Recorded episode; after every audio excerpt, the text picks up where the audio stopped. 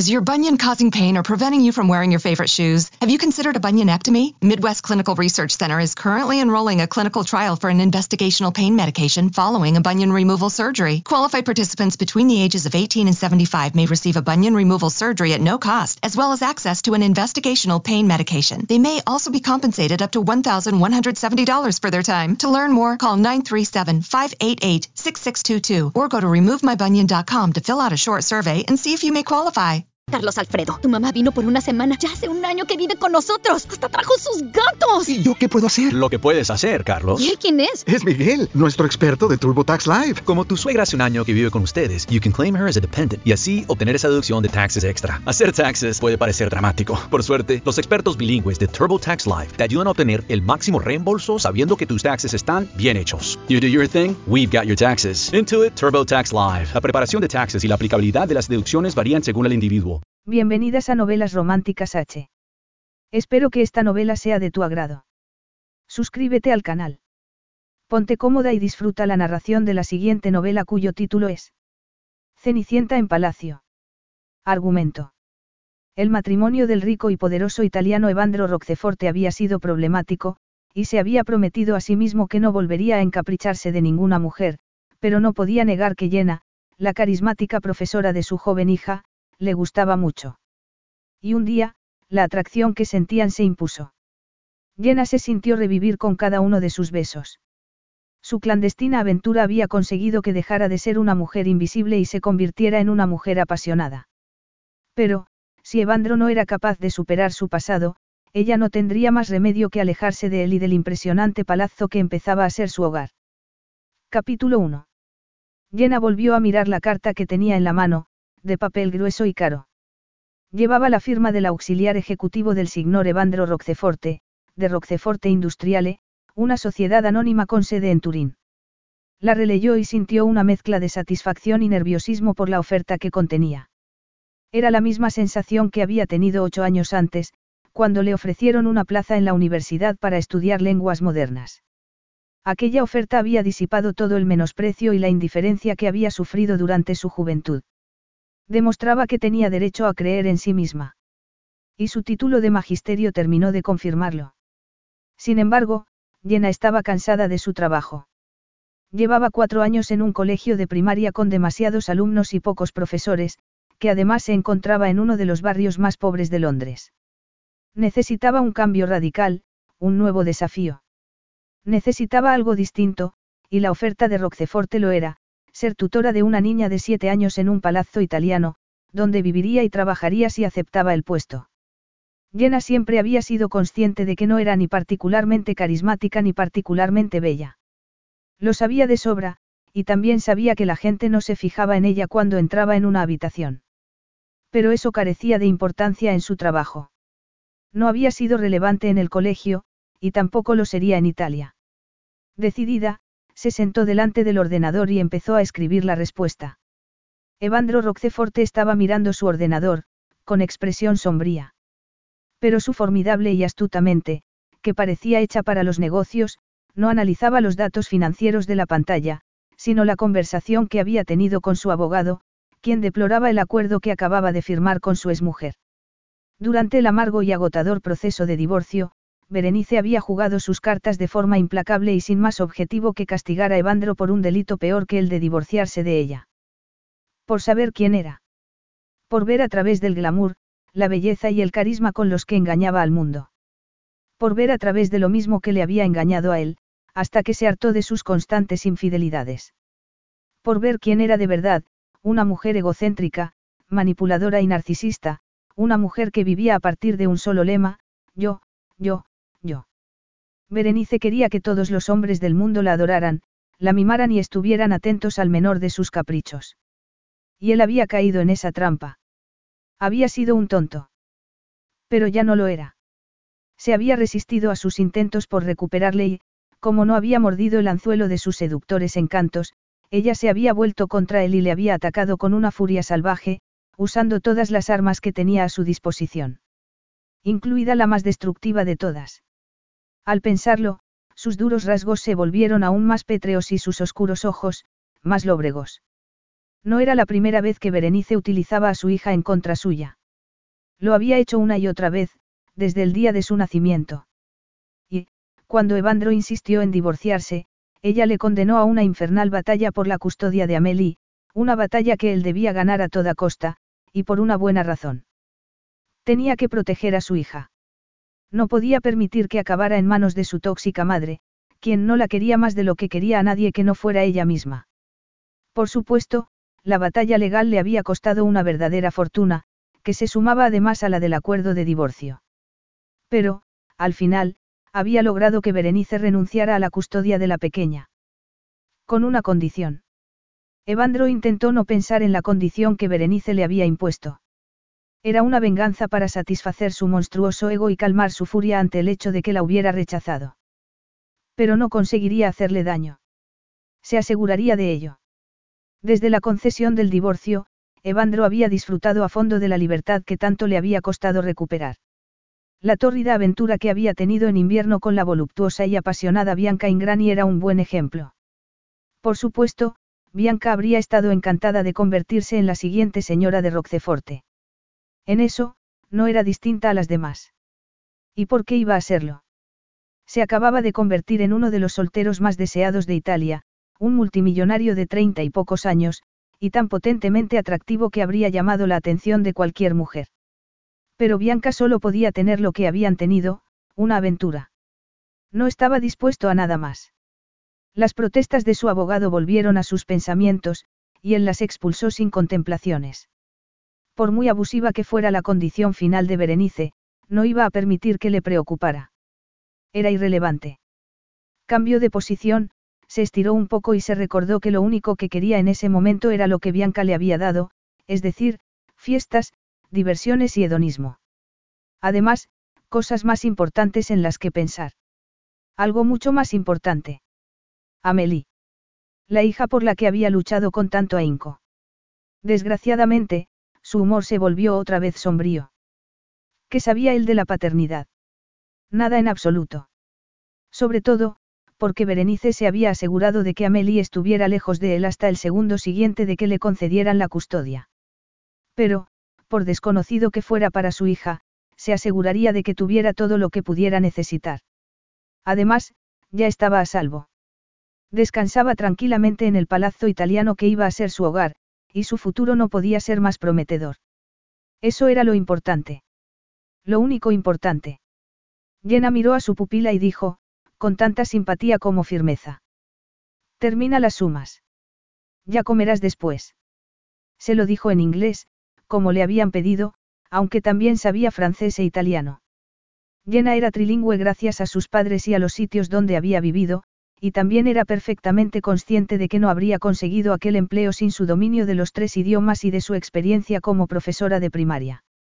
Por desgracia, a su joven alumna no le gustaban demasiado los deberes. Conseguir que Amelie se concentrara en sus estudios era todo un desafío, sobre todo, en lo tocante a las matemáticas. Pero no resultaba sorprendente, teniendo en cuenta sus circunstancias. La pobre criatura no había hecho otra cosa que viajar por Europa y los Estados Unidos en compañía de su madre hasta que su recientemente divorciado padre se la había llevado a vivir a Italia. Su vida había sido un ir y venir de Beverly Hills al sur de Francia, siempre de mansión en mansión, sin tener ni un hogar ni un mínimo de estabilidad emocional. Por lo que Jenna sabía, su madre la había tratado como si fuera un juguete, una especie de muñeca preciosamente vestida que enseñara a sus amigos, y, cuando no la quería exhibir, la dejaba en manos de sus niñeras mientras ella se divertía. En consecuencia, su educación se había resentido bastante, y Jenna había tenido que esforzarse a fondo para que recuperara el tiempo perdido y pudiera ir al colegio en otoño. Mientras la niña hacía sus cuentas, Jenna se giró hacia los balcones de la espaciosa sala que hacía las veces de aula y contempló los jardines, intensamente verdes bajo el sol de principios de verano. No tenía ninguna duda de que Amelie mejoraría con rapidez en el precioso palacio del siglo XVIII donde vivía, entre colinas, viñedos y granjas, con mucho sitio para poder jugar, una piscina donde poder nadar y hasta bosques que poder explorar. Jenna llevaba tres semanas en el palazzo, y se había enamorado de él a primera vista. Era una pequeña maravilla de techos con pinturas, paredes con murales clásicos, anchos balcones de claras cortinas de seda y elegantes chimeneas de mármol blanco, al igual que los suelos. No se parecía nada al horrible colegio londinense de hormigón gris donde había dado clases. A decir verdad, se sentía increíblemente afortunada de haber conseguido aquel empleo. Y, como solo lo iba a tener hasta el otoño, estaba decidida a disfrutar cada segundo. Sus pensamientos volvieron a la niña, que estaba concentrada en su trabajo, con la cabeza inclinada y el ceño fruncido. Mientras la miraba, se preguntó a quién habría salido. La pequeña tenía una fotografía de su madre en la mesita de noche, pero, descontando sus ojos marrones y la forma de su cara, no se parecía mucho a la elegante y glamurosa morena. Habría heredado el pelo rubio de su padre. Por lo que le había contado el ama de llaves, la signora Farrafazzi, una inglesa que se había casado con un italiano, el padre de Amelie era de una familia del norte de Italia que se había hecho rica en el siglo XIX, con la industrialización del país. Pero no estaba nunca en la mansión, donde solo vivían los empleados y la propia niña y, como sabía por experiencia que los hijos de padres divorciados corrían el peligro de quedarse en tierra de nadie, se interesó por la situación. ¿Sabe si su padre tiene intención de vivir con ella? Preguntó a la señora Farrafazzi. El signor Roqueforte viene siempre que puede, pero es un hombre muy ocupado, uno de los principales empresarios del país contestó la mujer con orgullo. Nunca se sabe cuándo se va a presentar. Por si acaso, yo mantengo la casa en orden, y le recomiendo que usted haga lo mismo en su trabajo. Es un buen patrón, pero quiere ver resultados, y querrá ver si la niña ha hecho algún progreso. Jenna cruzó los dedos para que la medida de dicho progreso no fuera su rendimiento en matemáticas, porque dejaba bastante que desear. Cuantas más cuentas hagas, más fáciles te resultarán, dijo a la niña. Pero no me gustan. Protestó Amelie. Mamá nunca hace nada que no le guste. Se enfada si intentan obligarla. Y tira cosas. Una vez, tiró un zapato a una criada porque le había comprado un pañuelo de color equivocado. El tacón era de punta, y le hizo sangre en la cara. La criada salió corriendo, y mi madre se enfadó más, le gritó que volviera y me ordenó que me fuera a mi habitación, porque dice que complico las cosas. A Jenna se le encogió el corazón. El pequeño discurso de Amélie, que había empezado con tono de desafío y había terminado de forma triste, le recordó a la mujer de su padre, que la criticaba y se la quitaba de encima constantemente. Pero no quería pensar en su propia infancia, así que borró el recuerdo de sus pensamientos y declaró, eligiendo sus palabras con cuidado. ¿Sabes lo que decimos en Inglaterra?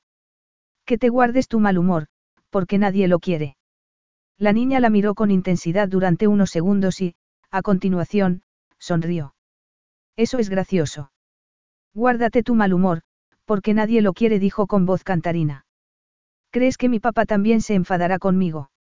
No, seguro que no contestó, intentando tranquilizarla. En su opinión, lo último que necesitaba Amelie era un padre con mal genio, sobre todo, después de haber estado a expensas de las rabietas y los caprichos de su madre. Amelie necesitaba afecto y amor. Necesitaba sentirse querida y valorada. No merecía una infancia como la que había sufrido ella. Tras quitar los deberes a la niña, salieron de la estancia e hicieron lo que hacían siempre cuando el tiempo lo permitía, llevarse la comida fuera y comer en la ancha terraza que daba a los espaciosos jardines. La niña atacó enseguida su apetitosa ensalada de pollo, y ella la miró con cariño. Cada vez la quería más. Se veía reflejada en ella, en su ansiedad y su inseguridad. Sabía lo que significaba no sentirse querida. Había tenido una infancia de lo más solitaria, y no quería que la de Amelie fuera igual. Sin embargo, eso dependía de su padre, quien seguía sin hacer acto de presencia. Aparecería en algún momento. Nadie lo sabía. Evandro se giró hacia la ventanilla, impaciente por aterrizar y bajar del avión. Su apretada agenda lo había obligado a cruzar Europa y viajar por Italia de norte a sur, comprobando varios de sus multimillonarios proyectos y sopesando posibles negocios. Sin embargo, la verdadera razón de que hubiera comprimido un viaje profesional de tres meses hasta el punto de convertirlo en uno de tres semanas era de carácter personal, quedarse libre de compromisos para poder ir al palazzo, ver a la niña a la que había salvado de su vengativa madre y darle una vida mejor. Estaba decidido a ello. Establecería una relación con su hija aunque tuviera que aprenderlo todo desde el principio. Y la protegería siempre, costara lo que costara, hasta de la propia Berenice. ¿Eres consciente de las implicaciones? Preguntó su abogado en ese momento, con expresión sombría. Esa mujer puede destruir tu futuro. Evandro lo miró a los ojos. Las implicaciones me dan igual, respondió. Lo importante es que me acabo de liberar de un matrimonio infernal que ha durado diez años. Además, Amelie es mi prioridad absoluta, el centro de toda mi atención. El tren de aterrizaje del avión tocó la pista con tanta suavidad que apenas lo notaron. Diez minutos después, Evandro estaba de camino a su despacho. Mantendría unas cuantas reuniones, se marcharía a su apartamento, haría la maleta y se iría al palazzo por la autopista del sur. No había exagerado al decir que Amelie era su prioridad absoluta. Lo era. Y a partir de entonces, sería lo más real de su vida. Jenna miró el cielo, aún cubierto de las nubes que habían descargado horas antes. Faltaba poco para el anochecer, pero necesitaba tomar el aire. Había estado encerrada todo el día, jugando a las cartas con el ama del llaves y las dos criadas, María y Loretta. Por supuesto, tendría que estar de vuelta a la hora de cenar, pero, durante los minutos siguientes, se limitó a disfrutar de su paseo por el empinado camino que empezaba en el palazzo, situado a un kilómetro de la carretera principal. El camino serpenteaba entre los bosques, y se bifurcaba al cabo de rato, dando paso a uno más estrecho que llevaba a la grandiosa fachada del edificio. Mientras bajaba por el segundo, descubrió que se había producido un desprendimiento de rocas, causado quizá por la lluvia. El camino estaba casi bloqueado y, como el desprendimiento se había producido detrás de una elevación rocosa, podía ser peligroso, si algún vehículo circulaba en esa dirección, su conductor no vería las rocas hasta el último momento, y tendría que frenar en seco o pegar un volantazo que le llevaría directo a un precipicio. Jenna sopesó la situación y decidió volver al palazzo tan deprisa como fuera posible, para alertar a los empleados. Y entonces, distinguió el inconfundible sonido de un coche que se acercaba a gran velocidad. Consciente de que debía hacer algo, saltó entre las rocas caídas con intención de hacer señas al conductor para que se detuviera. Por desgracia, ya estaba anocheciendo y, cuando los encendidos faros del vehículo la iluminaron, Jenna se quedó paralizada durante unos segundos, en mitad del camino. El conductor pisó el freno hasta el fondo, y el enorme y elegante vehículo se detuvo con un chirrido de neumáticos. Un segundo después, el hombre que lo conducía se bajó y empezó a gritar, furioso. Tonto. ¿Qué hacía en mitad de la carretera? La he podido matar. Jenna, que seguía inmovilizada, alzó la vista y lo miró. Su alta silueta se recortaba contra las luces de los faros, y en sus duros rasgos se adivinaba una mezcla de enfado y alivio. Llevaba un traje de color gris marengo, que enfatizaba sus anchos hombros y sus largas piernas. Y todo en él, desde el corte del traje hasta la corbata de seda, pasando por el carísimo coche que conducía, dejaba claro dos cosas, que era rico y que solo podía ser una persona. Evandro Roqueforte. Capítulo 2. A Jenna se le encogió el corazón. Y tras unos segundos de pánico, recuperó el aplomo, alzó la barbilla y dijo, con voz temblorosa. Mi dispiace. Pero tenía que hacer algo. Hay un desprendimiento de rocas. Jenna se giró hacia el lugar donde se había producido el derrumbe. Su jefe frunció el ceño y, sin decir una sola palabra, pasó por delante de ella, comprobó lo sucedido y la miró con expresión sombría, aunque ya no parecía enfadado. Ella no supo qué pensar. Evandro era tan impresionante en persona que estaba completamente confundida. Su alto y potente cuerpo la había dejado anonadada. Menudo desastre, dijo él. Evandro apretó los dientes, regresó al coche y apagó las luces. Luego, sacó el teléfono móvil y habló con alguien en italiano, pero tan deprisa que Jenna no entendió ni una palabra. A continuación, cortó la comunicación, se guardó el móvil en uno de los bolsillos interiores de la chaqueta y la miró con el ceño fruncido, como si la viera por primera vez. ¿Se puede saber quién es? Jenna no tuvo ocasión de contestar, porque se contestó él solo. Ah, claro, debe de ser la profesora de inglés. Aunque, con la luz del crepúsculo, me ha parecido un duende de los bosques, dijo soltando una carcajada irónica. Bueno, vuelva al palazzo. Van a venir a recogerme, y a cerrar el camino para que nadie se mate. Lo despejarán mañana por la mañana. Evandro volvió al coche, abrió el maletero y sacó lo que parecía ser su equipaje. Jenna se abrió paso entre las rocas desprendidas y se fue. Aún no había salido de su asombro. Acababa de conocer al padre de Amélie. Jenna apartó una rama caída y aceleró el paso, pensando en el rico y poderoso empresario que le había gritado y le había ordenado que volviera al palazzo. Pero, por dictatorial que fuera su actitud, también le había mostrado su sarcástico sentido del humor. Incluso la había comparado con un duende. Sería un buen ejemplo de su carácter. Fuera como fuera, el carácter de Evandro Roqueforte no era precisamente lo que dominaba sus pensamientos cuando llegó a los enormes jardines de la propiedad. Su altura, su formidable cuerpo, sus atractivos rasgos y su ronca y sensual voz la habían dejado tan impactada que el corazón se le aceleró al recordarlo. Ya en el palazzo, descubrió que la inesperada aparición de su propietario había convertido el lugar en un hervidero. Los empleados iban de un lado a otro, y con tanta prisa que la signora Farrafaxi solo se detuvo lo necesario para informarle de que Amelie iba a cenar con su padre y de que a ella le servirían la cena en su habitación. Jenna se alegró de poder refugiarse en la enorme suite que le habían dado, situada en uno de los pisos superiores. No podía ser ni más cómoda ni más conveniente, porque además de tener dormitorio, salón y cuarto de baño, daba a la sala de juegos de Amélie, conectada a su vez a la habitación de la niña. Al llegar, se acercó a la ventana del salón, la abrió y apoyó los codos en el alféizar para disfrutar de la cálida brisa y del olor a madreselva que empapaba el ambiente. Ya se había hecho de noche, y oía a los búhos que ululaban en los bosques. Su abrupto e intenso encuentro con Evandro Roqueforte volvió a su mente en ese instante, y no solo por el peligro que había corrido al plantarse en mitad de la carretera para advertirle del derrumbe. Su impresionante cuerpo también estaba fresco en su memoria. Y su ceño fruncido. Y sus gritos. Pero ¿qué pretendía que hiciera? Si no hubiera sido por ella, él y su carísimo coche habrían terminado en el fondo del valle, completamente destrozados. Molesta, entró en el dormitorio y decidió darse un baño para relajarse un poco mientras esperaba a que le subieran la cena. En general, prefería ducharse, porque era más rápido y eficaz, pero, de vez en cuando, se permitía el capricho de bañarse.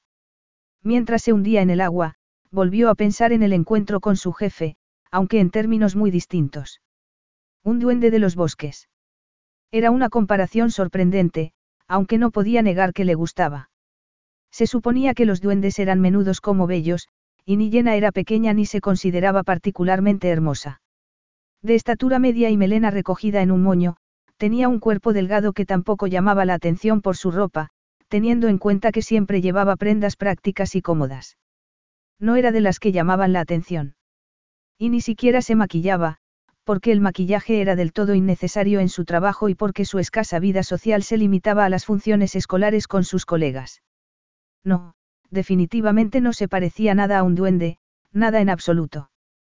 Pero, en tal caso, ¿por qué la había llamado eso? Jenna se hundió un poco más en el agua caliente, que acariciaba su cuerpo y jugueteaba con las zonas más sensibles de sus muñecas cuando las sumergía. Era tan sensual como agradable. Y poco a poco, le provocó una especie de somnolencia, inducida además por el aire cargado de vapor, la solitaria y suave luz del baño y la propia sensación de relajamiento. Al cabo de un rato, notó que los ojos se le cerraban y se dejó llevar, extrañamente consciente de los contornos de su cuerpo semisumergido, que casi flotaba. Pero, en el mismo instante en que cerró los párpados, la imagen de su jefe apareció en su mente con toda claridad, como si estuviera allí mismo, mirándola con intensidad, disfrutando de su figura. Jenna abrió los ojos al instante y se sentó en la bañera, sintiendo un calor en las mejillas que no tenía nada que ver con la temperatura del agua. ¿Qué le estaba pasando? ¿De dónde había salido esa imagen? Sacudió la cabeza, respiró hondo y parpadeó varias veces para borrar de su imaginación la incómoda e indebida estampa de Evandro. Luego, alcanzó el jabón y el champú para hacer lo que se suponía que tenía que hacer. No estaba allí para entregarse a deseos que ni ella misma podía explicar, sino para lavarse. Se enjabonó con rapidez, se puso champú en el pelo y, tras quitar el tapón a la bañera, abrió el grifo de la ducha. Pero esta vez, puso el agua tan fría como la podía soportar. Al fin y al cabo, no se trataba tanto de quitarse el jabón y el champú como de eliminar sus libidinosos y desconcertantes pensamientos. Diez minutos después, envuelta en una bata y un pijama de algodón, se sentó en el sofá y encendió el televisor para ver las noticias. Su día de trabajo no había terminado. Después de cenar, tendría que planear las clases de la mañana siguiente y redactar un informe breve sobre el progreso de Amelie, por si su jefe se lo pedía. Su jefe. Jenna se repitió a sí misma que solo era eso, un jefe. Segundos después, llamaron a la puerta. Era la cena. Evandro estaba en la terraza, mirando el paisaje nocturno de los jardines, con las manos metidas en los bolsillos. El cielo estaba parcialmente cubierto y, como la luna aparecía y desaparecía entre las nubes, daba la impresión de moverse. Pero solo era una ilusión, como todo en su vida. Como la mujer con la que se había casado. Al pensar en ella, frunció el ceño. ¿Por qué se acordaba ahora de su boda, si habían pasado diez largos y lamentables años desde entonces? Sobre todo, cuando la propia boda había sido una estafa. Le había costado un dineral. Había sido un fiel reflejo de Berenice, quien se presentó ante los invitados envuelta en diamantes y con un vestido de novia que costaba más que una casa. Había sido superficial, chabacana, excesiva y falsa. ¿Cómo podía haber sido tan tonto? ¿Cómo era posible que se hubiera dejado engañar por su belleza? Evandro apretó los dientes. La respuesta era sencilla. Se había dejado engañar por su capacidad de seducción y por las presiones de su propio padre, quien insistió una y otra vez en que lo tenía todo, una belleza asombrosa y la mayoría de las acciones de Transmontane, la empresa que acababa de heredar. Era una combinación perfecta. Tendría que haber sido paradisíaca. Y fue infernal. Pero le había dado algo bueno, Amelie. La expresión de Evandro cambió al instante. Su encuentro había sido algo tenso. La niña se había mostrado tan tímida e introvertida como tres semanas antes, cuando fue a recogerla al aeropuerto para llevarla al palazzo. Pero eso no tenía importancia. Estaba seguro de que cambiaría con el tiempo. En cuanto a la mujer que le estaba dando clases, no sabía qué pensar. Se había plantado en mitad de una carretera para impedir que se estampara contra unas rocas o cayera por un barranco, aun a riesgo de su propia vida. Evandro intentó recordar sus poco especiales rasgos. ¿Qué era aquella mujer? Una insensata. O una valiente. Quizá, las dos cosas. Jenna bajó al vestíbulo por la ancha escalera de mármol, llevando consigo los cuadernos y los dibujos de Amelie. Había llegado el momento de informar a su jefe sobre los progresos de la pequeña, a la que había dejado estudiando caligrafía. Aquella mañana, Amelie estaba más inquieta que de costumbre. Pero, teniendo en cuenta que su padre había llegado la noche anterior, no tenía nada de particular. Además, ella también estaba nerviosa, y sintió un acceso de inseguridad cuando llegó a la biblioteca, llamó suavemente a la puerta y entró en la enorme sala, con sus estanterías llenas de libros, su chimenea y sus sillones de cuero. Junto a los altos balcones, que estaban abiertos para que entrara el aire fresco, había una mesa de gran tamaño sobre la que descansaban un ordenador y un montón de documentos. Y detrás de la mesa, estaba su jefe, trabajando. Los músculos del estómago de Jenna se pusieron súbitamente tensos cuando él alzó la mirada. El impacto que causó en ella fue tan instantáneo y potente como el de la noche anterior. Su carisma era sencillamente abrumador. Sin embargo, Jenna decidió no darle importancia. Tratándose de un hombre con tanto poder, que dirigía una empresa internacional y manejaba cifras multimillonarias de forma habitual, era lógico que se sintiera incómoda en su presencia. Sobre todo, porque la estaba mirando con una expresión que no podía interpretar y con una tensión rara en los labios. ¿A qué se debería esa tensión? Carlos Alfredo, tu mamá vino por una semana. Ya hace un año que vive con nosotros. Hasta trajo sus gatos. ¿Y yo qué puedo hacer? Lo que puedes hacer, Carlos. ¿Y él quién es? Es Miguel, nuestro experto de TurboTax Live. Como tu suegra hace un año que vive con ustedes, you can claim her as a dependent y así obtener esa deducción de taxes extra. Hacer taxes puede parecer dramático. Por suerte, los expertos bilingües de TurboTax Live te ayudan a obtener el máximo reembolso sabiendo que tus taxes están bien hechos. You do your thing, we've got your taxes. Intuit TurboTax Live. La preparación de taxes y la aplicabilidad de las deducciones varían según el individuo. Carlos Alfredo, tu mamá vino por una semana. Ya hace un año que vive con nosotros. Hasta trajo sus gatos. ¿Y yo qué puedo hacer? Lo que puedes hacer, Carlos. ¿Y él quién es? Es Miguel, nuestro experto de TurboTax Live. Como tu suegra hace un año que vive con ustedes, you can claim her as a dependent y así obtener esa deducción de taxes extra. Hacer taxes puede parecer dramático. Por suerte, los expertos bilingües de TurboTax Live te ayudan a obtener el máximo reembolso sabiendo que tus taxes están bien hechos. You do your thing, we've got your taxes. Intuit TurboTax Live. La preparación de taxes y la aplicabilidad de las deducciones varían según el individuo. ¿Qué padecimiento sufría? Jenna se lo preguntó unos segundos y, a continuación, borró las preguntas de su mente. Estaba allí para informarle sobre su hija. El carisma de Evandro Roqueforte era irrelevante, su impresionante cuerpo era irrelevante, y también lo eran los problemas que pudiera tener. Al llegar a la mesa, se detuvo y asintió a modo de saludo. Él la invitó a sentarse. Buenos días, señorita Ayrton, dijo Evandro, en un inglés perfecto. ¿Cómo van las cosas con mi hija? Por favor, sea tan breve como sea posible. Jenna dejó el montón de cuadernos encima de la mesa, lejos de sus documentos. Luego, hizo una exposición tranquila y concisa sobre los progresos de Amelie y, acto seguido, pasó a las materias en las que estaba concentrando sus esfuerzos, comprensión lectora, matemáticas y conocimientos básicos de geografía, historia y ciencias. Estaba en mitad de una frase, hablando sobre las ventajas de que Amelie fuera multilingüe, cuando su jefe alzó una mano. Bueno, ya basta. Enséñeme sus cuadernos. Jenna le dio los cuadernos, que elogió someramente antes de devolvérselos sin hacer comentario alguno. Amelie ha avanzado mucho, dijo ella, deseosa de hacérselo saber. De hecho, su mayor problema es la falta de atención, debida en parte a que esta es su primera experiencia educativa. Pero ese es un problema general entre los niños. Obviamente, trabajar les gusta menos que jugar. Él sonrió con ironía y puntualizó. Entre los niños y entre los adultos, señorita Ayrton.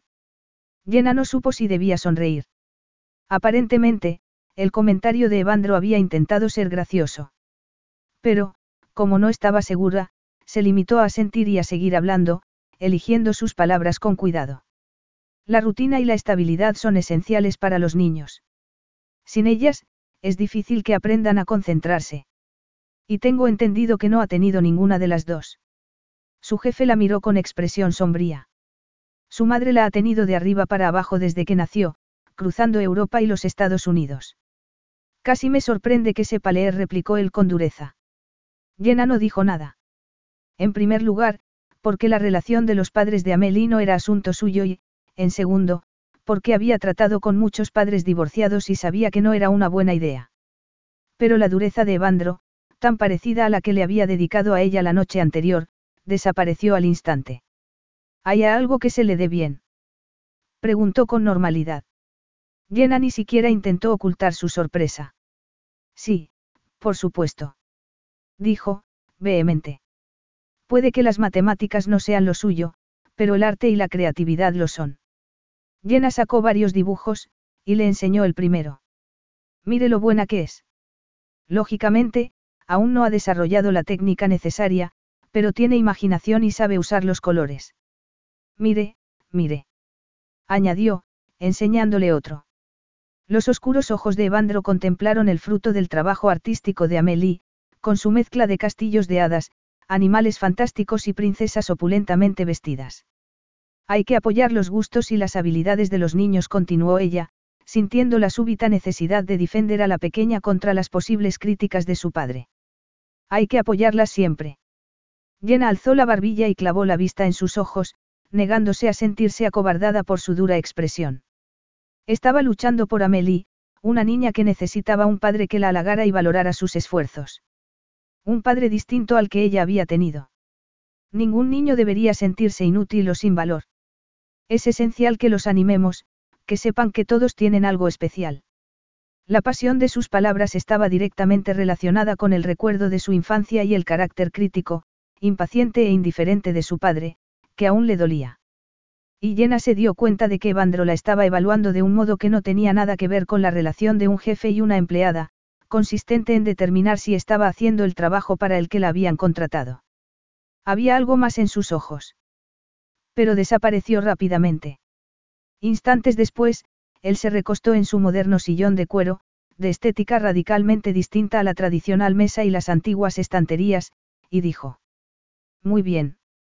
Gracias por informarme. Siga con lo que está haciendo. Evandro se detuvo un momento y la miró de arriba abajo antes de seguir hablando. Esté preparada para reorganizar sus clases en cualquier momento y sin aviso previo. Mientras yo siga aquí, las lecciones no son prioritarias. Lo prioritario es el tiempo que pueda pasar con mi hija, afirmó. ¿Alguna pregunta? Si no tiene ninguna, vuelva con su pupila. Jenna se levantó y recogió los cuadernos de Amélie. Pero, una vez más, se sintió en la necesidad de apoyar los intereses de la niña. Sé que no es asunto mío, señor Roqueforte, pero estoy completamente de acuerdo en que las lecciones no son lo más importante en este momento. Teniendo en cuenta que ha estado separada de usted, es crucial que... Tiene razón, señorita Ayrton la interrumpió él, sin contemplaciones. No es asunto suyo. Jenna se quedó helada, igual que en la carretera. Pero no se arrepintió de lo que había dicho, porque estaba decidida a defender a Amélie, quien súbitamente se veía obligada a vivir con un padre al que apenas conocía. Evandro no añadió nada más. Se limitó a mirarla con la misma dureza. Y Jenna, que estaba decidida a hacerle ver que necesitaba un padre cariñoso, echó los hombros hacia atrás y declaró, con tanta firmeza como pudo. Soy la profesora de Amélie, señor Roqueforte y, aunque no tenga intención de meterme donde no me llaman, mi trabajo me obliga a ello. Su hija es mi principal responsabilidad, y está muy confundida. Por bien que la hayan educado, nunca ha tenido lo que necesita, estabilidad, constancia y seguridad. Y no se trata de establecer rutinas, sino de hacer que se sienta valorada y querida. Sobre todo, querida. Jenna no esperó a la reacción de Evandro. Dio media vuelta, abrió la puerta y se fue, dejando solo al formidable, rico y poderoso italiano. Cuando Jenna cerró la puerta, Evandro miró el sillón donde había estado sentada. Si hubiera tenido que decir qué ropa llevaba, cuánto medía o de qué color eran sus ojos, no habría podido. No tenía ni idea. Sin embargo, habría podido repetir todas las palabras de su vehemente discurso, desde el principio hasta el final. Desde luego, estaba de acuerdo en que su hija necesitaba sentirse valorada y querida. El simple hecho de que hubiera pagado una fortuna a Berenice a cambio de su custodia demostraba que Amelie era fundamental para él. Aún recordaba la cara de su abogado cuando vio la suma del acuerdo que habían firmado. Pero, desgraciadamente, no estaba seguro de que su forma de amar fuera la adecuada. De repente, recordó las crueles palabras que le había dedicado su exmujer y se levantó del sillón para salir al balcón. Necesitaba aire fresco. Capítulo 3. Jenna y Amelie comieron juntas, pero no le sirvieron la comida en la terraza, sino en la sala que hacía las veces de aula, probablemente, porque Evandro estaba trabajando en la biblioteca y no quería que le molestaran. Amelie seguía estando insegura, y Jenna decidió que necesitaba divertirse un poco. De hecho, ella también lo necesitaba, porque no dejaba de revivir su enfrentamiento matinal con Evandro. Le habría molestado lo que le había dicho. Aunque así fuera, eso le incomodaba bastante menos que la posibilidad de que no tuviera en cuenta sus palabras, de las que no se arrepentía en absoluto. Salgamos a dar un paseo. La cara de Amélie se iluminó al instante. Momentos después, abandonaron el aula y salieron a la terraza, decididas a pasear por los jardines. Cuando yo daba clases en Londres, no había campos o bosques por donde pudiera pasear, dijo Jenna. Eres muy afortunada, Amelie. Tienes unos jardines preciosos a tu disposición. Justo entonces, oyeron la voz de un hombre. Me alegra que le gusten. Jenna se giró, sorprendida. Era Evandro, que se acercaba a ellas a grandes zancadas, vestido con un traje gris de color oscuro que iba a juego con sus ojos. Os he visto desde el balcón de la biblioteca. ¿A dónde vais? preguntó él. Amelie se aferró a la mano de Jenna, como buscando seguridad. Y Jenna respondió, con tanta tranquilidad como pudo. A dar un paseo por los jardines. ¿Puedo ir? Jenna se volvió a quedar sorprendida. No solo porque quisiera pasear, sino también porque su tono de voz estaba en las antípodas de la brusquedad que le había dedicado aquella mañana. Y entonces, comprendió que no se mostraba tan amable por ella. Era por su hija. Y se alegró. ¿Te parece bien, Amelie? Estoy seguro de que la señorita Jenna y tú me podéis enseñar muchas cosas sobre la naturaleza. Por ejemplo, sé muy poco de las costumbres domésticas de las babosas, continuó él. Jenna no supo si estaba bromeando o estaba hablando en serio. Se quedó tan confundida como durante su encuentro matinal, cuando él comentó que los niños no eran los únicos que preferían jugar a trabajar. En cualquier caso, Amelie seguía agarrada a su mano, lo cual demostraba que estaba lejos de sentirse cómoda en presencia de su padre. Y a ella se le encogió el corazón. Los niños necesitaban sentirse queridos.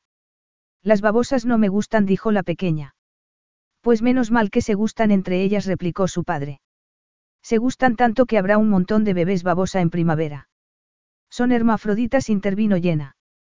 Como los caracoles. Amelie la miró con curiosidad. ¿Qué significa eso?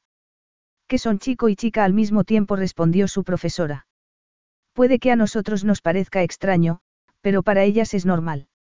A mí no me gustaría eso, dijo Amelie. No quiero ser un chico. Tú estás muy bien como estás. Eres una niña perfecta, declaró su padre. Y me alegro mucho de que vayas a vivir conmigo. Jenna se tranquilizó al notar el fondo afectuoso de su voz.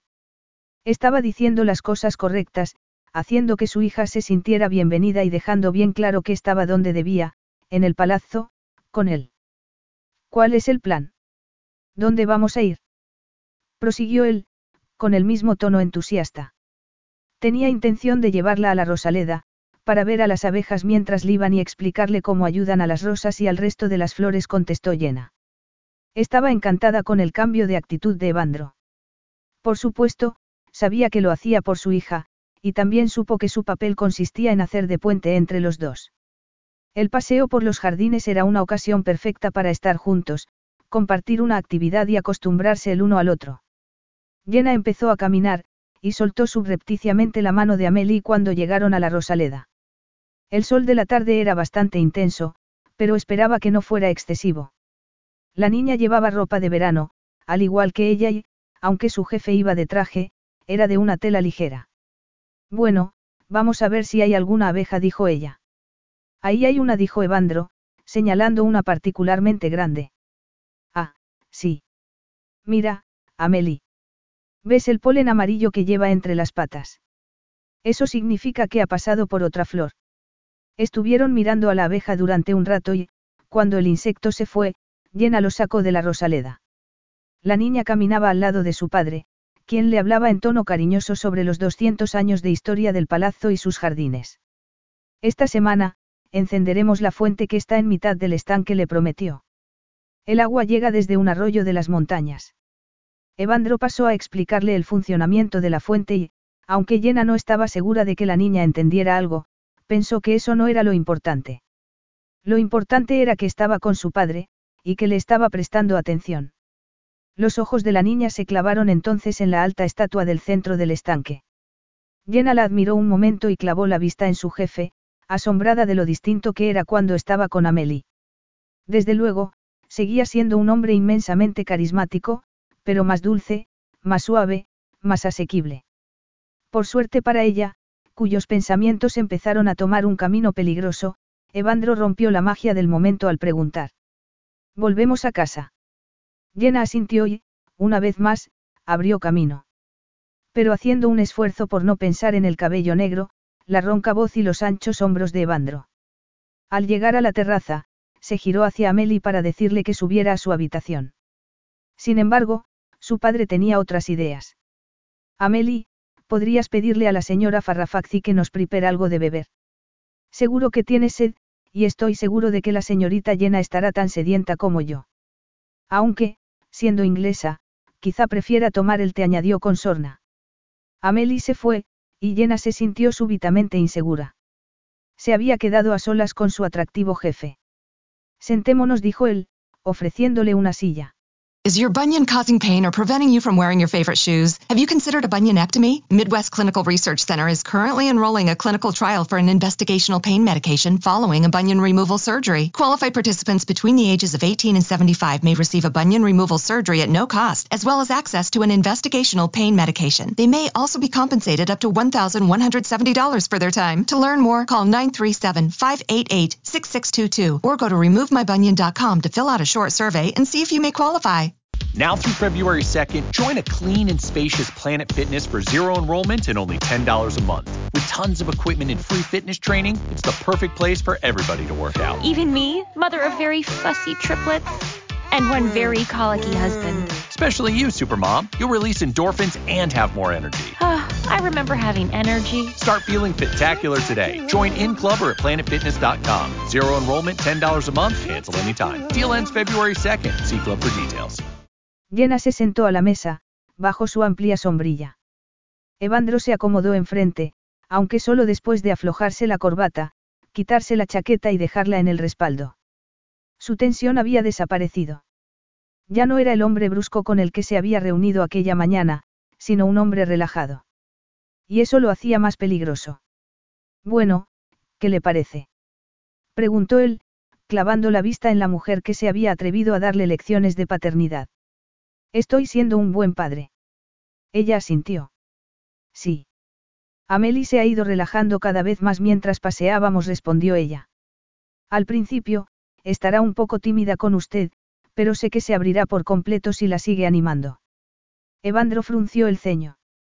El tono de Jenna era afectuoso, pero había algo extraño en él, algo parecido a una súplica. ¿A qué se debería? Espero que no le moleste mi forma de trabajar, continuó ella. De vez en cuando, me gusta dar clase en el exterior. Él sacudió una mano, como restándole importancia. Si lo que he visto hoy es un ejemplo de lo que hace, me parece muy bien. De momento, no tengo ninguna queja sobre usted. Evandro se detuvo unos segundos y añadió. Siento haber estado tan brusco esta mañana. Compréndalo, esto es nuevo para mí, le confesó. No he estado lejos de Amelie por gusto, sino por los caprichos de su madre. Y voy a hacer todo lo necesario para que sea feliz y tenga la infancia que merece, el tipo de infancia que usted defiende con tanta elocuencia. Ella se ruborizó un poco y, súbitamente, él deseó que llevara algo más atractivo que la falda beige y la blusa a juego que había elegido ese día. No se podía decir que le sentaran bien. Parecía empeñada en estropear su imagen. Puede que lo dijera de forma demasiado vehemente, se defendió ella, pero si hubiera visto lo que sufren los hijos de padres divorciados en determinadas circunstancias. ¿Lo que sufren? Preguntó él, interrumpiéndola. Se vuelven invisibles. Jenna bajó la vista y apretó los puños. Evandro se dio cuenta, y llegó a la conclusión de que sus opiniones sobre la infancia no estaban directamente relacionadas con Amelie. Lo dice por experiencia. Los avellanados ojos de Jenna se clavaron en él. Sí contestó. Siga ordenó Evandro. Cuéntemelo. Jenna no dijo nada, y él se sintió en la necesidad de disculparse de nuevo. Lo siento. No pretendía ser descortés. Es que estoy acostumbrado a dar órdenes. No soy de los que se andan por las ramas, me gusta ir al grano, dijo. Pero le ruego que me lo cuente. Por el bien de Amelie. Ella respiró hondo. Cuando los padres no quieren a sus hijos, los niños lo notan y adaptan su comportamiento en consecuencia, así que. Jenna se detuvo, y Evandro pensó que no quería decir nada más. Pero entonces se dio cuenta de que se había callado porque había visto a Amelie, que volvía del interior del palazzo con una criada. Evandro se sintió frustrado por la interrupción, aunque eso no impidió que invitara a Amelie a sentarse y diera las gracias a la criada, quien dejó una bandeja en la mesa. Había té para llena, café solo para él y un zumo de naranja para la niña, además de una jarra de agua helada y un plato de pastas. Llena sirvió el zumo a su pupila y lo rebajó con el agua. Una bebida sana comentó él, alcanzando su café. La signorina llena dice que tomar demasiados refrescos hace que se te caigan los dientes, le informó a Meli mientras se bebía el zumo. Evandro asintió. Eso es cierto, dijo, muy serio. Conozco un hombre al que se le cayeron todos los dientes en mitad de una gala, mientras daba un discurso. La gente se quedó encantada, porque su discurso era aburridísimo. Desde entonces, Lleva una dentadura postiza y, como no le encaja bien, hace un ruido como este. Evandro castañeteó los dientes, y su hija rompió a reír. Luego, él se giró hacia Llena como buscando su aprobación, y descubrió que sus mejillas tenían algo más de color, que estaba sonriendo y que su sonrisa mejoraba bastante su espantosa forma de vestir. Súbitamente, se sintió en la necesidad de arrancarle otra sonrisa, y se preguntó por qué. Jenna Ayrton estaba allí para dar clase a Amelie. Eso era todo. Me alegra saber que vas bien con tus estudios y que podrás ir al colegio en otoño, continuó, girándose de nuevo hacia la pequeña. Has aprendido muchas cosas sobre Italia. A fin de cuentas, es tu nuevo hogar. He estudiado un montón de historia y geografía. Ahora sé dónde están las ciudades, los ríos y las montañas. Amelie le dio una larga lista de nombres, y Evandro asintió de nuevo. Bravo dijo. Pero ¿sabes en qué ciudad trabajo yo? En Turín contestó sin dudarlo. En italiano, se llama Torino. Exactamente. Evandro preguntó entonces por las montañas y, a continuación, le dijo que tenía ganas de que llegara el invierno para ir a esquiar y la invitó a acompañarlo la siguiente vez que fuera. ¿Te gustaría? Podrías esquiar, hacer snowboard o deslizarte con un trineo, añadió él, antes de clavar la vista en llena. Le gustan los deportes de invierno, señorita Ayrton.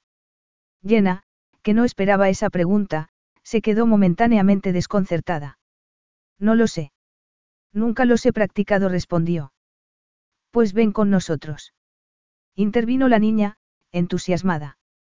Llena sacudió la cabeza. Lo siento, Amelie, pero no estaré aquí cuando llegue el invierno. Volveré a Inglaterra en cuanto empieces con el colegio. Amelie se puso triste, para horror de su padre.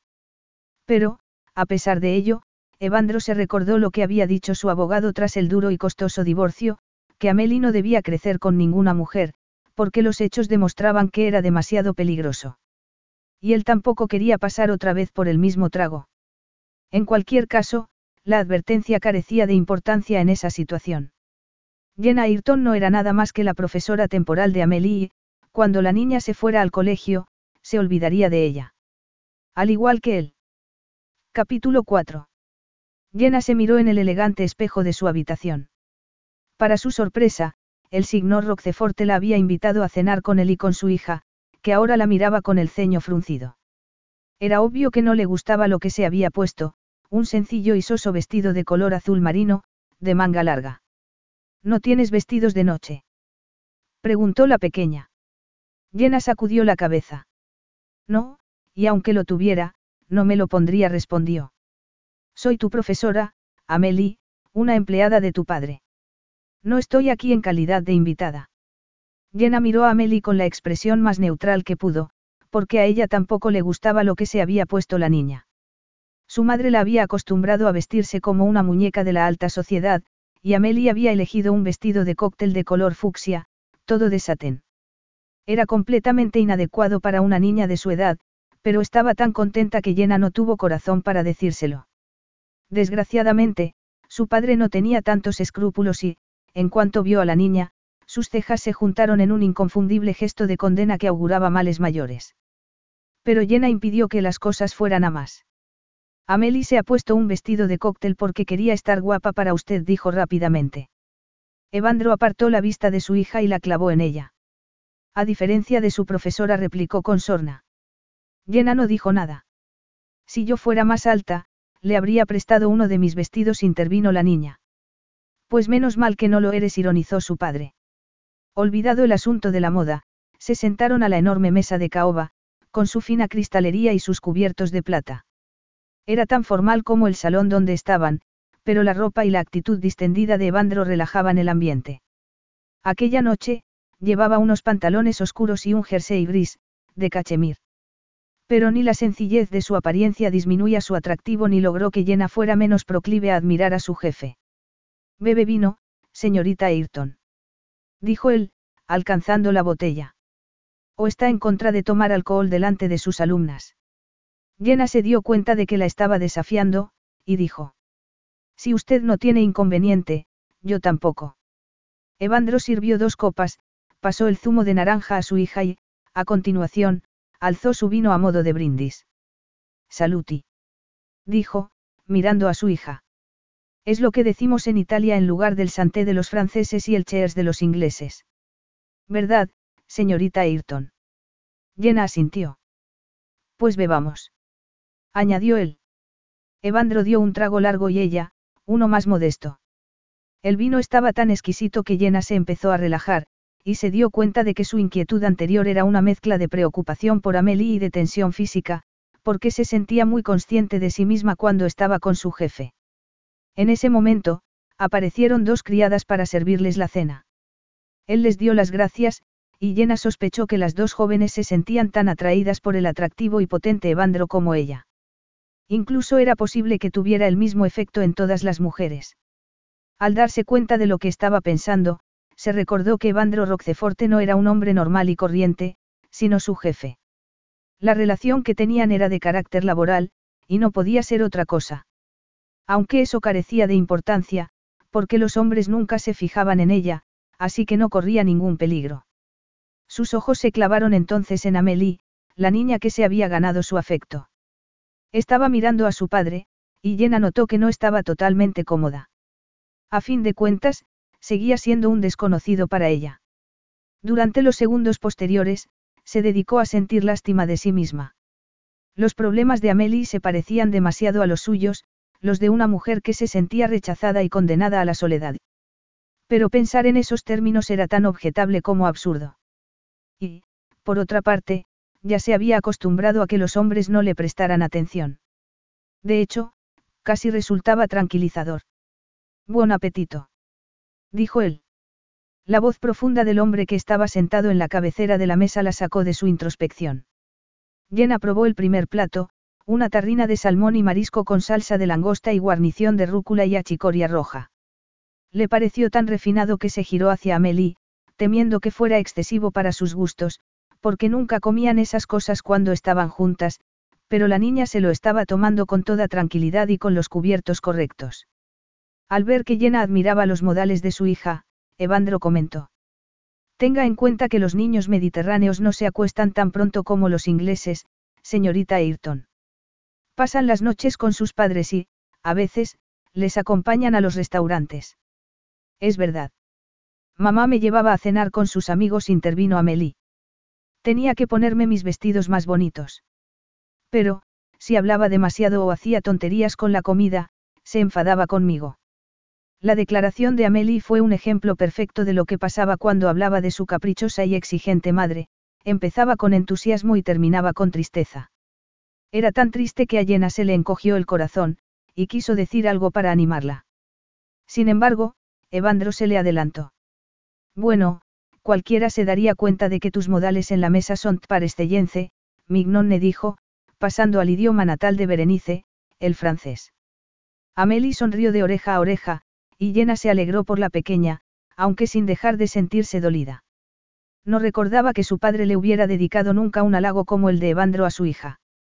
¿Aprueba mi actitud? Preguntó él, sabiendo que le estaba juzgando. Apruebo su aprobación, respondió ella, confundida. ¿Por qué le importaba su opinión? Solo era una profesora. Nada más. Me lo tomaré como un cumplido, replicó él, antes de pasar otra vez a su hija. La señorita Jenna me ha dicho que te gusta la pintura, Mignonne.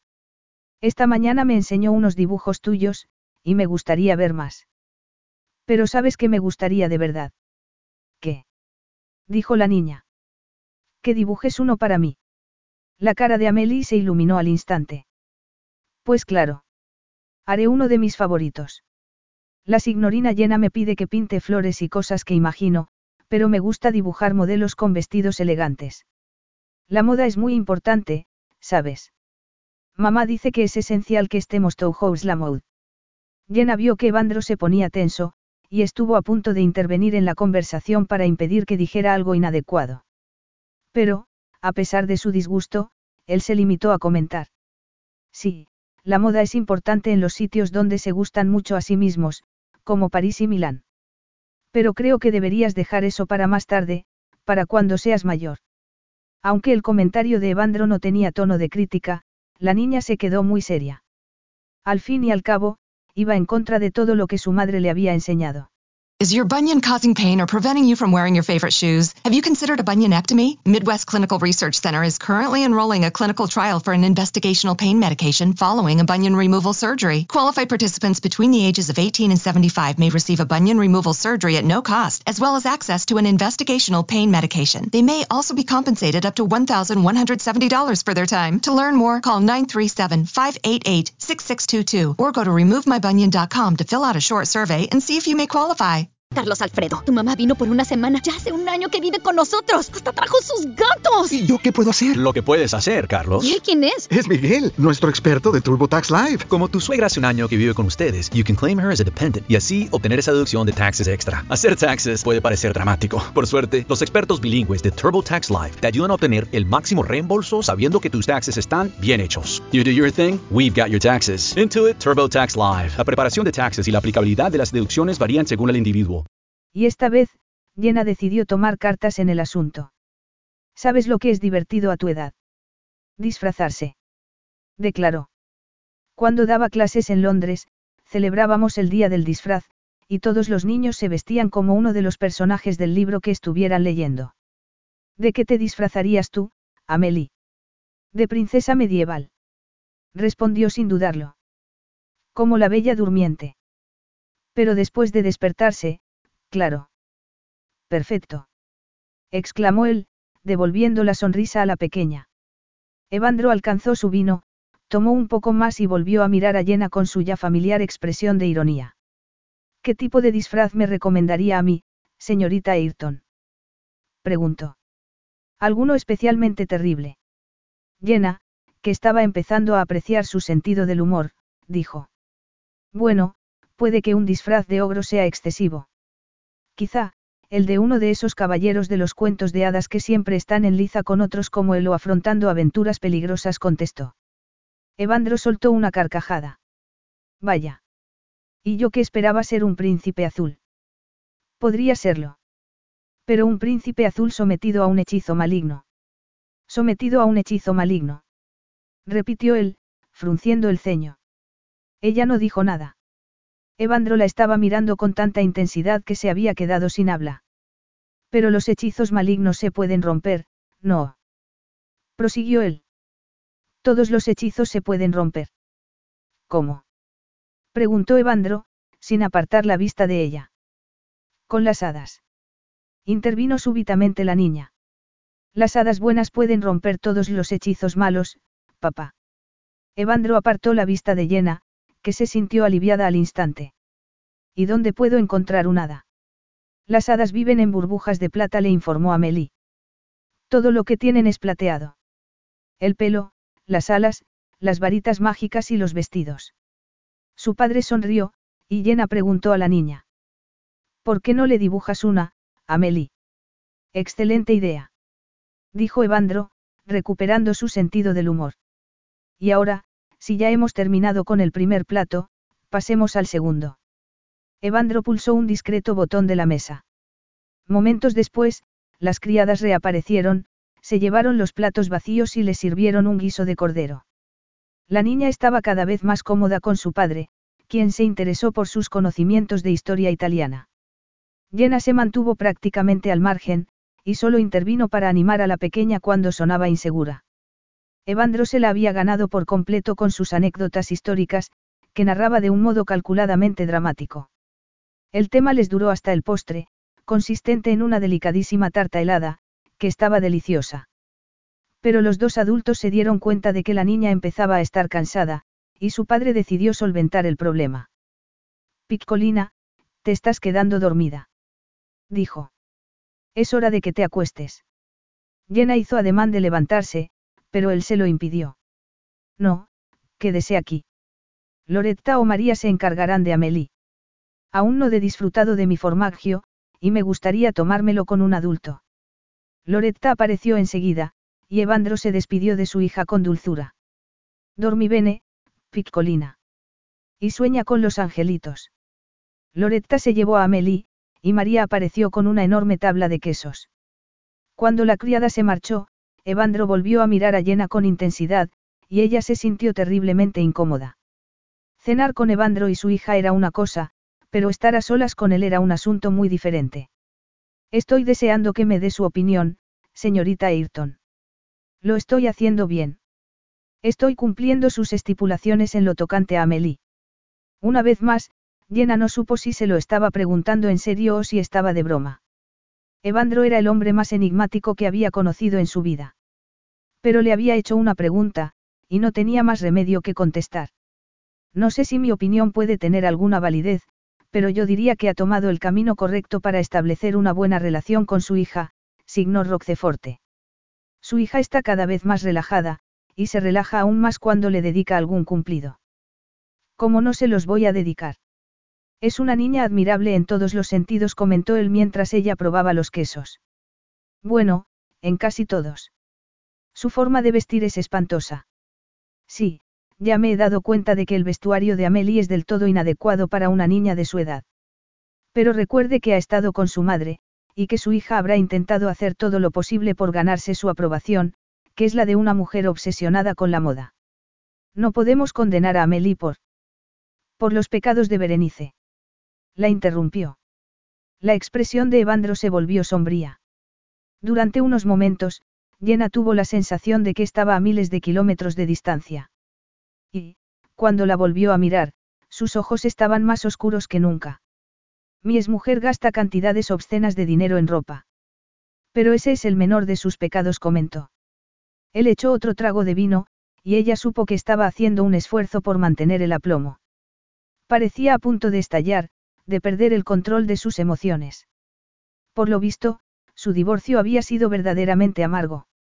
Bueno, es obvio que Amelie necesita un vestuario nuevo, continuó él, retomando la conversación anterior.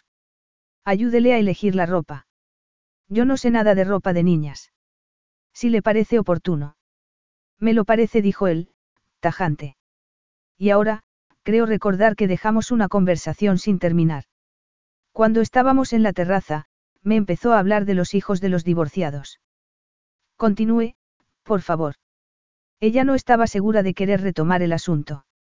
Pero Evandro estaba esperando una respuesta que, además, podía ser útil para el bienestar de Amelie. A veces, los niños se sienten perdidos cuando sus padres se divorcian de mala manera. Se vuelven invisibles, por así decirlo. Y a veces, son ellos mismos los que quieren ser invisibles para. Jenna no terminó la frase. Se había metido en un terreno demasiado personal, y no quería seguir adelante. Pero Evandro no soltaba a sus presas cuando las tenía acorraladas.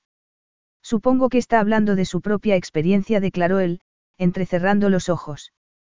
Pero ¿por qué quería ser invisible? Jenna sacudió la cabeza. De repente, se sentía como si estuviera soñando y aquello no fuera real. Tal vez, por lo avanzado de la noche, tal vez, por la quietud del lugar o, tal vez, porque estaban solos. Y tal vez fue eso lo que la animó a seguir. Mi madre se mató en un accidente de tráfico, y yo me fui a vivir con mi padre y con su pareja de entonces. Por desgracia, no me recibieron precisamente con los brazos abiertos. Ni mi madrastra ni sus hijos ni mi propio padre. ¿Cuántos años tenía? Seis. Era más pequeña que Amelie. Él guardó silencio. Yo me armé de valor, esperando que la situación cambiara un día y mi padre empezara a fijarse en mí, esperando el momento en que dejaría de ser invisible. Pero no llegó. Y, al cabo de un tiempo, decidí que la invisibilidad era mucho más segura. Evandro frunció el ceño. Más segura. Por supuesto. No desear lo que no se puede tener es mucho más seguro que desearlo. Es mejor ser invisible. Él asintió lentamente y dijo. Y sigue siéndolo, según veo.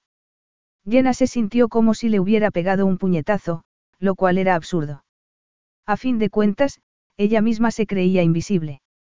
Sabía que podía entrar en cualquier habitación sin que nadie se diera cuenta, y le parecía bien, porque era menos doloroso que su alternativa, que la condenaran por el simple hecho de existir. Aún se estaba intentando recuperar cuando volvió a oír la voz profunda de Evandro, como emergiendo de un mar insondable. Si le preocupa que Amelie pueda acabar en el mismo caso, despreocúpese. Le aseguro que no tiene nada de invisible para mí.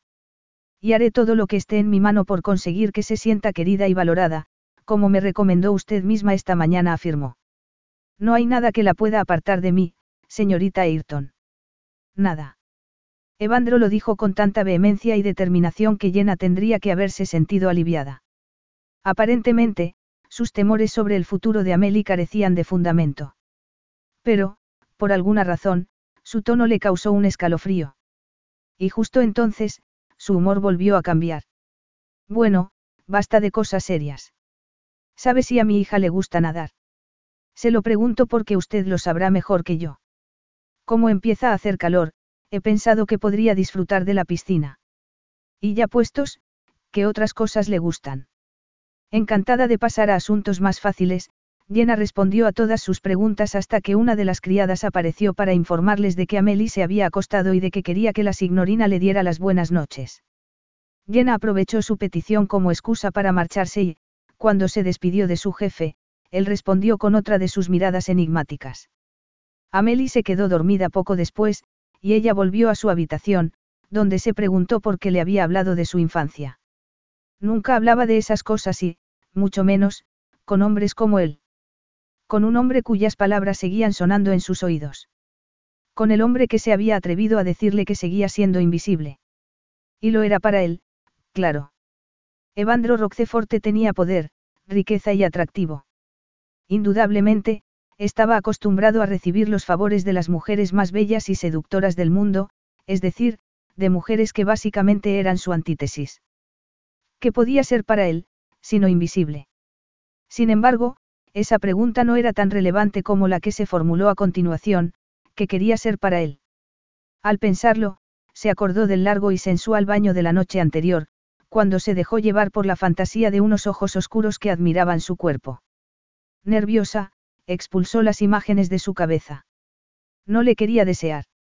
Era un sentimiento inapropiado y, sobre todo, inútil, porque no tenía ninguna posibilidad de despertar el deseo de un hombre excepcional.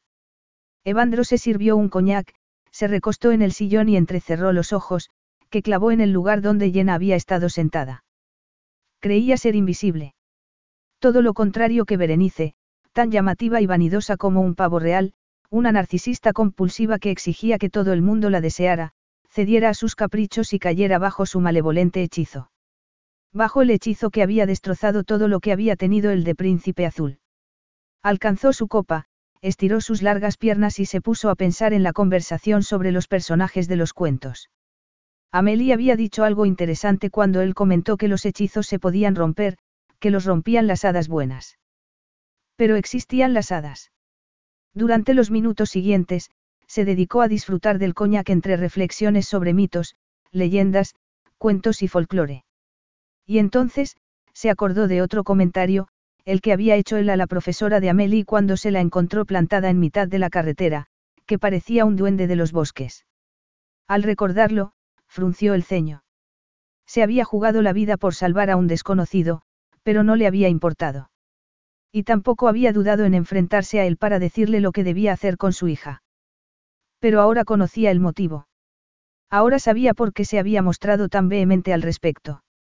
Se lo había confesado ella misma al hablarle de su infancia. Jenna Ayrton se sentía invisible. Y era normal que se sintiera así. No había nada en ella que llamara la atención, ni un solo detalle externo que pudiera despertar su interés calzado sin tacón y vestidos osos que no hacían nada por realzar su figura. Una cara bonita, pero sin el énfasis del maquillaje. Y, para empeorar las cosas, una melena de pelo castaño normal y corriente que, encima, se recogía con moños. Cualquiera se habría dado cuenta de que hacía todo lo posible por pasar desapercibida. No es que se sintiera invisible, es que quería serlo. Volvió a alcanzar la copa, echó otro trago y, mientras lo saboreaba, pensó que había algo muy atractivo bajo su apariencia gris. Estaba en su forma de hablar y en su forma de responder. Estaba en sus claros ojos de color avellana. Había algo que... ¿Qué? Evandro dejó la pregunta en el aire, sin contestar. Capítulo 5. Evandro fue fiel a su palabra. Todos los días, sacaba tiempo de donde fuera para estar con Amelie. Y lo hacía en cualquier momento, aunque tuviera que interrumpir una lección para llevarse a la niña a la piscina, al cine del pueblo más cercano, al campo o a alguna tienda de juguetes, que se iban acumulando en su habitación. Un día, aparecieron con una bicicleta de color rosa y, por supuesto, Amelie se apresuró a subirse en ella para lanzarse como un rayo por la terraza y los jardines, encantada. A Jenna no le hacía ninguna gracia que interrumpieran sus lecciones, pero se alegraba por la niña. Cada vez se llevaba mejor con su padre, y él con ella. De hecho, Evandro se esforzaba tanto que, a veces, se emocionaba al verlo. Sin embargo, su emoción tenía dos elementos desconcertantes. El primero era la envidia, por indigno que le pareciera. Envidiaba a Meli cuando se iba con su padre, cuando jugaba a perseguirlo y cuando él la abrazaba. Pero el segundo era peor, por inesperado y porque no lo podía explicar. Además, era la primera vez que se sentía así. Siempre había estado cómoda con la soledad. Y ahora, de repente, no la soportaba. Habría dado cualquier cosa por estar en el lugar de Amelie. Por supuesto, Jenna sabía que no tenía derecho. Amelie era su pupila, Evandro, su jefe y el precioso palazzo, una residencia temporal. Pero, a pesar de recordárselo constantemente, y de intentar mantenerse ocupada con largos paseos por el bosque y un sinfín de brazadas en la piscina, la soledad había dejado de ser su amiga. Ya no le gustaba. Era una sensación tan extraña como perturbadora. Cuando Evandro y Amelie se marchaban, no hacía otra cosa que echarles de menos y preguntarse qué estarían haciendo. Y, por si eso fuera poco, solo era feliz cuando Evandro las invitaba a cenar con él. Cuanto más tiempo pasaba, más extrañaba esos momentos. Cuanto más tiempo pasaba, más cómoda se sentía con él. Le encantaba su carácter franco, su ironía y su sentido del humor, que podía aparecer en cualquier instante. Desde luego, Jenna no dejaba de repetirse que un hombre tan rico, poderoso y cosmopolita como Evandro Roqueforte no podía estar muy interesado en una mujer como ella. Pero cabía la posibilidad de que estuviera equivocada, porque cada vez que Amelie se retiraba a su habitación, él se quedaba con ella, rellenaba sus vasos de vino, estiraba las piernas y entablaba una conversación que nunca tenía nada que ver con su hija. Y hablaban de todo, desde política hasta arte, pasando por literatura. Hable sin miedo, señorita Ayrton le solía decir. Quiero conocer su opinión, porque sé que tiene una y que será incisiva. Por muy tranquilo que sea su tono, siempre destripa las cosas. Y no espero menos de usted. Jenna se quedó sorprendida con sus propias reacciones. Evandro era un hombre tan formidable que la intimidaba, pero hablar con él era una experiencia embriagadora, algo a lo que no estaba acostumbrada. Su profunda voz y sus intensos ojos oscuros la hechizaban de tal manera que no podía hacer otra cosa que dejarse llevar. Evandro quería respuestas francas, sin reticencias de ninguna clase y, poco a poco, ella había empezado a ser consciente de que no quería ser reticente con él. El hecho de que quisiera conocer sus opiniones y, más aún, de que quisiera escucharla, era tan perturbador como estimulante. Los días pasaron y, aunque Jenna ya no necesitaba hacer de puente entre Amelie y su padre, Evandro la invitó varias veces a comer, a cenar, a pasear por el bosque y, al final, a poner en funcionamiento la fuente del jardín. Y, sin darse cuenta, se sorprendió deseando algo que contradecía todo lo que había sido hasta entonces, todo lo que le resultaba familiar, cómodo, seguro. Por primera vez en su vida, deseó lo que nunca había deseado. Ya no quería ser invisible. No con Evandro Roqueforte.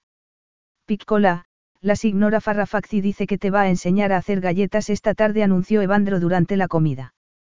Y mientras tú te diviertes en la cocina, la señorita Ayrton y yo daremos un paseo por el bosque. Jenna abrió la boca para protestar, pero él se lo impidió. No, no permitiré que se retire a sus habitaciones. Necesito ejercicio y una buena conversación, algo que solo puedo tener con usted. Evandro fue sincero, aunque no sabía por qué le interesaba tanto aquella mujer. Vestía mal, estaba decidida a estropear su imagen y carecía de atractivo físico, pero ardía en deseos de pasar más tiempo con ella. Fuera cual fuera el motivo, no podía negar que disfrutaba de su compañía. Y, por supuesto, la buscaba. Además, estaba encantado con su cambio de actitud. Al principio, Jenna hacía lo posible por encerrarse en sí misma, pero, con el paso del tiempo, y a base de presionarla, se había ido abriendo a él. Cada vez estaba más relajada. Cada vez sonreía con más facilidad. Se sentía cómoda. Y no todo el mundo se sentía cómodo con él. Berenice le había dejado una huella profunda, un pozo de amargura que había destrozado al príncipe azul de su juventud, potenciando su brusquedad, su impaciencia, su autoritarismo y su cinismo. Pero, cuando estaba con Jenna, se sentía distinto, como si ya no pesara esa losa sobre sus hombros. Evandro no sabía por qué. Solo sabía que era verdad. Quizá fuera porque se había atrevido a plantarle cara en su obsesión por defender a Amelie y evitarle el dolor de sufrir una infancia como la suya. O quizá fuera porque parecía entender instintivamente su irónico sentido del humor, al que respondía con frases tan limpias como directas que siempre le arrancaban una sonrisa de satisfacción. Pero lo que más le gustaba era su franqueza. Todas sus respuestas eran sinceras. Cuando decía algo, lo decía de verdad. No intentaba edulcorar sus opiniones para que encajaran con las de él.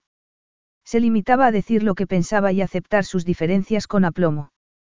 Definitivamente, Jenna no se parecía a ninguna de las mujeres con las que había estado. Defendía sus posiciones con firmeza, pero también con una tranquilidad tan avasalladora que, a veces, le dejaba sin palabras.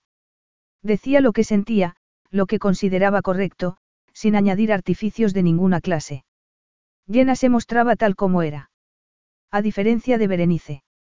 Al acordarse de ella, Evandro frunció el ceño. Sería esa la verdadera razón de que la encontrara tan atractiva. Incómodo, se intentó convencer de que solo le interesaba porque era la profesora de Amélie, la niña que ahora estaba a salvo de las malignas maquinaciones de su madre. Además, su estancia en el palazzo era temporal. Cuando terminara el verano, volvería a su país. Y él dejaría de dar vueltas a su extraña relación. Pero ahora estaba con ella, caminando a buen paso por la empinada y boscosa pendiente de la colina, y no pudo resistirse a la tentación de girarse hacia la antítesis de Berenice, que iba unos pasos por detrás. Cuando era más joven, salía a correr por los senderos de esta zona.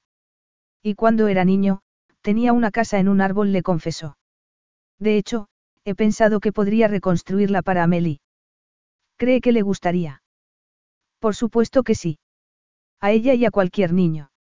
A usted también le habría gustado. Preguntó, mirándola de nuevo. Sí contestó ella. Evandro no se quedó satisfecho con su contestación, así que se detuvo y dijo. Eso es todo lo que va a decir. Sabe perfectamente que los monosílabos nunca me dejan contento. Ella apartó la mirada. Sí, me habría gustado tener un sitio como ese, un sitio para esconderme. Mis hermanastros odiaban que estuviera en su casa, y yo hacía lo posible por no cruzarme en su camino, declaró llena. Pero no lo tenía, de modo que me ocultaba tras la caseta del jardín, entre ortigas y zarzas.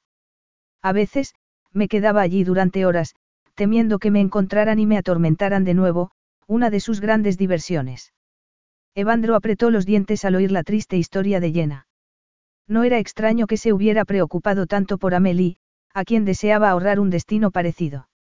Pero Amelie estaba a salvo ahora, y su profesora seguía sometida a sus viejos fantasmas, que la perseguían y le impedían disfrutar de la vida. Evandro reorganizó rápidamente sus pensamientos y, sin darse cuenta, de forma completamente inesperada, tomó una decisión y la volvió a mirar. El sol jugueteaba con su cabello castaño, algunos de cuyos mechones se habían escapado del estricto moño y caían sobre sus mejillas, ruborizadas por la caminata. Sus ojos de color avellana parecían verdes bajo las frondosas ramas de los árboles, y sus pequeños pechos subían y bajaban por el esfuerzo realizado. Una vez más, se acordó de lo que le había dicho durante su primer encuentro, que parecía un duende de los bosques. Y en cierto modo, lo era. Un duende que podía desaparecer en cualquier momento. Un duende que podía hacerse invisible. Tan invisible como su insensible padre le había empujado a ser. Tan invisible como ella misma creía. Sí, Evandro había tomado una decisión. No quería que fuera invisible. Nunca más. No con él. Capítulo 6. Evandro apoyó el codo en la ventanilla abierta de su elegante y gris sedán, un vehículo bastante más cómodo que el deportivo en el que había llegado a la propiedad. Estaba esperando a que sus dos pasajeras salieran del palazzo, ansioso por disfrutar del día que tenían por delante. En principio, solo se trataba de comprar ropa nueva a Amelie, porque su vestuario era bastante inadecuado. Sin embargo, Evandro tenía un objetivo más, algo que pretendía conseguir ese mismo día. Al pensarlo, sus ojos brillaron con satisfacción. Y justo entonces, Jenna y la niña salieron del palazzo. Amelie, que llevaba un top rosa con lentejuelas y una falda amarilla abullonada, corrió hacia él. Evandro salió del coche, le abrió la portezuela posterior y le hizo una reverencia deliberadamente exagerada, limitando la crítica a la estética de la niña a la afirmación de que estaba tan deslumbrante que tendría que ponerse las gafas de sol. Amelie se sentó detrás, y él le puso el cinturón de seguridad y se giró hacia Jenna. Aquella mañana, su aspecto no era tan gris como de costumbre, quizá, porque iban a pasar el día fuera del palazzo. Se había puesto un vestido de color azul claro que le quedaba muy bien, y cuyo estrecho cinturón enfatizaba su también estrecha cintura y la discreta curva de su torso, aunque Evandro sospechó que no era consciente de ello. Sin embargo, lo que más le extrañó fueron sus ojos, que brillaban de una forma especial. Sería por la perspectiva de pasar el día en otra parte. Fuera cual fuera el motivo, se alegró. Un segundo después, cerró la portezuela trasera y abrió la del copiloto, porque no iba a permitir que Jenna se sentara detrás, con la niña. La quiero aquí, a mi lado dijo, señalando el asiento del copiloto, para poder contarle cosas sobre los sitios por donde pasemos. Lleva demasiado tiempo encerrada, así que combinaremos las compras y el turismo. Ya es hora de que vea un poco de mundo. Jenna acató sus deseos, se sentó delante y declaró, en una objeción de lo más previsible. No es necesario que me lleve a hacer turismo. Naturalmente, Evandro no hizo ni caso. Ya que estamos, iremos a ver una villa romana. Es un yacimiento arqueológico notable, y estoy seguro de que será una visita suficientemente educativa para Amelie. Así no perderá un día de estudios. Y ahora avanti. Evandro arrancó y tomó el mismo camino donde se había producido el derrumbe el día en que se conocieron. Por supuesto, Jenna se acordó del suceso. Y él también, como le demostró a continuación. Aún no le he dado las gracias por lo que hizo, señorita Ayrton. Se arriesgó por mí, y solo consiguió que le gritara, pero me salvó la vida. El tono de Evandro se había vuelto súbitamente sombrío, y no era de extrañar. Si él hubiera muerto, Amelie habría regresado con Berenice y habría llevado una vida tan poco sana como la de su madre, lo cual la habría convertido en una persona tan egoísta y narcisista como ella o en un ser profundamente dañado. En fin, aunque llegue un poco tarde, gracias añadió. Jenna lo miró a los ojos, provocando un momento tan intenso como mágico, que solo duró una fracción de segundo. Pero, a pesar de su brevedad, aún seguía en la mente de Evandro cuando clavó la vista en la estrecha carretera. Pasta por pranzo. Dijo Evandro. Estaban sentados en la terraza de una tractoria, en la plaza mayor del pueblo medieval donde se habían detenido a comer. Hasta entonces, el día había sido maravilloso. Primero habían ido al yacimiento arqueológico, donde admiraron los mosaicos mientras Evandro les explicaba el funcionamiento del hipocausto, es decir, el sistema de calefacción que usaban los romanos. Luego, volvieron al coche y, mientras avanzaban entre viñedos y cipreses, él les dio explicaciones sobre todo tipo de cosas, desde la producción vinícola de la zona hasta su historia y geografía. Is your bunion causing pain or preventing you from wearing your favorite shoes? Have you considered a bunionectomy? Midwest Clinical Research Center is currently enrolling a clinical trial for an investigational pain medication following a bunion removal surgery. Qualified participants between the ages of 18 and 75 may receive a bunion removal surgery at no cost, as well as access to an investigational pain medication. They may also be compensated up to $1,170 for their time. To learn more, call 937-588-6622 or go to removemybunion.com to fill out a short survey and see if you may qualify. Now through February 2nd, join a clean and spacious Planet Fitness for zero enrollment and only $10 a month. With tons of equipment and free fitness training, it's the perfect place for everybody to work out. Even me, mother of very fussy triplets and one very colicky husband. Especially you, Supermom. You'll release endorphins and have more energy. Ah, I remember having energy. Start feeling spectacular today. Join in club or at planetfitness.com. Zero enrollment, $10 a month, cancel anytime. Deal ends February 2nd. See club for details. Jenna no supo si Amelie se acordaría de algo, pero, fuera como fuera, formaba parte de su curva de aprendizaje, lo cual hizo que se acordara de su infancia en el colegio. En cuanto a ella, no podía negar que estaba encantada de ampliar sus conocimientos sobre la zona, que no había visitado antes, aunque lo estaba aún más por el simple hecho de que Evandro la hubiera invitado a pasar el día con ellos. Y desde luego, no dejaba de pensar en su inesperado agradecimiento y en la intensa y breve mirada que se habían cruzado un instante después. El padre y la hija se pusieron a hablar entonces sobre lo que iba a comer la segunda, inclinándose sobre el menú. Jenna los miró y se preguntó a quién habría salido la pequeña, porque su cabello no podía ser más diferente, Evandro lo tenía prácticamente negro y Amelie, intensamente rubio. Pero eso carecía de importancia. Habían establecido una relación magnífica, disipando todos sus temores iniciales. Amelie no sería una solitaria como ella. Amelie tendría un lugar en el mundo. Al pensarlo, el corazón se le encogió. Le habría gustado que las cosas fueran distintas, pero no se engañaba a sí misma. Por muy bien que se llevara con su jefe, por mucho que quisiera a su pupila y por mucho que se alegrara de su afectuosa relación, ella era una persona ajena a su familia, una simple observadora. Cuando acabara el verano, se marcharía. Y probablemente, no los volvería a ver.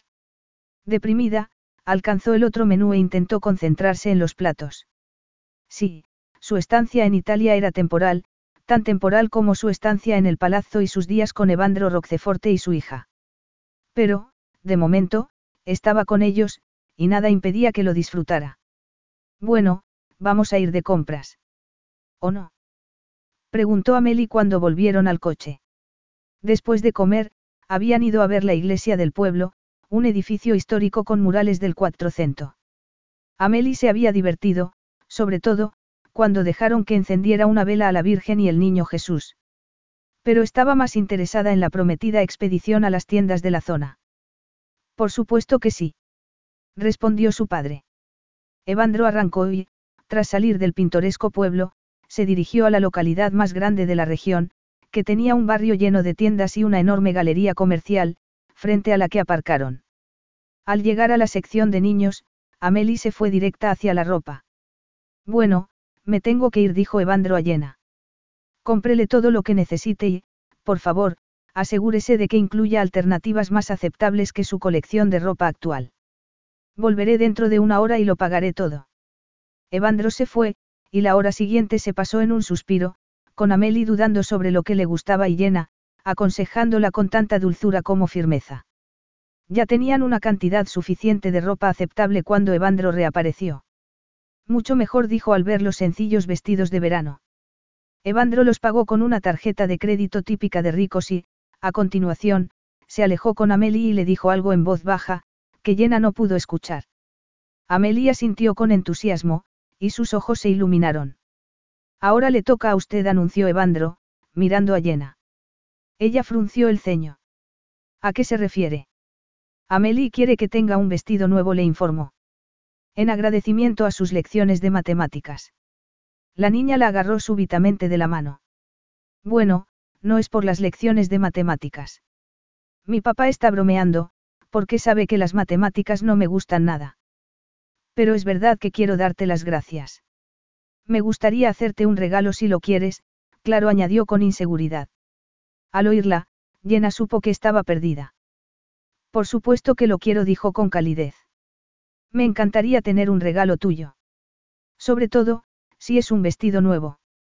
Sencillamente, Llena no podía rechazar su ofrecimiento. Aunque Evandro hubiera manipulado a la niña para conseguirlo. Pero ¿por qué lo había hecho? Era un simple gesto de caballerosidad.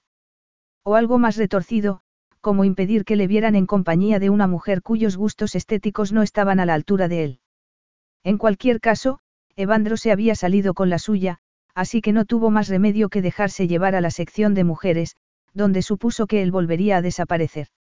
Pero, en lugar de marcharse, se sentó en uno de los sillones de cuero del establecimiento y alcanzó una de las revistas deportivas que estaban a disposición de los desgraciados hombres que se veían obligados a esperar. Luego, Amelie la arrastró arriba y abajo en busca de su regalo, y no se detuvo hasta encontrar lo que quería. Mira, estos vestidos son como los míos, pero de tu talla dijo la pequeña.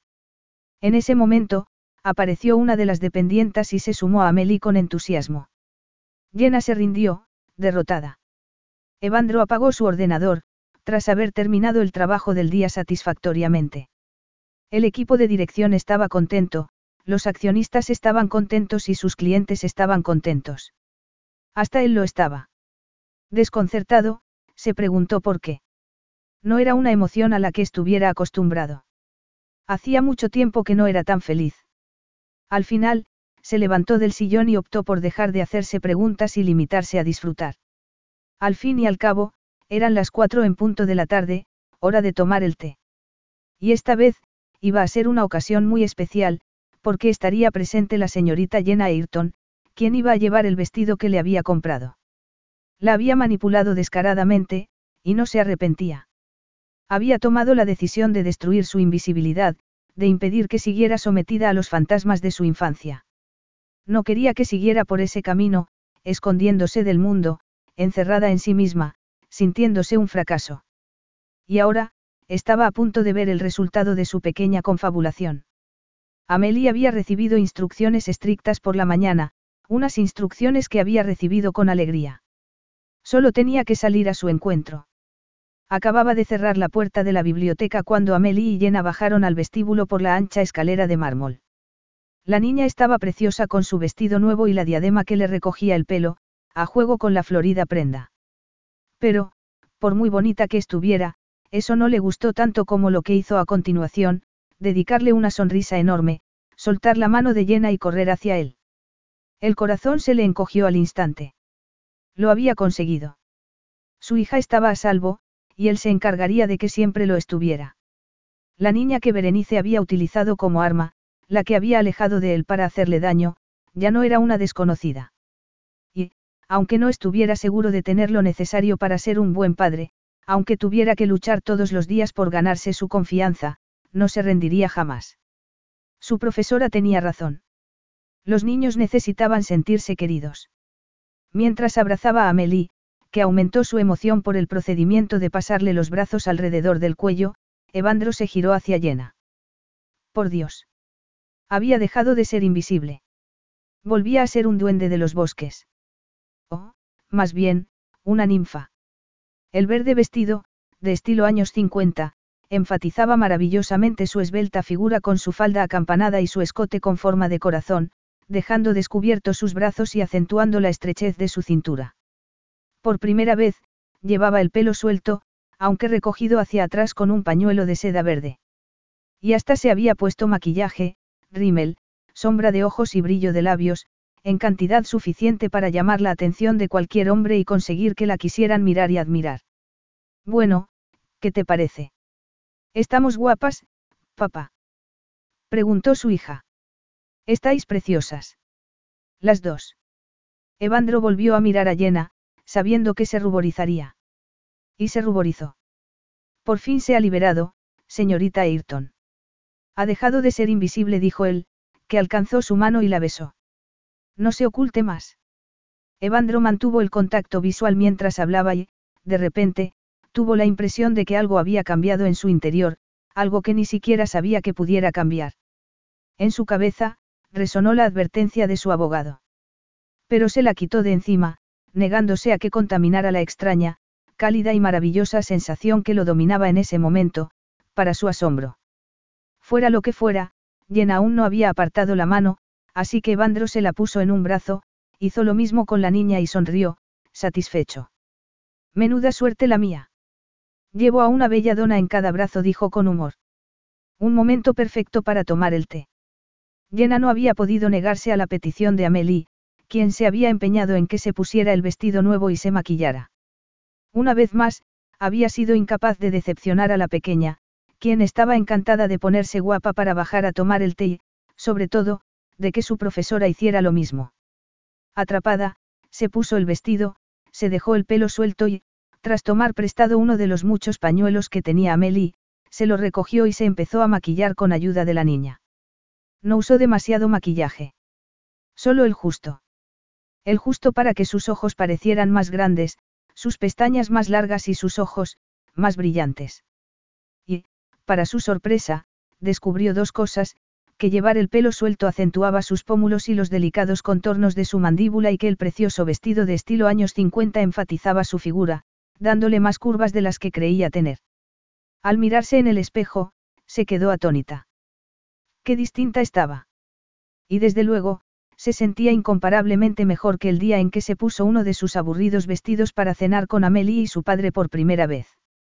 ¿Cuánto tiempo había pasado desde la última vez que se había maquillado, dejado el pelo suelto y puesto una prenda más o menos bonita? No pudo recordarlo, aunque supuso que habría sido en la universidad, para ir a alguna de las fiestas de los estudiantes de primero. Pero no habría tenido éxito, porque nadie se fijaba en las chicas aburridas que solo vivían para sus estudios y que ni siquiera llamaban la atención de sus propios padres. Desde entonces, no se había arreglado nunca. A fin de cuentas, era profesora, y lo único que esperaban de ella era que tuviera un aspecto más o menos pulcro y que mantuviera el orden en clases abarrotadas de niños de familias y barrios pobres. Un mundo radicalmente distinto al magnífico y elegante palazzo italiano. Un mundo que estaba a años luz de los hombres como Evandro Roqueforte. Mientras caminaban hacia la Rosaleda, donde habían instalado sillas, una mesa de hierro forjado y una sombrilla para protegerles del sol, Llena se estremeció. Su mano seguía en el brazo de Evandro, el príncipe azul que la había besado a la antigua usanza y que la había mirado como si la encontrara inmensamente deseable. Pero, si él era un príncipe azul, ¿qué era ella? Evidentemente, la Cenicienta. Una cenicienta que siempre se había escondido, que se parapetaba detrás de su trabajo, que intentaba ser invisible. No se oculte más, había dicho él. Y la voz de Evandro seguía sonando en sus oídos, con su tono profundo e intenso. Y, por primera vez en su vida, se atrevió a desear lo que no había deseado nunca. Dejar de ser invisible para siempre. Por lo menos, en lo tocante a Evandro Roqueforte. Capítulo 7. Menuda sorpresa declaró el ama de llaves. Evandro la llevó por la Rosaleda e invitó a sentarse a la encantada mujer, que estaba resplandeciente con su falda de color azul cielo, su chaqueta y su blusa de cuello con encajes. Ya que la signora Farrafacci nos ha preparado una comilona, me ha parecido oportuno que la disfrute con nosotros, dijo Evandro a Llena. Bueno, reconozco que la tarta Victoria se me da bastante bien, replicó la mujer mientras se sentaba. Loretta y María aparecieron con dos bandejas y añadieron su contenido a lo que ya estaba en la mesa. Era un té típicamente inglés, con vajilla de porcelana, pequeños sándwiches de pepino, huevo cocido y salmón ahumado y varios tipos de postres, tan resplandecientes como su creadora y a cual más apetecible, la tarta Victoria, con sus capas de mermelada de frambuesa, un montón de pasteles de distintos colores y un refinado pastel de Saint Honoré, hecho de pasta chox e hilo de azúcar.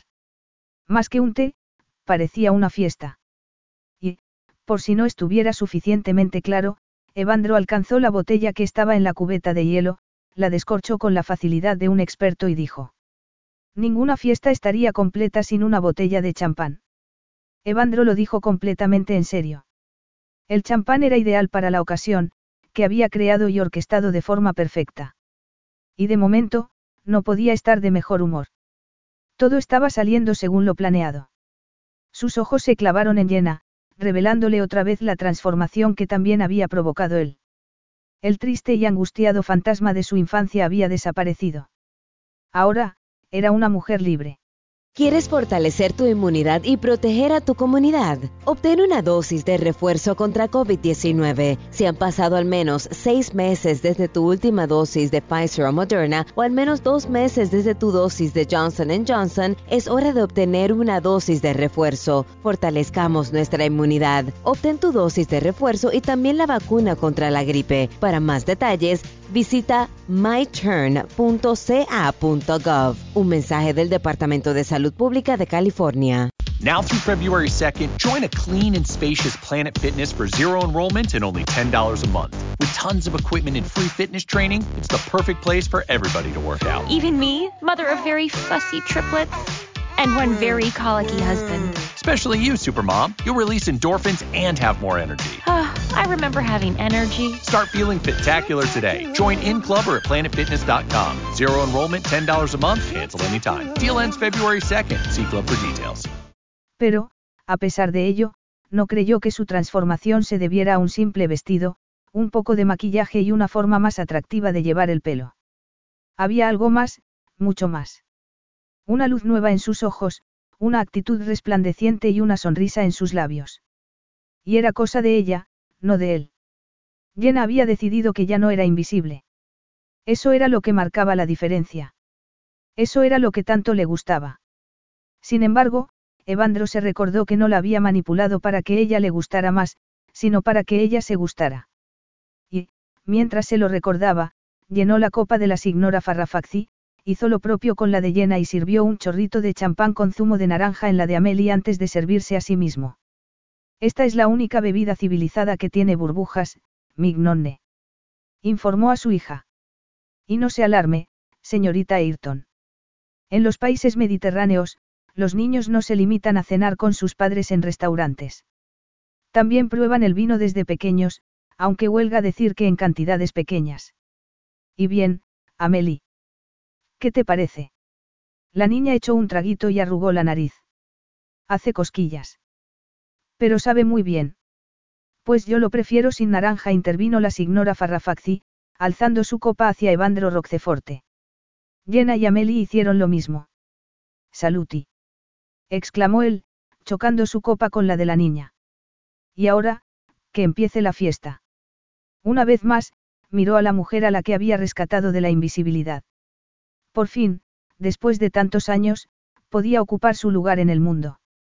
No volvería a negarse el placer de vivir. El ama de llaves hizo los honores y sirvió el té, aunque Amelie lo rechazó porque prefería su champán con naranja. Evandro sonrió entonces y se recostó en su silla. Qué excepcionalmente agradable es todo esto, dijo. Deberíamos hacerlo más a menudo o mejor aún, durante todo el verano. Y deberíamos vestirnos de tiros largos, como se suele decir. Por cierto, ¿qué es vestirse de tiros largos? Jenna soltó una carcajada. No tengo ni idea, admitió, pero secundo la moción. Y yo la apoyo, intervino la signora Farrafacci.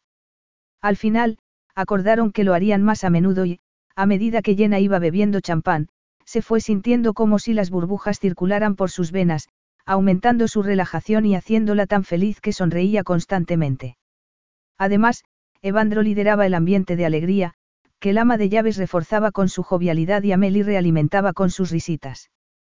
Y, al cabo de un rato, Jenna se sorprendió pensando que aquello era la quinta esencia de la felicidad. De hecho, no se había sentido tan feliz en toda su vida. En determinado momento, sus ojos se volvieron a clavar en el hombre que estaba sentado enfrente de ella, bromeando con su hija y alabando al ama de llaves por la excelencia de su tarta Victoria. Su fuerte y poderoso cuerpo estaba completamente relajado en la silla de hierro, y el cuello abierto de su impoluta camisa blanca competía en calidez con la temperatura de la tarde, enfatizando aún más su masculino atractivo. Aquel era el hombre que había cambiado su vida, el que había conseguido sacarla de su encierro y que dejara de ocultarse. El único hombre del mundo para el que ya no era invisible. No, definitivamente, no podía ser más feliz. Se sentía como el burbujeante y efervescente champán de su copa. No puedo comer ni un bocado. Y no exagero. Anunció la signora Farrafacci, levantándose. Será mejor que me vaya, porque esta noche voy a casa de mi hijo. Evandro intentó levantarse para despedirse de ella, pero el ama de llaves sacudió la cabeza. No, no, por favor, no se levante, dijo. Gracias por la fiesta vespertina, y por pedir una cena fría para que me pueda marchar. El ama de llaves alcanzó el plato con los restos de su magnífica tarta Victoria, y Evandro pidió a Amelie que la ayudara a llevar las cosas a la cocina. Por supuesto, Jenna intentó sumarse a ellas, pero él se lo impidió. No, quédese un rato. Aún queda champán en la botella. Ah, Amelie. Si te vas a poner a jugar, cámbiate antes de ropa. O juega algo que no te arruine el vestido. Amelia sintió y se fue alegremente con el ama de llaves. Bueno, dijo entonces Evandro, mirando a Jenna. Ha disfrutado de nuestra pequeña fiesta. Ella sonrió. Que sí he disfrutado. Ha sido un éxito. Él soltó una carcajada. Como su vestido nuevo dijo, mirándola de arriba abajo. No sabe lo bien que le queda. Jenna parpadeó, y Evandro notó que sus ojos de color avellana parecían verdes, como reflejando el color del vestido. Gracias replicó en voz baja. Evandro supo que su agradecimiento era sincero y, una vez más, tomó su mano, se la llevó a los labios y la besó. Le pareció que era un gesto medido, y mucho menos problemático de lo que le apetecía de verdad. Además, no le había hecho ese regalo para su propio disfrute, sino por el bien de ella. Yo también tengo que darle las gracias, dijo, incómodo con lo que deseaba hacer. Los vestidos que le compró a Amelie son incomparablemente más bonitos que los que le compró su madre. Los ojos de Jenna se iluminaron. Sí, y estaba encantada. Se nota que quiere complacerle. Evandro frunció el ceño, y su voz sonó súbitamente brusca. No necesito que me complazca. Si esa es la impresión que tienen ella y usted, es obvio que he fracasado en mi intento de ser un buen padre. No ha fracasado. Protestó llena con vehemencia. Es un padre maravilloso. Absolutamente maravilloso. Llena lo miró con intensidad, y él supo que estaba buscando las palabras adecuadas. Es normal que un niño quiera complacer a sus padres, continuó ella, y también lo es que usted quiera complacer a su hija. Está completamente justificado. Solo es peligroso cuando es unilateral entonces, puede ser de lo más dañino. También es dañino entre adultos, observó Evandro. Hay pocas cosas peores que intentar ganarse el amor de una persona incapaz de amar y caer bajo su hechizo. Porque hay hechizos malignos, dijo, citando las palabras que había pronunciado durante su primera cena. Evandro no quiso decir quién le había hechizado de esa manera. No era necesario, porque Jenna ya lo sabía. Además, había sufrido lo suficiente como para saber lo que pasaba cuando el amor no era recíproco, cuando una de las dos partes carecía de la más primordial de las emociones. Y eso era tan válido en cuestión de amantes como en cuestión de padres. Bueno, no malgastemos el champán con recuerdos terribles. Mi mujer es cosa del pasado, al igual que su padre, y no tienen más poder sobre nosotros que el que nosotros les queramos dar, dijo. Venga, brinde conmigo. Ella aceptó el brindis, y él pensó que la había mentido. Berenice no era cosa del pasado. Aún podía envenenarlo todo. Pero no quería pensar en eso. No en ese momento. La volvió a mirar y se volvió a sorprender con su asombrosa transformación, intentando convencerse de que mirarla no era ningún pecado. La tarde ya estaba muy avanzada, y el calor empezaba a ser más tolerable. Desde el palazzo, les llegaba la voz de Amélie, que estaba hablando de moda con sus muñecas. Evandro sonrió con resignación y dijo. Como siga así, acabará de diseñadora. Jenna también sonrió.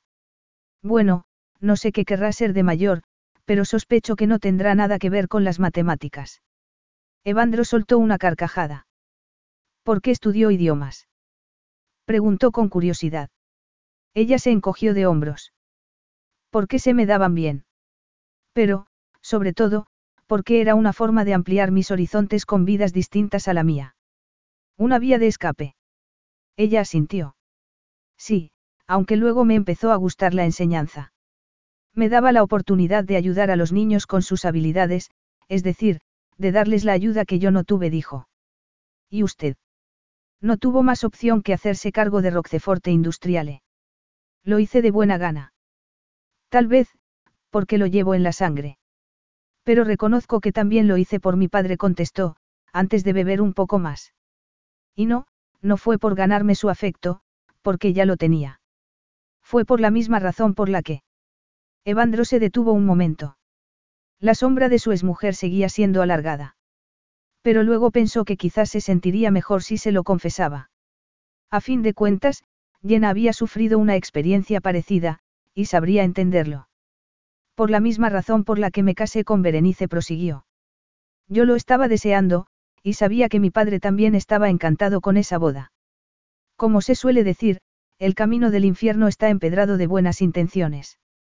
Evandro se bebió el resto de su champán y se levantó, vociferando para sus adentros a Berenice y quejándose consigo mismo por haber estado tan ciego. Sin embargo, no estaba dispuesto a permitir que sus lóbregos pensamientos estropearan un día tan especial, de modo que ofreció una mano a Jenna y dijo. Si ya ha terminado el champán, venga conmigo. Daremos un paseo, aunque solo sea para bajar la comida. Evandro volvía a estar de buen humor. Y se llevó a Jenna a los jardines, alejándose del recuerdo de su exmujer. Jenna estaba en la terraza. El sol se acercaba lentamente al horizonte, y su luz dorada banaba los jardines. Evandro y ella habían estado un par de horas en la sala de juegos de Amélie. Primero, viendo una de sus películas favoritas y más tarde, divirtiéndose con la niña con uno de sus juegos de ordenador, aunque las dos cosas tenían más o menos el mismo argumento, historias de princesas medievales, expediciones heroicas y animales mitológicos. Había sido tan divertido como agradable. Después, María se había llevado a Amelie para bañarla, y Evandro se había ido a la biblioteca a comprobar el correo electrónico, momento en el cual apareció Loretta. Al ver que se disponía a servirles una cena fría, consistente en ensaladas y antipasti, Jenna la ayudó a poner la mesa en el salón y, acto seguido, le dio las buenas noches. Y ahora estaba disfrutando de las vistas, dominada aún por la sensación de felicidad que había tenido toda la tarde. Al cabo de unos instantes, oyó los pasos de Evandro, y sus ojos se iluminaron al instante. No lo pudo evitar. Hasta se preguntó si él estaría tan contento como ella. Pero había oscurecido tanto que no veía bien su cara. Evandro se detuvo junto a la mesa, alcanzó los cócteles que le habían preparado y caminó hacia Llena, sin apartar la vista de sus ojos. Espero que le guste, dijo, pasándole un martini de R.Y. Tras el champán de esta tarde, le refrescará el paladar. Ella lo probó. Era fresco, ácido y, con toda seguridad, más potente de lo que habría sido sensato, teniendo en cuenta que ya se había tomado dos copas de champán. Sin embargo, era un día especial, y optó por dejar la cautela y la sensatez para otro momento. ¿Y bien? preguntó él, arqueando una ceja. Está buenísimo. Él asintió, satisfecho. Brindemos por la puesta de sol, dijo, mirándola aún. Y por cosas más importantes que una puesta de sol. Jenna no estuvo segura de lo que había querido decir y, para empeorar las cosas, seguía sin poder distinguir su expresión. Pero notó algo distinto en su tono de voz, algo que le causó un escalofrío de placer, como el beso que le había dado en la mano cuando bajó por la escalera del palazzo con su vestido nuevo. Durante los minutos siguientes, se dedicaron a disfrutar de sus cócteles y de la gloriosa puesta de sol. El cielo se oscureció enseguida, y las cigarras empezaron a cantar a su alrededor. Fue extrañamente romántico. La mente de Llena se llenó de pensamientos contradictorios, que acalló rápidamente. Tampoco era el momento más adecuado para hacerse preguntas o ponerse a especular. Solo lo era para estar así, tranquilamente, juntos. Sin embargo, Amelie rompió el hechizo por el procedimiento de aparecer repentinamente en el salón con unas zapatillas y una bata. Jenna sonrió y le ofreció una mano. La niña corrió hacia ella y se aferró a su profesora. Estamos esperando a la primera estrella, Karina dijo su padre. ¿Tú puedes ver alguna? Amelie alzó la vista. Sí. Allí, papá. Mira. La niña señaló un minúsculo y casi invisible punto en el firmamento. Es verdad. exclamó Yena. ¿Qué lista eres? dijo él.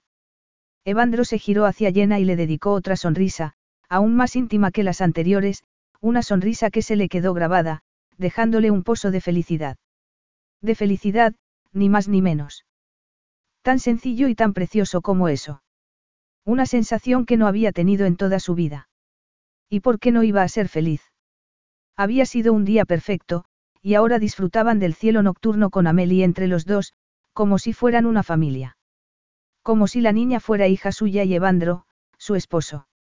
Al darse cuenta de lo que estaba pensando, se ruborizó y soltó la mano de Amelie como si le quemara. ¿Cómo era posible que tuviera esos pensamientos?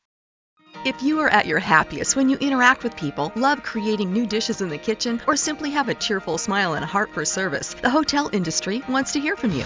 The hotel industry offers competitive pay, flexible schedules, generous benefits, and some exclusive perks. It's a team oriented community that supports each other with 200 plus career pathways available and a fast track to senior level positions. Check them out. Visit thehotelindustry.com to learn why this is a place to grow, to succeed, to stay. Go to thehotelindustry.com today.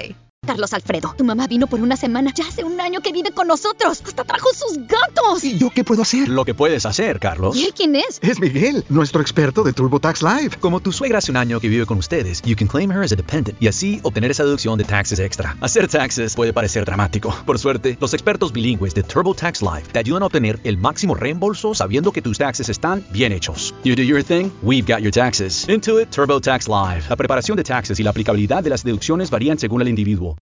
¿Cómo se atrevía a desear tal cosa? Jenna dio un beso a la dormida niña antes de salir de su habitación y dirigirse a la escalera. Los empleados ya se habían retirado, y el palazzo estaba en silencio. Sin hacer ruido, entró en el comedor y miró a Evandro, que estaba sentado con las piernas extendidas y una copa vacía en la mano. Pero Evandro debió de notar su presencia, porque se giró al instante. La luna acaba de salir, dijo, levantándose. Vamos a verla. Aunque Llena ya se había acostumbrado a sus modales bruscos, notó algo distinto en su voz. Y empezaban a ser demasiadas coincidencias, porque también se había comportado de forma distinta durante la cena. No había hecho nada fuera de lugar. Había sido agradablemente informal y, desde luego, había estado encantador con Amelie, pero Jenna se había dado cuenta de que no dejaba de mirarla. Estaría pensando en lo cambiada que estaba. En el éxito de plan para que dejara de ser invisible. Fuera cual fuera el motivo, la dejó tan confundida que, cuando salieron a mirar las estrellas, hizo todo lo posible por no mirarlo a los ojos.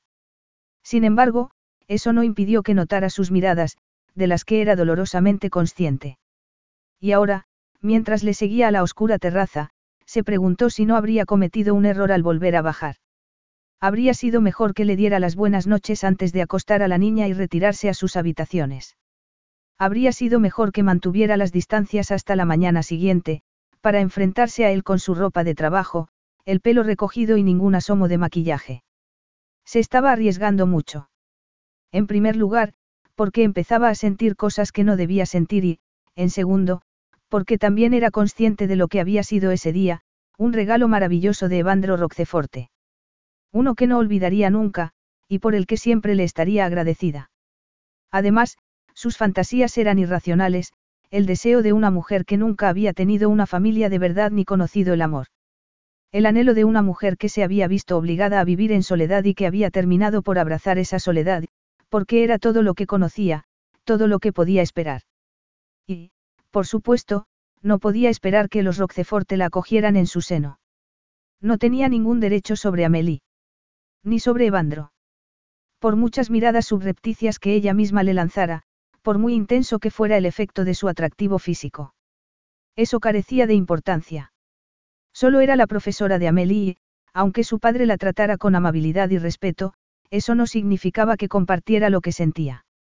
No significaba nada en absoluto. Por desgracia, su insistente negativa a hacerse ilusiones fracasaba todo el tiempo. Quisiera o no, deseaba algo más.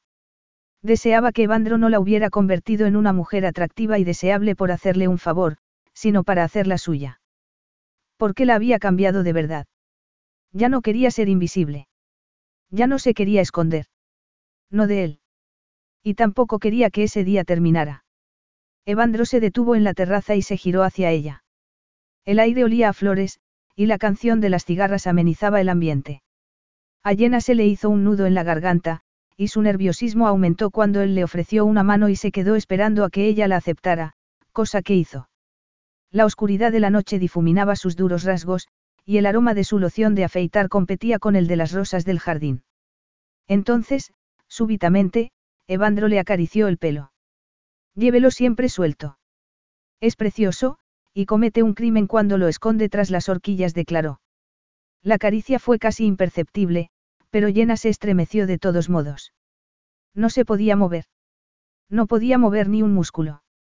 Solo podía mirarlo con los ojos muy abiertos, empapándose de él, reducido todo al deseo de estar allí, a su lado, con aquel hombre, con el único hombre del mundo que tenía la habilidad de hacerle sentir esas cosas. Una vez más, intentó recordarse que solo era la profesora de Amélie, pero no pudo. ¿Cómo podía pensar en esa situación, tan cerca de él, sintiendo la cascada de su propio cabello en la espalda, el suave roce del vestido en su cuerpo, el fresco aire de la noche en los hombros. No había sido tan consciente de su propio cuerpo en toda su vida. Hasta podía sentir los latidos de su corazón. Exaltada, entreabrió los labios y clavó la vista en sus ojos. Oh, llena, dijo él, casi en tono de advertencia. Llena, no. La voz se le quebró, y su actitud cambió de repente, como si estuviera haciendo un esfuerzo por romper el hechizo. Pero Llena no lo podía permitir y, sin darse cuenta de lo que hacía, pronunció su nombre en voz baja. Evandro. Su expresión volvió a cambiar. Se volvió menos tensa, se suavizó. Y, durante un momento, Llena tuvo la sensación de que el tiempo se había detenido. Evandro estaba completamente inmóvil, como atrapado. El momento duró una eternidad y, cuando terminó, él bajó la cabeza y la besó con dulzura, muy despacio. Jenna se dejó llevar, rindiéndose a los sensuales movimientos de sus labios. Él le puso una mano en la cintura y la apretó contra su cuerpo, provocando que ella alzara las suyas y las pusiera en la ancha pared de su pecho, encantada de poder sentirlo. Poco a poco, el beso se volvió más apasionado e, instintivamente, Jenna se lo devolvió. Estaba cada vez más entregada, y el contacto de Evandro, que no dejó de acariciarle en ningún momento, aumentaban su exaltación. Había cruzado una línea imaginaria, y todos sus deseos se concentraban en él. El mundo había dejado de existir. Lo único que había sobrevivido eran sus manos, sus brazos, su boca. Hasta que él se apartó. Desconcertada, ella abrió los ojos. Su corazón se había desbocado, y casi no podía respirar. Acuéstate, dijo Evandro, tuteándola por primera vez. Acuéstate. No ha pasado nada. Ella no se movió. No podía. El tono de voz de Evandro era tan duro y frío como las baldosas de piedra de la terraza. No ha pasado nada. Esto no ha ocurrido, insistió él. Jenna cerró los puños y se clavó las uñas en las palmas. Ha sido cosa mía. Mía, no tuya. Cúlpame a mí, a la luna y a las estrellas. Piensa que estoy borracho y tírame lo que quieras, lo que te dé la gana, pero márchate continuó. Jenna no derramó una sola lágrima. No hizo ni el menor ruido. Se limitó a darse la vuelta y marcharse, invisible otra vez. Capítulo 8. Evandro pisó el acelerador, ardiendo en deseos de volver a Turín, de llegar a su despacho tan deprisa como el vehículo permitiera. En determinado momento, se miró en el retrovisor y vio que estaba rígido, como si llevara una máscara de hierro. ¿Cómo podía haber sido tan imprudente? ¿Cómo podía haber besado a Jenna? Había hecho exactamente lo que intentaba evitar desde el principio. Se había vuelto a poner en peligro. Aunque, a decir verdad, nunca había creído que una mujer como ella pudiera ser un peligro. Ni siquiera le llamaba la atención. Por lo menos, al principio. Porque era evidente que poco a poco, día a día y de un modo tan lento como implacable, había despertado su interés. Ya no se contentaba con pasear con Jenna y compartir risas y carcajadas. Se había esforzado por conseguir que saliera de su encierro, que dejara de protegerse con un manto de invisibilidad. Y ahora descubría que ese manto no la protegía solo a ella, sino también a él. Era de lo más irónico. Se había convencido a sí mismo de que la estaba ayudando por su bien, sin querer nada a cambio, sin más deseo que el de salvarla de sus fantasmas. Le había demostrado lo bella que podía ser. Y al demostrárselo, se había condenado a sí mismo, había provocado su propia caída. No, no tendría que haber permitido que volviera después de acostar a Amelie. No tendría que haber cometido la locura de llevarla a la terraza y dejar que lo mirara a los ojos bajo la luz de la luna. Tendría que haberse resistido. Pero ¿cómo? Estaba prendado de ella desde que la vio en la escalera con su vestido nuevo, libre al fin de sus ataduras. Estaba en peligro desde entonces, desde ese preciso momento. Y, sin embargo, había hecho todo lo posible por no reconocerlo. Se había comportado como el mejor de los anfitriones y había disfrutado de su compañía como de costumbre, como si no pasara nada. Pero bajo esa apariencia de normalidad fluía un río de pasión que le había empujado a mirarla constantemente, a llenarse de ella, a tomar nota de todos los detalles de su cuerpo. Era un duende del bosque, buscando las estrellas y la luna con sus preciosos ojos, buscándole a él. Y la besó. Y perdió la razón. Y olvidó sus temores. Y despreció el peligro hasta que la tuvo entre sus brazos, apretada contra su cuerpo. Hasta que se dio cuenta de lo que estaba haciendo y, tras apartarse de ella, le habló con dureza y la obligó a marcharse. Cuando Jenna se fue, se quedó a solas en la terraza, vociferando la luna, las estrellas y, sobre todo, a sí mismo. Vociferando el cruel hechizo de Berenice, cuyas cadenas estaba lejos de romper. Papá se ha ido. Dijo Amelie, incapaz de concentrarse en sus estudios. Ha vuelto a Turín. Tenía trabajo, Amelie. No puede estar aquí todo el tiempo, replicó Jenna, haciendo un esfuerzo por mantener el aplomo. Estaba profundamente deprimida, y enfadada con su propia estupidez. Se había dejado llevar. Le había besado con toda su pasión. Y él la había rechazado. Pero era lo más sensato, y ella también tenía que rechazarle. Por el bien de los dos. Tenía que seguir adelante y comportarse como si fuera verdad que no había pasado nada, sin más huella que un recuerdo doloroso. Pero ¿cómo? ¿Cómo podía olvidarlo? ¿Cómo podía olvidar que había estado entre sus brazos? ¿Cómo podía olvidar los besos, lo que había sentido, lo que tanto ansiaba? ¿Cómo podía olvidar las caricias del hombre del que se había enamorado? Al darse cuenta de lo que estaba pensando, se quedó helada. No, podía estar enamorada de él. No debía. Era una locura, un imposible. Pero tan real como el sol. Desesperada, se giró hacia la ventana de la habitación. No quería que Amelie le viera la cara, porque habría notado su desmayo. Se había enamorado de Evandro Roqueforte. Se había enamorado sin remedio de un hombre que la había rechazado. ¿Qué podía hacer? Solo una cosa. Asumirlo, sacar fuerzas de flaqueza y volver a ser la persona que había sido. Retirarse a su refugio, encerrarse en el único sitio donde podía estar a salvo, en su familiar y discreta invisibilidad. Evandro estaba de pie, junto a la chimenea del salón dorado, que solo abría cuando tenía invitados. Y ahora los tenía.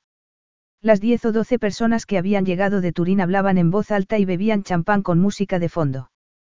Los balcones del palazzo estaban abiertos y la terraza, tan iluminada como un escenario. Algunas parejas habían salido al exterior, y bailaban al ritmo de la música, que se oía en toda la propiedad. Tesoro. Caro mío. No te quedes ahí como un gran Seigneur de la antigüedad. Ven a bailar conmigo. exclamó una mujer, cuyo estrecho vestido enfatizaba sus sensuales curvas. Era una vieja conocida de Evandro. Se conocían muy bien, por lo menos, en términos de intimidad física. Pero, por muchas veces que hubieran estado juntos, Evandro pensó que la profundidad de las relaciones no estaba tan vinculada con el tiempo como con la armonía entre dos personas. Y a veces, se alcanzaba en un instante. Rápidamente, borró esa idea de su pensamiento. Solo servía para reforzar la emoción contra la que estaba luchando, la emoción que le había llevado a llenar el palacio de gente que no le gustaba para marcar una distancia definitiva entre ella y él. Para proteger a Jenna y protegerse a sí mismo. Esa también era la razón de que se hubiera marchado a Turín. Necesitaba protección, la clase de protección que solo podía darle la mujer que le estaba invitando a bailar, Bianca Ingrani. Y solo se la podía dar ella porque ella no la deseaba.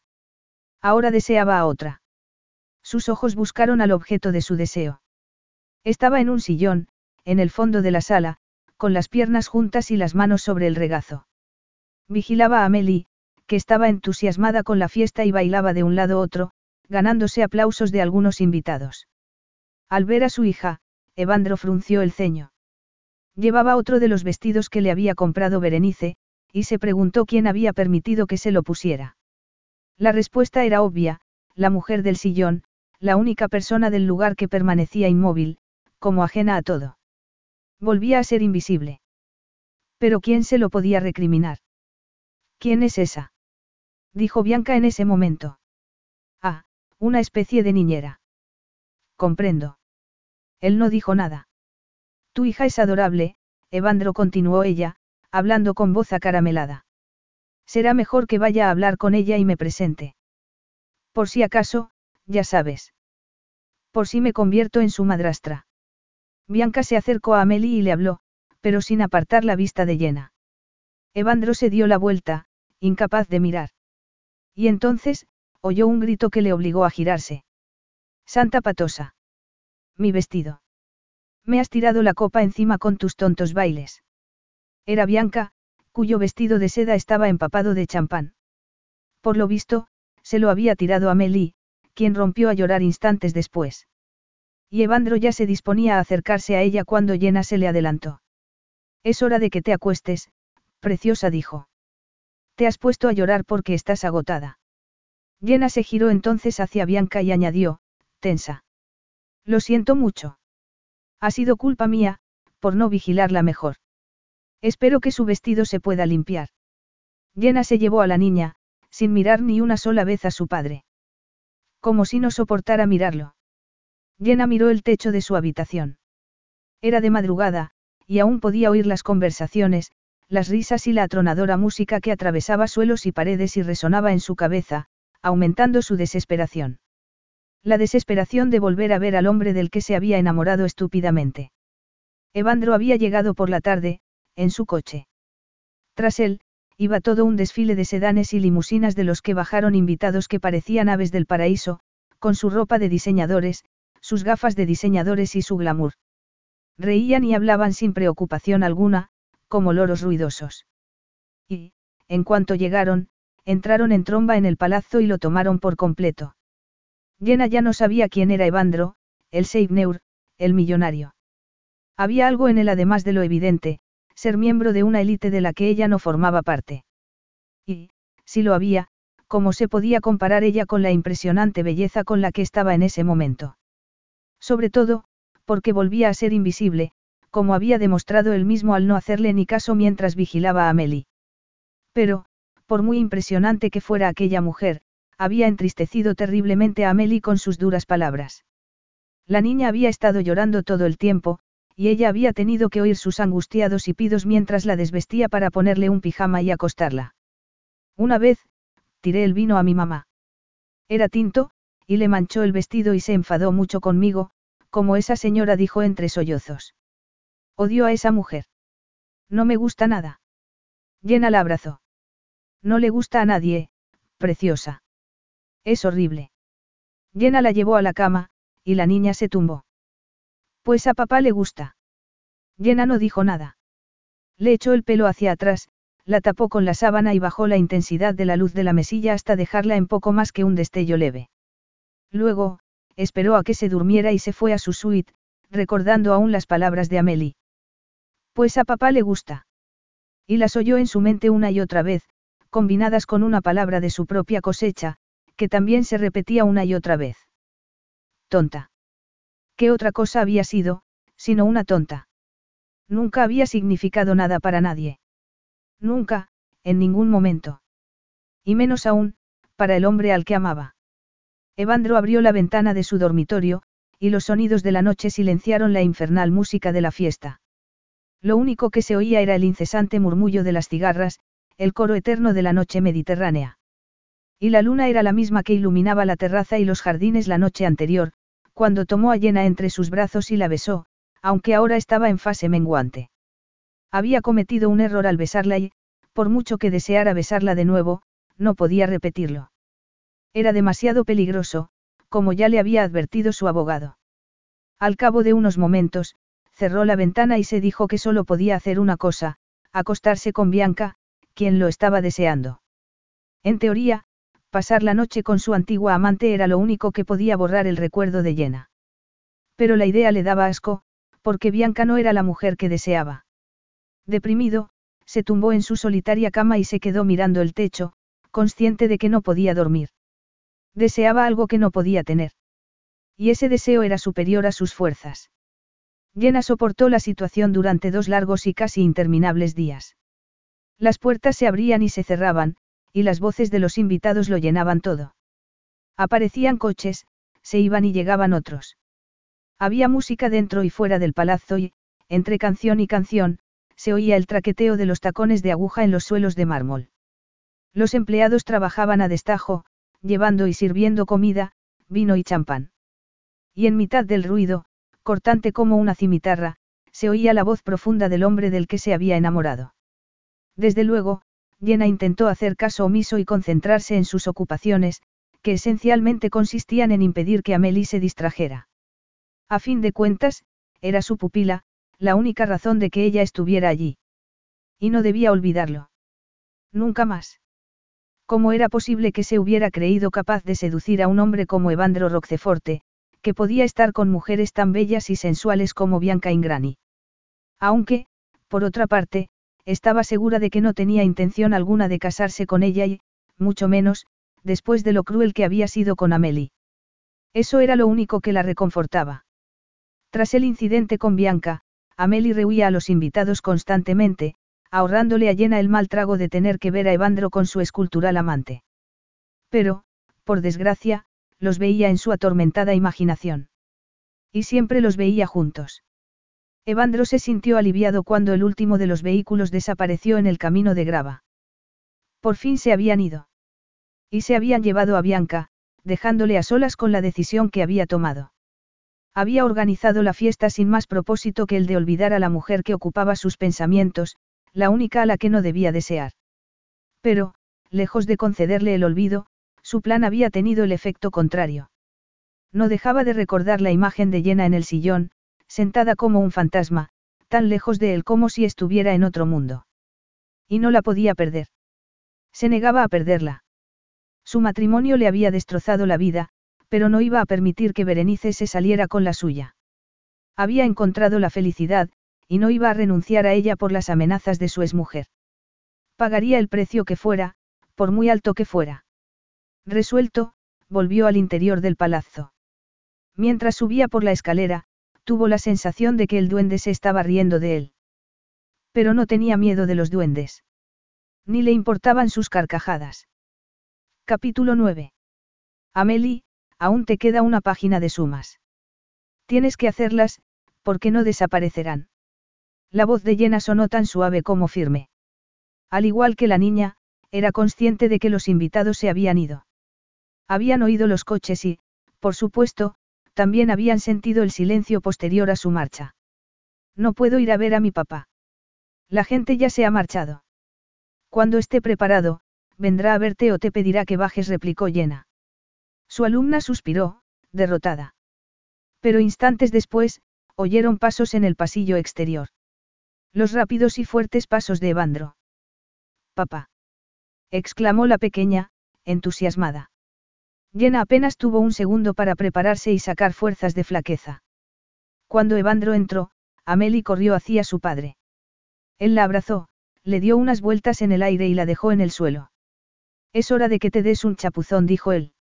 Anda, vea por tus cosas. Amelie no necesitaba que insistiera, y se fue inmediatamente. Entonces, Evandro cruzó la habitación a grandes zancadas, se detuvo delante de Jenna y, tras mirarla con intensidad, le puso una mano en la cara y la besó. ¿Quién quiere un helado? preguntó Evandro en la piscina. Yo. Yo. Amelie salió del agua y corrió hacia su padre, quien sostenía los tres helados de cucurucho que acababa de salir del frigorífico. La niña alcanzó el que le ofrecía y se sentó en una tumbona a comérselo. Bueno, ya solo quedan los nuestros, dijo Evandro, quien se acomodó junto a Jenna y le pasó su helado. Ella lo aceptó, consciente de que sus ojos brillaban como si el sol estuviera dentro de su cuerpo. Habían estado brillando desde que Evandro apareció de repente y la besó con pasión. Lo había soñado. O había ocurrido de verdad. Era posible que hubiera pasado de la tristeza más profunda a la felicidad más radiante en cuestión de segundos. Sí, lo era. No había sido un sueño. Le había dado el mejor beso de toda su vida. Y, cuando rompieron el contacto, él le acarició la mejilla, la miró con dulzura y le pidió disculpas por lo que había hecho. Fue una disculpa breve, un sencillo, perdóname, pero no hizo falta que dijera nada más.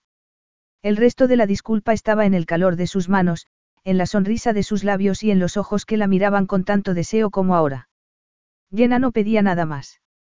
Tenía todo lo que quería, y su felicidad era tan intensa que ocupaba hasta el último poro y la última célula de su ser. Lo tenía, y no iba a dudar ni a examinar esa sensación. Se limitaba a aceptarla. Con todo su corazón. Evandro estaba apoyado en el viejo castaño que estaba en la linde del bosque, por encima de los jardines del palazzo.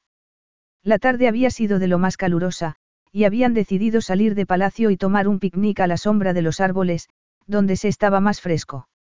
A poca distancia, Amelie estaba jugando con sus muñecas, a las que había ofrecido su propio picnic con hojas que hacían las veces de platos y bellotas que hacían las veces de tazas. Por supuesto, a Evandro le encantó que su hija se pusiera a jugar, porque así podía concentrarse en llena. Está encantada, dijo ella en ese momento, mirando a la niña. Él sonrió y la acarició. Tan encantada como yo. No podría ser más feliz. La afirmación de Evandro era sincera. Había encontrado la felicidad que nunca había tenido, y la había encontrado gracias a una mujer muy especial, su duende de los bosques, como la había llamado aquella vez. Al recordar su primer encuentro, volvió a sonreír. ¿Quién le habría dicho que el camino iniciado entonces le llevaría a esa situación? ¿Quién le habría dicho que acabaría en un verano de amor, tan perfecto que nada podía amenazarlo? Al cabo de unos instantes, oyeron un rumor brusco y lejano, procedente del valle que el sol achicharraba. Amelie levantó la cabeza y preguntó, preocupada. ¿Qué es eso, papá? Un trueno. Va a haber tormenta. Evandro escudriñó el cielo en busca de las nubes que se estaban formando, aunque no hacía falta. El ambiente empezaba a estar cargado de electricidad. ¿Estás seguro de que es una tormenta? Preguntó Jenna. Amelie se levantó. No me gustan las tormentas, dijo la niña. Jenna también se incorporó. Será mejor que nos marchemos, Evandro.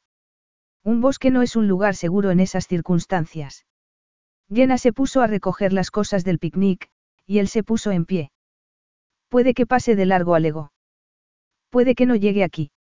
Sus palabras no sirvieron de nada, porque Amelie se alejó con sus muñecas mientras Jenna la seguía con los cojines y la manta sobre la que habían comido, dejándole a él la cesta del picnic. El cielo estaba cada vez más oscuro, y el sol había desaparecido entre las nubes. Evandro la siguió a toda prisa, encantado con la súbita oscuridad. Quizá no fuera tan intensa como la de la noche, pero sabía que, cuando llegara, Jenna y él darían rienda suelta a su deseo. Estaban tumbados en la cama, abrazados el uno al otro. La noche había llegado, y los besos de Evandro aumentaban poco a poco la exaltación de Jenna, que no podía ser más feliz. Al fin y al cabo, acababan de empezar. Evandro había tomado el control, y estaba haciendo todo lo posible para que aquel momento fuera tan mágico como debía ser, tan maravilloso como la unión de dos personas. Evandro no lo pudo ver, porque la habitación estaba demasiado oscura.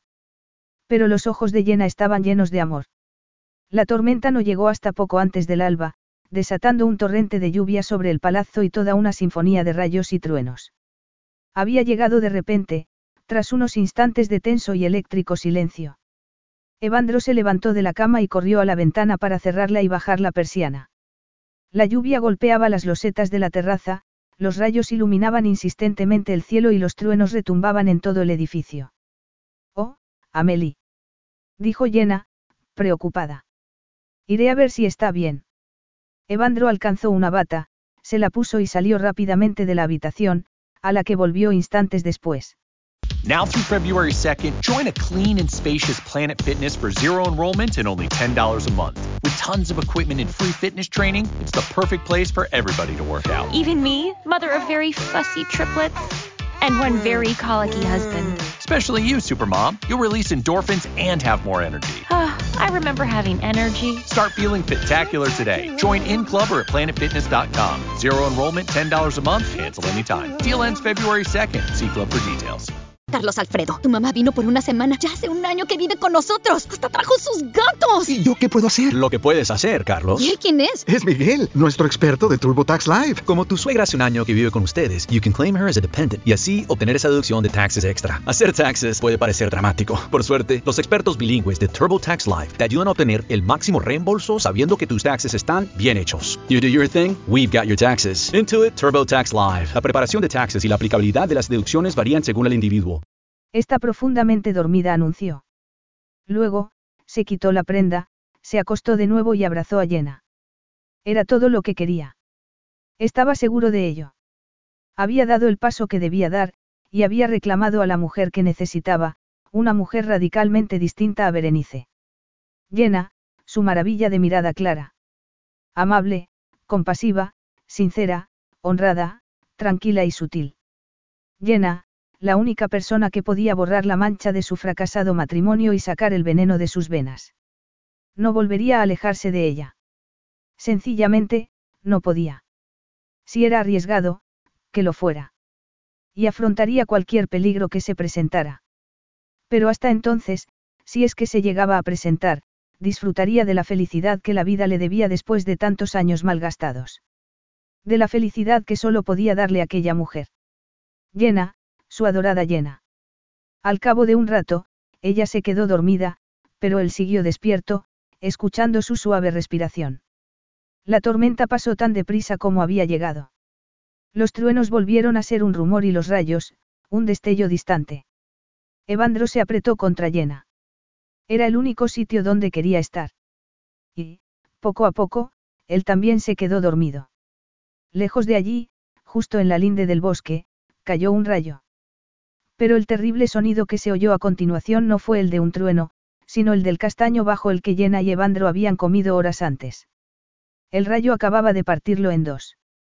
Capítulo 10. Bueno, la tormenta me ha ahorrado la molestia de tener que regar, dijo Evandro, contemplando los empapados jardines. Sus ojos se volvieron hacia Yena, que estaba en la terraza, con Amelie. El día había amanecido despejado, y el aire era tan fresco que animó su corazón. Tenía todo lo que podía desear. Tenía a Yena y tenía a Amelie. Es como si el mundo empezara de nuevo, se oyó decir a sí mismo. Y era verdad. Se sentía como si todo hubiera cambiado y estuviera en un universo distinto, donde ya no le podían alcanzar los malos recuerdos de su relación con Berenice. Pero no quería pensar en su exmujer. No quería que estropeara ese momento. Decidido, pasó un brazo alrededor de los hombros de Yena, le dio un beso en la cabeza y tomó a Amelie de la mano, diciéndose a sí mismo que no las abandonaría nunca. Ni a Yena ni a la niña que había jurado proteger. En ese momento, una nube tapó momentáneamente el sol, y él creyó oír la burlona y vengativa risa de Berenice, provocada sin duda por sus pensamientos anteriores. Pero la borró de su mente. ¿Qué vamos a hacer hoy? preguntó con alegría.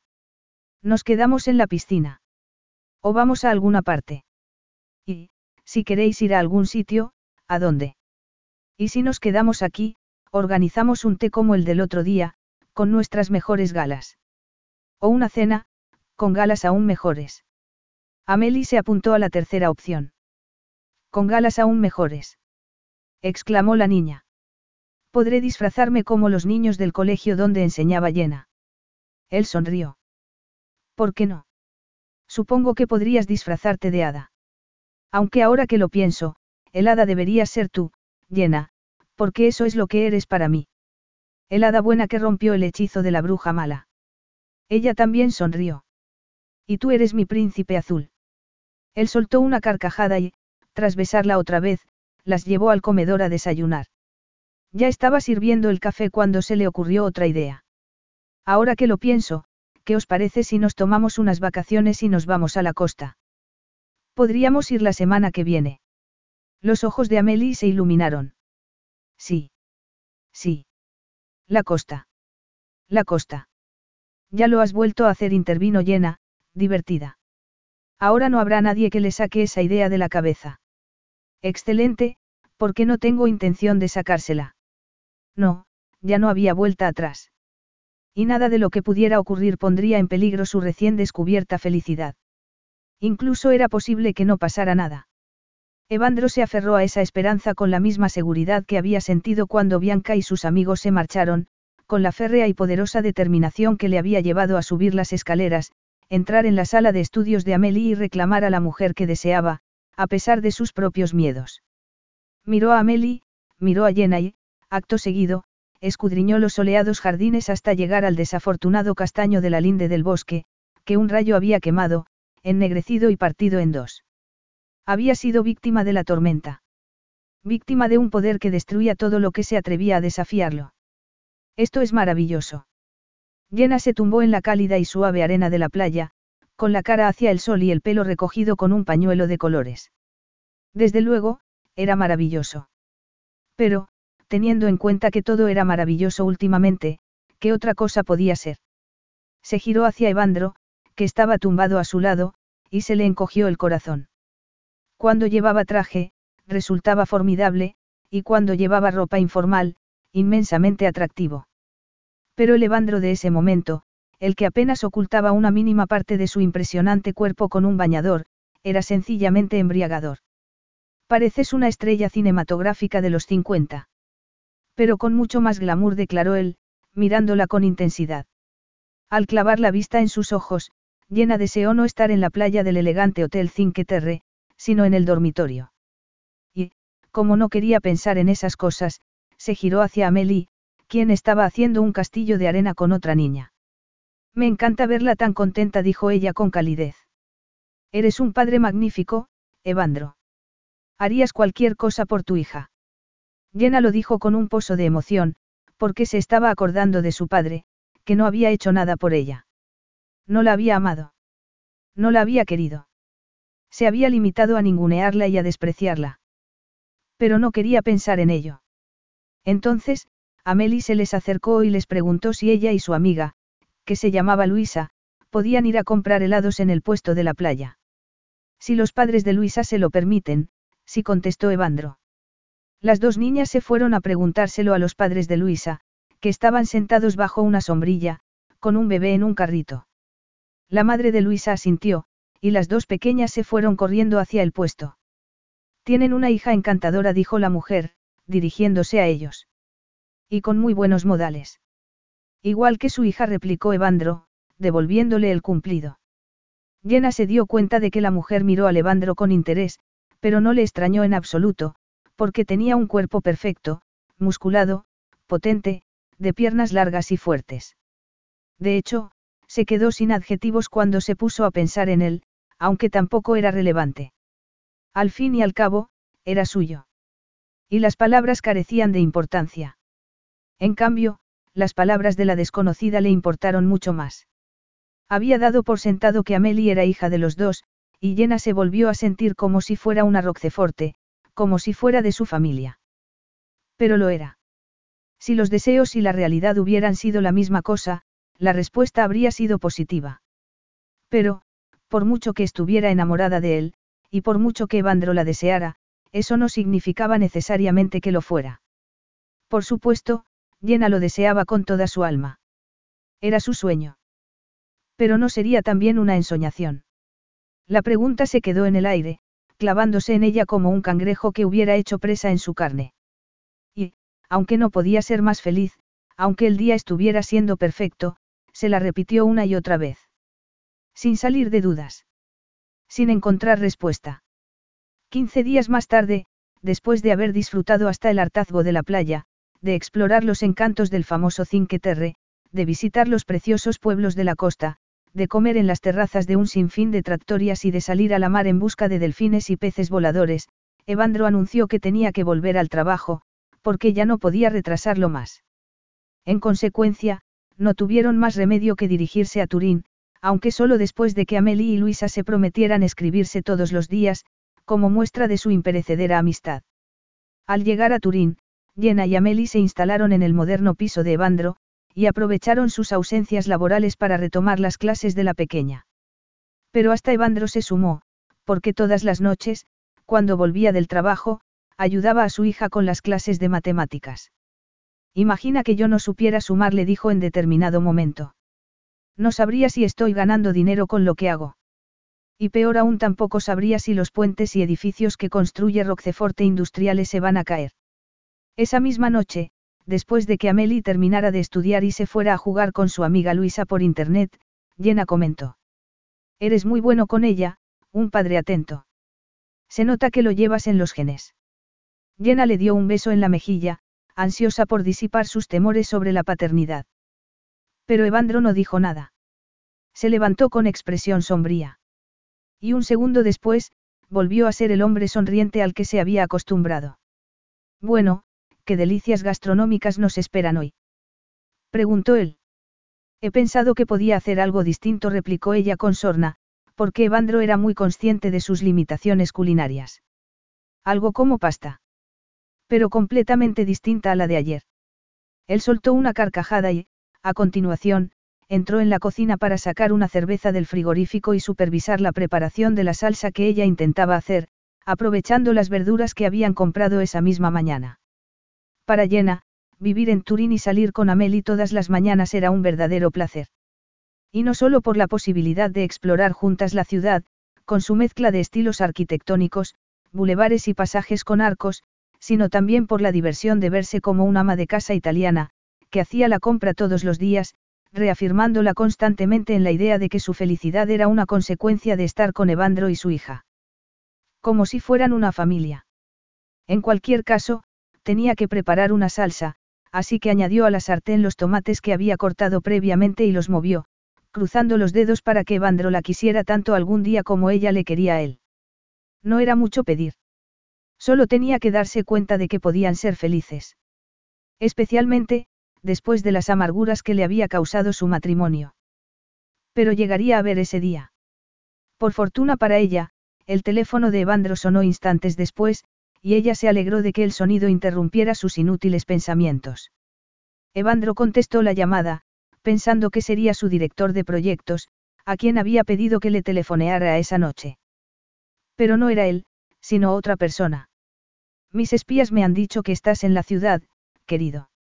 Evandro respiró hondo y se quejó para sus adentros por no haber mirado quién lo llamaba antes de contestar. Hola, Bianca. Jenna se quedó helada y dejó de mover la salsa, cosa que Evandro notó. Es obvio que te has aburrido mucho después de que nos marcháramos de tu casa de campo, continuó la mujer, con voz seductora. Ven a tomar algo. Bueno, a tomar algo y a lo que quieras. Me temo que no será posible, dijo él. Evandro lo dijo con un tono neutro, porque quería quitársela de encima con educación. Y, en consecuencia, no tuvo más remedio que morderse la lengua para no decir la verdad, que su vida no era asunto suyo. Era de Jenna y de él. ¿Por qué? preguntó Bianca. ¿Por qué Amelie está conmigo? El enfado de Bianca fue evidente. Pues es una pena, replicó con brusquedad. Pero puedes llamar a una agencia de niñeras para que se hagan cargo de ella. Gracias, pero ya hay alguien que cuida de mi hija. La mujer a la que tomaste precisamente por niñera, llena. Evandro se quejó para sus adentros. ¿Por qué le estaba dando explicaciones a una mujer como Bianca Ingrani? Llena. Dijo ella con todo de sospecha. Insinúas que has metido a esa chica en tu casa. Él perdió la paciencia. ¿Y cómo se quería librar de Bianca con tanta rapidez como fuera posible? contestó. Sí, Llena vive aquí. Lamento que te hayas ilusionado con la idea de volver conmigo, pero eso es agua pasada. Nos divertimos mucho, añadió, intentando ser conciliatorio, y huelga decir que te deseo lo mejor. Espero que encuentres un hombre mejor que yo. Evandro colgó el teléfono y, a continuación, se giró hacia Yena, quien seguía al cuidado de la salsa, pero con movimientos rígidos, casi mecánicos. Se acercó a ella, le pasó un brazo alrededor de la cintura y le dio un beso en el cuello. Tranquila. Me he librado de Bianca para siempre. Jenna se apretó contra él. Es una mujer increíblemente bella. No, a mí no me lo parece. Ya, no replicó él con firmeza. Y además, ¿crees de verdad que podría salir con una persona capaz de tratar a Amelie como lo hizo? Con alguien capaz de ser tan cruel con una niña. No, desde luego que no. Bianca es historia. No quiero saber nada de ella. Evandro la giró hacia él y, como no estaba dispuesto a que siguiera preocupada por Bianca Ingrani, la volvió a besar. Primero, con dulzura y después, apasionadamente. Pero, aunque ardía en deseos de darse un festín con ella, rompió el contacto al cabo de unos segundos. No era el momento adecuado para esas cosas. Y menos aún, cuando Amelie se presentó en la cocina. Ya está la cena. ¿Puedo rayar el queso? Es que Luisa y yo estamos buscando unicornios. Ella ha encontrado uno. Y yo, dos. La niña abrió el enorme frigorífico, sacó el parmesano, se sentó en uno de los altos taburetes y empezó a rayar. Evandro se terminó la cerveza que se estaba tomando, sacó una botella de vino blanco y sirvió una copa para Llena y otra para él mientras Llena cocía la pasta. La escena no podía ser más doméstica. Los tres juntos, en una situación completamente relajada, como una familia unida. Justo lo que no había tenido con Berenice. Sin embargo, eso no significaba que no se hubiera hecho ilusiones al principio de su matrimonio. Se las había hecho. Y habían saltado por los aires. Su exmujer lo había destruido todo. Todo lo que podía destruir.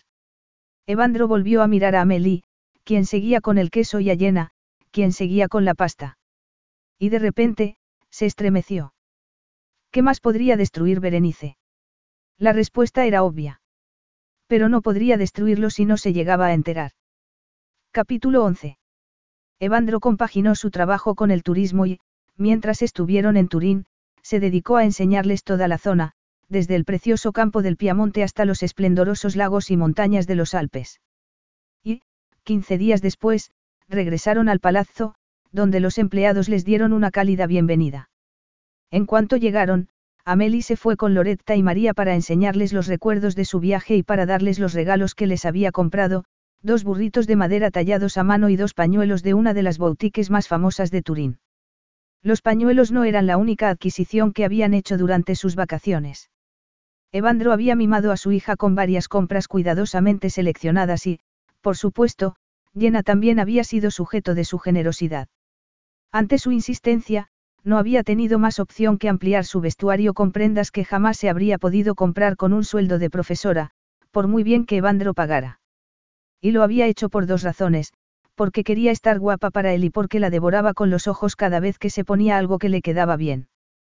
La signora Farrafacci les preparó un verdadero festín para cenar y, cuando Llena entró en el comedor con Amelie, su vista se clavó inmediatamente en Evandro, que se había puesto un smoking para celebrar su regreso.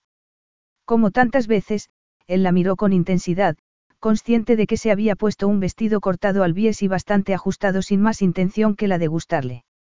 Y por supuesto, ella se ruborizó. Estás bellísima, dijo Evandro. Y tú también, Karina. Evandro besó la mano de Llena e hizo lo mismo con su hija, quien soltó unas risitas, encantada. El vestido de Amelie era tan rosa como el de su profesora, pero más claro y combinado con una chaquetilla. ¿Quién de las dos está más guapa, papá? preguntó la niña. Tienes que elegir entre las dos.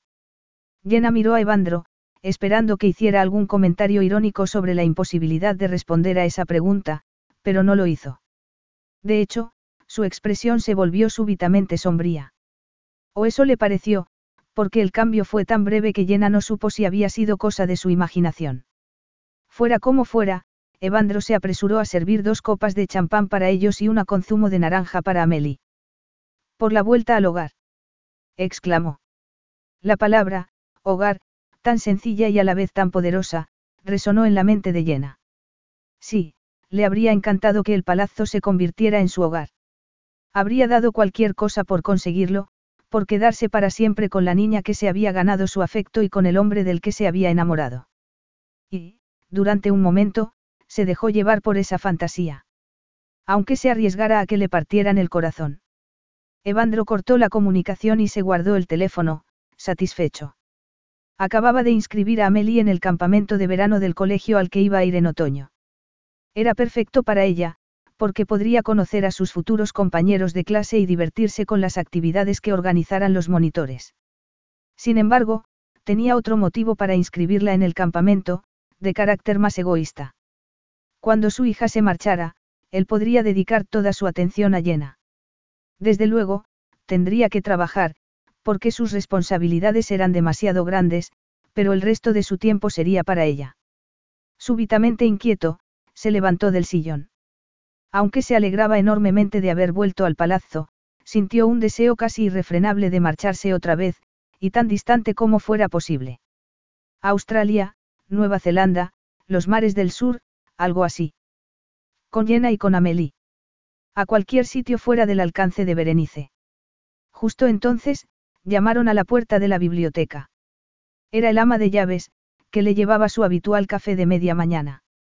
Gracias, dijo él, obligándose a sonreír. La signora Farrafacci dejó la bandeja en la mesa, y él se volvió a sentar. Pero ella se quedó donde estaba. ¿Qué ocurre? preguntó Evandro, desconcertado con la amplia sonrisa de su ama de llaves. Nada. Solo quería decir que los empleados estaríamos encantados de que lo que dicen los paparazzi sea verdad. Nos haría verdaderamente felices.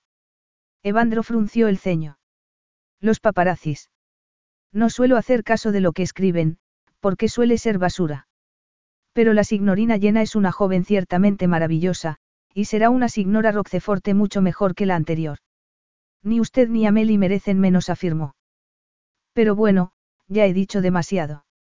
Será mejor que le deje con su trabajo. El ama de llave se fue y, cuando cerró la puerta, Evandro pasó de haberse quedado helado a echar casi humo. Era como si la sangre le hirviera en las venas. Tras su divorcio, se había acostumbrado a llamar la atención de la prensa amarilla, siempre dispuesta a informar sobre su vida de soltero. Además, sabía que Bianca les filtraba información sobre su relación amorosa, dándoles detalles sobre sus salidas nocturnas por Turín, Milán y Roma e insinuando siempre que no era una simple amante, sino su prometida. Sin embargo, aquello era diferente, y Evandro sopesó rápidamente lo sucedido, en busca de una solución. Siempre había sabido que cortejar a Llena era peligroso, pero había despreciado el peligro porque estar con ella lo merecía. Y aún así, había hecho lo posible por minimizar los riesgos. Cada vez que salían del palazzo, intentaba pasar desapercibido, y hasta había buscado un hotel familiar en la playa porque sabía que no era el típico sitio al que iban los ricos y famosos. ¿Cómo era posible que los paparazzi se hubieran enterado? Especialmente, porque también había tenido cuidado en Turín, decidido a que no le vieran en compañía de Llena. Perplejo, se conectó a Internet y buscó el artículo al que se había referido la signora Farrafacci. Segundos después, apareció en su pantalla. Y con profusión de fotografías. Evandro lo supo al instante. Bianca. Tenía que haber sido ella. Se había vengado de él por rechazarla. El periodista afirmaba que el escapolo más deseado de Turín estaba saliendo con una mujer a la que trataba con guantes de seda, alejándola de clubes y otros locales nocturnos. También decía que la mujer en cuestión estaba viviendo en el palazzo y que, por mucho que él la quisiera presentar como niñera de su hija, ningún hombre se gastaba una fortuna en ropa de mujer si no había algo más. El artículo mencionaba la boutique donde había comprado la ropa y, por si eso fuera poco, confirmaba la información con varias fotos que les habían sacado en el exterior de la tienda, unas fotos donde se les veía del brazo y mirándose con indudable afecto. Evandro vociferó a los paparazzis con toda su alma. Pero aún quedaba lo mejor, como leyó a continuación. Estarán sonando campanas de boda. Tendrá suerte el recientemente divorciado Evandro Roqueforte en su segundo matrimonio. Será feliz el apuesto empresario con su nuevo amor. Lo será su adorable hija con su nueva madrastra. Eso esperamos. ¿Por qué nos encantan los finales felices? Evandro se quedó mirando la pantalla, más enfadado que antes. Cielo santo. Bramó. Tendría que haber sido más cuidadoso. Tendría que haber sido más discreto. ¿Cómo había podido cometer la estupidez de llevar a Llena a Turín y, sobre todo, de dar explicaciones a Bianca? Se recostó en su sillón de cuero y apretó los puños, furioso. Su abogado se lo había advertido cuando leyó el acuerdo de divorcio con Berenice. Había intentado que recapacitara, pero no le había hecho caso. Eres consciente de las implicaciones. Esa mujer puede destruir tu futuro. Por desgracia, ya era demasiado tarde. Solo podía esperar una cosa, que Berenice no llegara a leer el artículo del paparazzi. Porque, si lo leía, las advertencias de su abogado se harían realidad y su vida sería una pesadilla. Sí, esa era su única esperanza. Y, como no podía hacer nada, se aferró a ella. No te muevas. Evandro lo dijo con intensidad, aunque en voz baja. Llena estaba sin ropa, iluminada solo por la luz de la luna, que se filtraba por la ventana del dormitorio. No te muevas, repitió. Te quiero así, tal como estás. Se lo había imaginado, o Evandro le había amado con más urgencia y deseo que nunca. Se lo había imaginado, o Evandro se había entregado con algo parecido a la desesperación, como si estuviera obsesionado por la necesidad de tenerla. Llena se acurrucó contra sus fuertes brazos, que la apretaban más que de costumbre. Cualquiera habría dicho que tenía miedo de perderla. Sin embargo, estaba tan profundamente satisfecha que se dejó dominar por la sensación general de relajación. Y, al cabo de unos momentos, pronunció su nombre en voz baja y le tomó de la mano. ¿Cuánto le quería? ¿Cuánto le amaba? Las palabras se difuminaron en su mente cuando empezó a rendirse al suave y cálido manto del sueño, que los unió a los dos. Como de costumbre, desayunaron en la terraza. Amelie se dedicó a contarles todas las cosas divertidas que hacía en el campamento de verano, donde llevaba dos semanas, y Jenna se alegró de que se lo estuviera pasando bien. No solo por el bien de la niña, sino también por ella. Por encantadora que fuera Amelie, estaba feliz de tener a Evandro para ella sola. Sus ojos se clavaron en él. Evandro se estaba tomando un café, y había algo en sus ojos que le recordó lo que había visto muchas veces, un fondo oscuro en su expresión o en el brillo de sus ojos. Se estaría acordando de Berenice, de la amargura de su relación. No lo sabía, pero Evandro se había liberado de su exmujer. Era libre, y podía buscar la felicidad. Podía empezar una vida nueva. Una vida con ella. O se estaba engañando a sí misma. Quizá estaba deseando lo que no podía tener. Justo entonces, Evandro se giró hacia María, quien salió a la terraza para decirle a Amelie que el chofer estaba esperando para llevarla al campamento de verano. La niña se levantó, alcanzó su mochila y dio un beso a Jenna y otro a su padre antes de marcharse a toda prisa. En ese momento, María se acercó a su jefe, dejó un montón de cartas junto a su plato y dijo. Son para usted, señor. Evandro hizo lo que hacía todos los días cuando le llevaban el correo, echarle un vistazo en busca de asuntos que tuvieran algo que ver con su empresa. Y cuando ya había llegado a la mitad del montón, se detuvo de repente, sacó una de las cartas y se puso en pie, sin mirar a Jenna.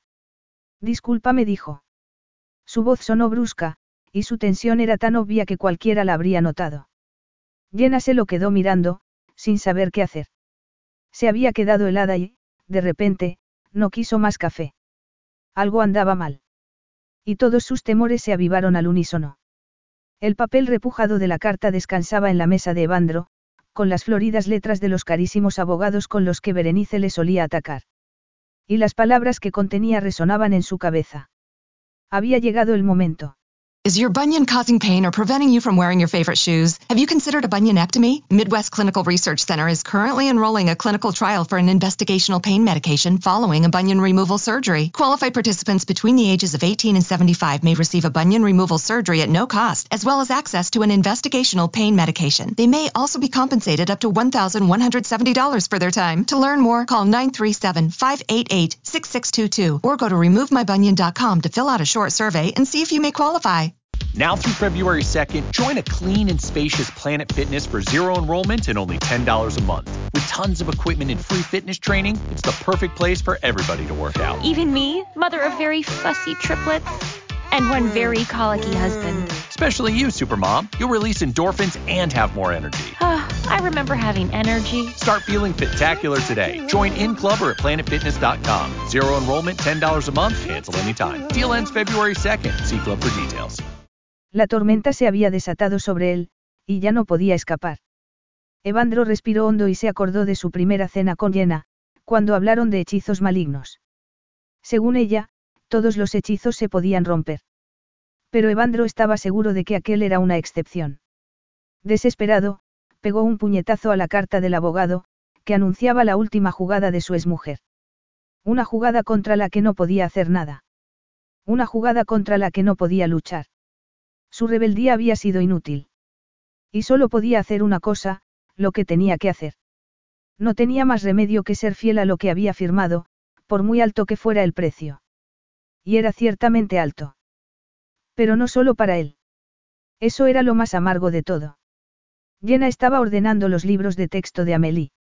Como la niña se había ido al campamento de verano, ella ya no tenía nada que hacer, así que se dedicó a apartar los que había llevado a Italia y a guardar los demás en un armario. No estaba de buen humor, y seguía con la sensación de que algo andaba mal. Ya estaba con los cuadernos de la niña cuando oyó los inconfundibles pasos de Evandro en el pasillo exterior. Un segundo después, él abrió la puerta y, durante un instante, ella se acordó del día en que Bianca y sus amigos se marcharon del palazzo y Evandro apareció de repente, la tomó entre sus brazos y la besó. El recuerdo desapareció enseguida. Evandro entró en la habitación, pero se quedó en el umbral, inmóvil. Jenna dejó lo que estaba haciendo y lo miró. Su rostro era como de piedra. Las arrugas de su boca parecían más profundas que nunca. Y su actitud no podía ser más distante. Jenna se estremeció, helada. Jenna dijo él. Evandro pronunció su nombre de forma seca, obligándose a sí mismo a decir lo que tenía que decir. Y eso implicaba una mentira aceptable, una mentira necesaria. Acabo de recibir una carta de mi tía, continuó. Es la hermana mayor de mi padre, que vive en Sorrento. Quiere conocer a Amelie, porque nunca tuvo ocasión odiaba tanto a Berenice como Berenice la odiaba a ella. Y, por supuesto, quiero que Amelie conozca a su tía abuela. Evandro intentó sonar razonable, pero ella no movió un músculo. Se quedó completamente quieta, y tan pálida como la nieve. Y él lo supo. Supo que Jenna sabía lo que estaba haciendo. Pero, a pesar de ello, se obligó a seguir con su mentira. Era la única salida. La única opción que se le ocurría. Como Amelie está en el campamento de verano, y yo tenía intención de llevarla a Sorrento antes de que vaya al colegio, supongo que es un momento oportuno para que tú. Evandro se detuvo, se encogió de hombros y añadió. Ha sido un verano fantástico. Y siempre lo recordaré con afecto. Pero. Jenna lo miró como lo había mirado cuando llevó a Bianca al palazzo. Y fue como si hubiera un mundo entre los dos, un mundo que ninguno de ellos podía cruzar. Has decidido seguir con tu vida, dijo ella. En su voz no había ninguna emoción. Ninguna en absoluto. Y tampoco en su cara. Evandro asintió, sacando fuerzas de flaqueza. ¿Qué otra cosa podía hacer? ¿Cuándo quieres que me vaya? Prosiguió llena. Él no contestó. Sencillamente, no podía. Será mejor que me marche hoy mismo, dijo ella, contestándose a sí misma. Pero Amelie se va a disgustar cuando lo sepa. Se ha acostumbrado a mí. Y yo a ella. Jenna se puso a temblar, y él tuvo que hacer un esfuerzo para mantener las distancias. Estoy seguro de que lo entenderá, replicó, seco. Evandro dio media vuelta, porque no podía seguir allí. No lo podía aguantar ni un segundo más, de modo que abrió la puerta y se fue. Y, mientras se iba, creyó oír la malvada y sarcástica risa de Berenice. Jenna terminó de guardar los libros en el armario, lo cerró y luego, lentamente, muy despacio, se sentó en el suelo y rompió a llorar, rota. ¿Cómo era posible que Evandro le hiciera eso? ¿Cómo podía ser tan despiadado, tan cruel? Es que no significaba nada para él. Angustiada, se acordó de lo brutal que había sido con Bianca cuando la expulsó de su vida. Pero, por muy brutal que hubiera sido, la había tratado mejor que a ella. Por lo menos, le había deseado lo mejor. Las lágrimas le ardían en la cara, y el dolor era tan intenso que casi no lo podía soportar. La frialdad y la indiferencia de Evandro le habían partido el corazón. Con toda la fuerza de su destrozado amor. Amelie rompió a llorar desconsoladamente. Evandro había ido a recogerla al campamento de verano y le había dicho que Jenna se había ido. Pero no quiero que se vaya. exclamó la niña, sollozando. Quiero que se quede con nosotros, papá. Amelie se aferró a él, desesperada. Haz que vuelva, papá. Haz que vuelva, por favor. Él la abrazó, con el corazón roto. No puedo, Mignonne. No puedo, replicó Evandro. Era la única respuesta posible. La única, porque sabía que Jenna ya no podía volver. Capítulo 12. Jenna entró en su piso. El ambiente estaba enrarecido, así que abrió las ventanas tan mecánicamente como había guardado los libros de Amelie esa misma mañana, tan mecánicamente como había cerrado el armario donde los guardó y tan mecánicamente como había subido a su dormitorio para meter su ropa en la maleta. No la ropa que le había regalado Evandro. Esa no era suya. Pertenecía a una mujer que ya no era ella. A la mujer que había deseado lo que no podía tener, que anhelaba una familia que no tendría nunca y que ansiaba el amor de un hombre que no la podía amar. La desesperación había anidado en su corazón, y no podía hacer nada al respecto. Nada, salvo lo que estaba haciendo. Y tampoco podía decir más de lo que había dicho. Pero faltaba una cosa. Tras cerrar la maleta y meter la cartera y el pasaporte en el bolso, se fue a la habitación de Amelie. Estaba destrozada, porque no soportaba la idea de que la niña volviera a casa y descubriera que ella se había ido.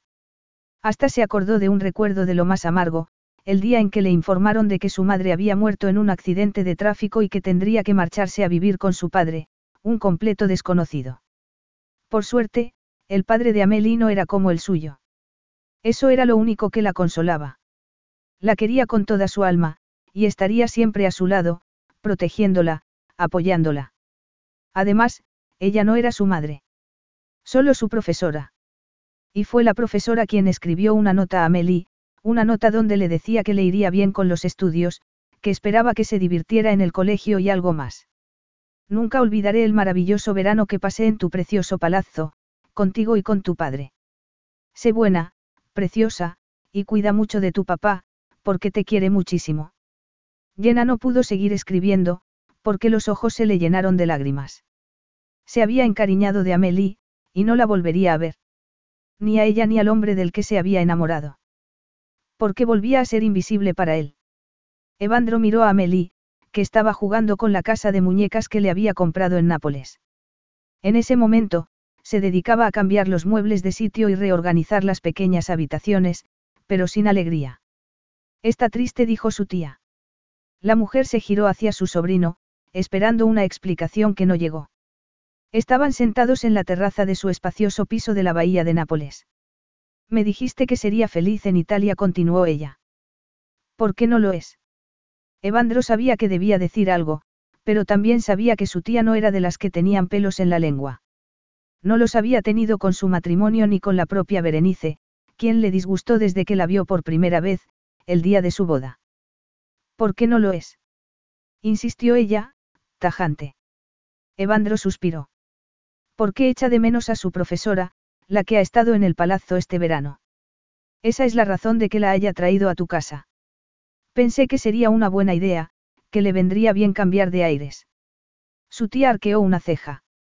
Hace poco, leí un artículo en una de esas despreciables revistas del corazón donde aparecías regularmente cuánto te divorciaste de la bruja de tu exmujer y te dedicaste a disfrutar de la vida.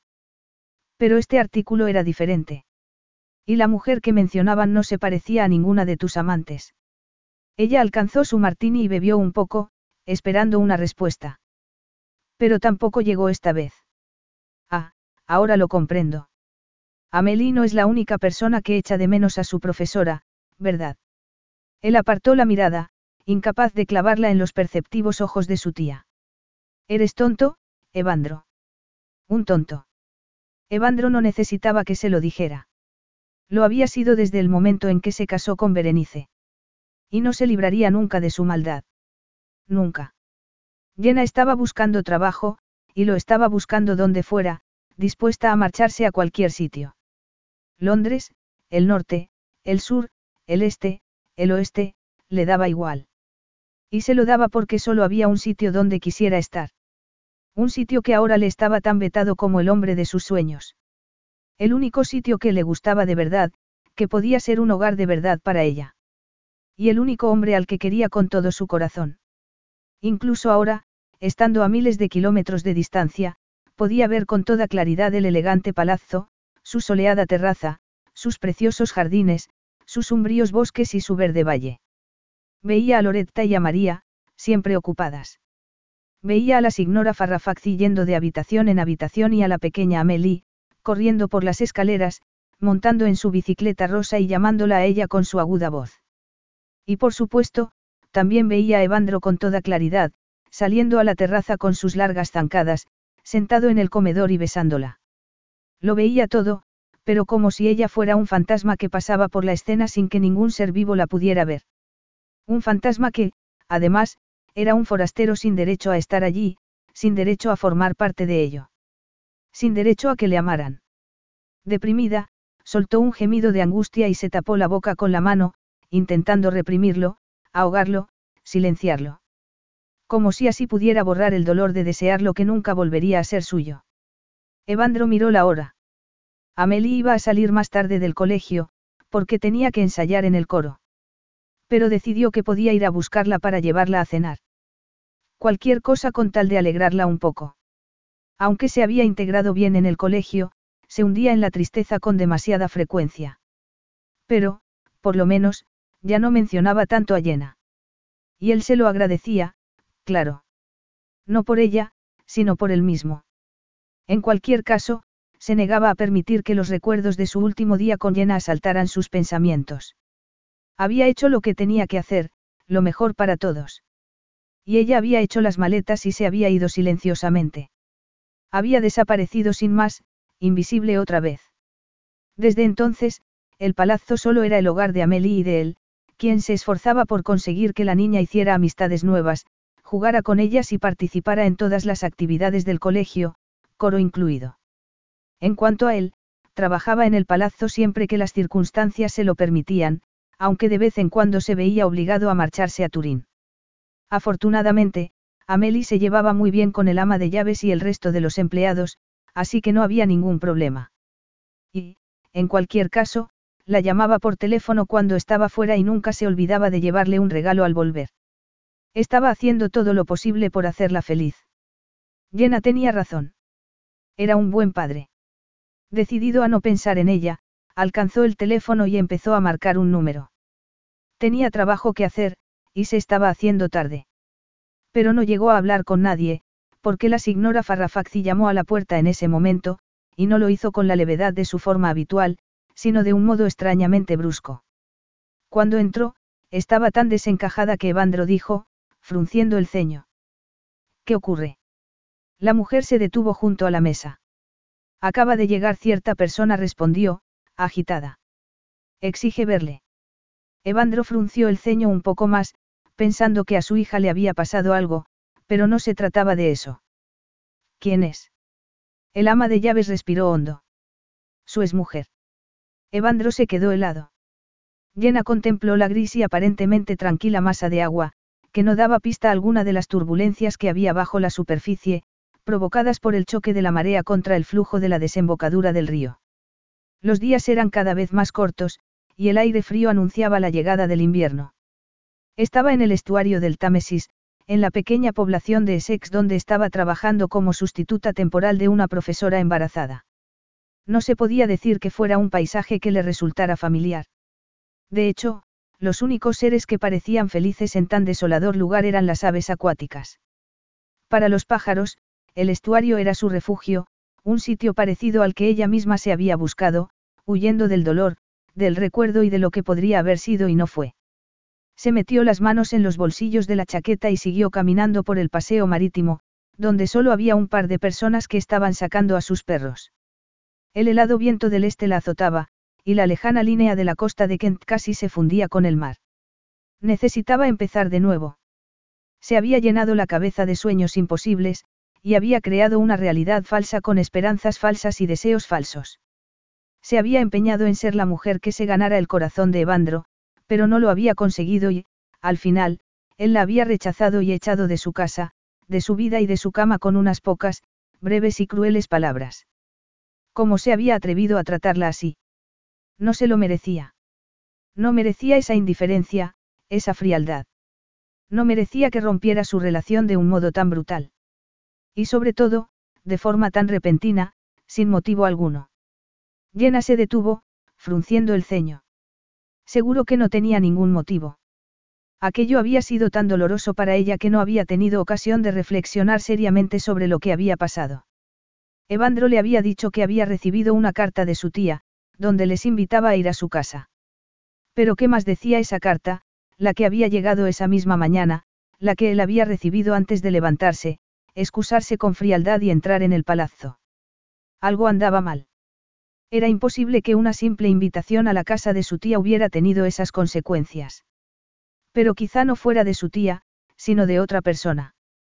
Jenna cerró brevemente los ojos, intentando recordarla. Era un sobre grande, de color blanco y con la dirección impresa, no escrita a mano, un sobre más típico de una comunicación oficial que de la misiva de un familiar querido. Y había algo más, incluso más importante, algo que recordó en ese mismo momento. No tenía sello de Italia, sino de Francia. Y su tía vivía en Sorrento. Impulsivamente, dio media vuelta y cambió de dirección. El Evandro que la había echado de su casa no era el Evandro que ella conocía.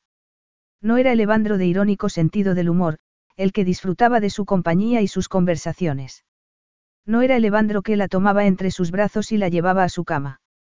No era el Evandro que la besaba ni el Evandro que se reía con sus bromas. El Evandro que ella conocía no se parecía nada al brusco, cruel, insensible y tenso individuo que la había mirado con frialdad y la había expulsado de su vida como si no hubiera pasado nada entre ellos, nada en absoluto. Pero ¿por qué se había comportado así? Y entonces, se acordó de algo que había dicho ella misma la primera noche que cenó con él y con Amelie. Lo del hechizo maligno. Sí, tenía que ser eso. Su matrimonio había sido un desastre. Hasta el ama de llaves lo sabía. Pero Evandro se había liberado y había salvado a su preciosa hija de su egoísta y dañina madre. Berenice ya no les podía hacer ningún mal. ¿O sí? Llena aceleró el paso, súbitamente apremiada. Evandro estaba sentado en la biblioteca, en su sillón de cuero. Era una noche de octubre, y hacía frío, pero no había encendido la chimenea. No quería ver llamas de ninguna clase. Alcanzó su copa de coñac y dio otro trago. El reloj de la repisa daba insistentemente los segundos, que pasaban muy despacio. Ya era de madrugada, y el palazzo estaba sumido en el silencio. Se terminó el coñac, alcanzó la licorera y rellenó la copa. Tendría que haber dejado de beber, pero no le apetecía. Si seguía bebiendo, el efecto analgésico del alcohol provocaría que se quedara dormido allí mismo, en el sillón. Y eso era mejor que irse a la cama. Mucho mejor que tumbarse en su ancho y solitario desierto, lleno de recuerdos insoportables. Recuerdos de una mujer a la que no volvería a ver. Recuerdos de una mujer que estaba fuera de su alcance.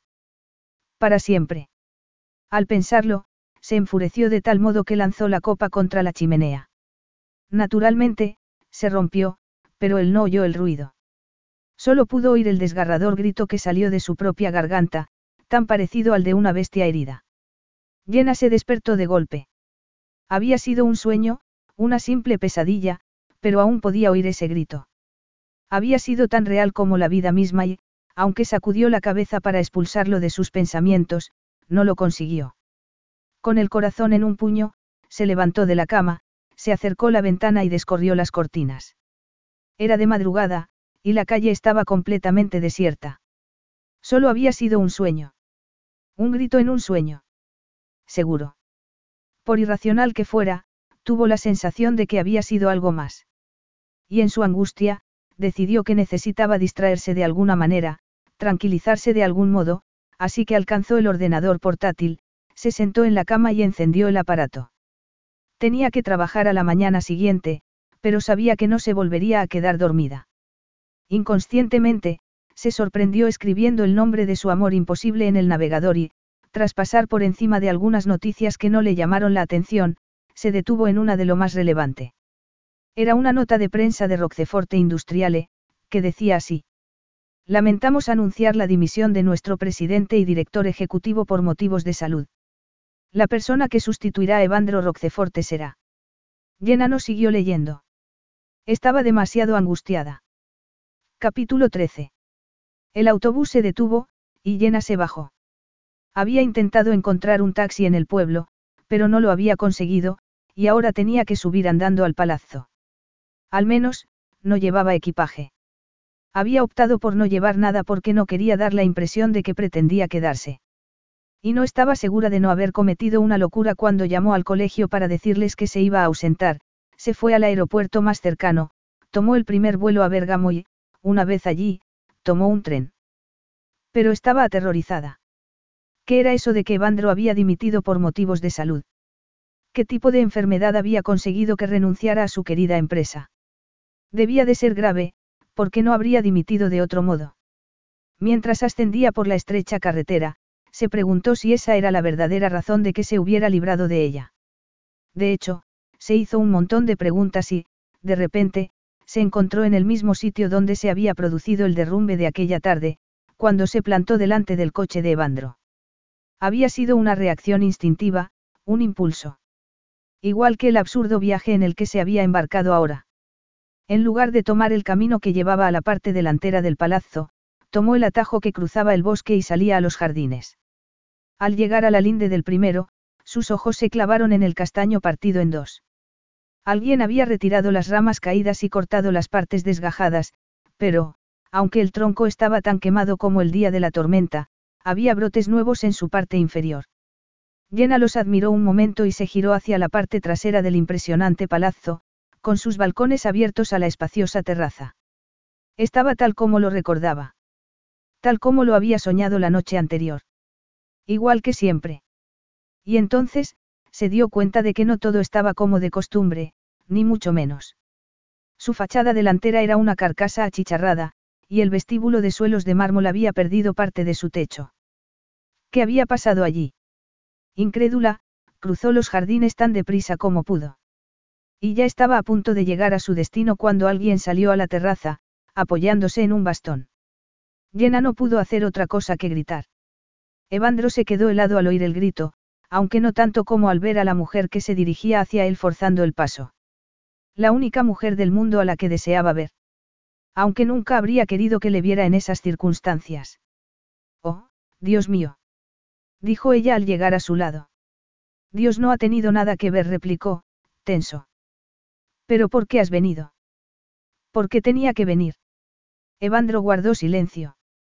Te oí gritar en un sueño, continuó ella. Luego, me conecté y leí una nota de prensa que anunciaba tu dimisión por motivos de salud.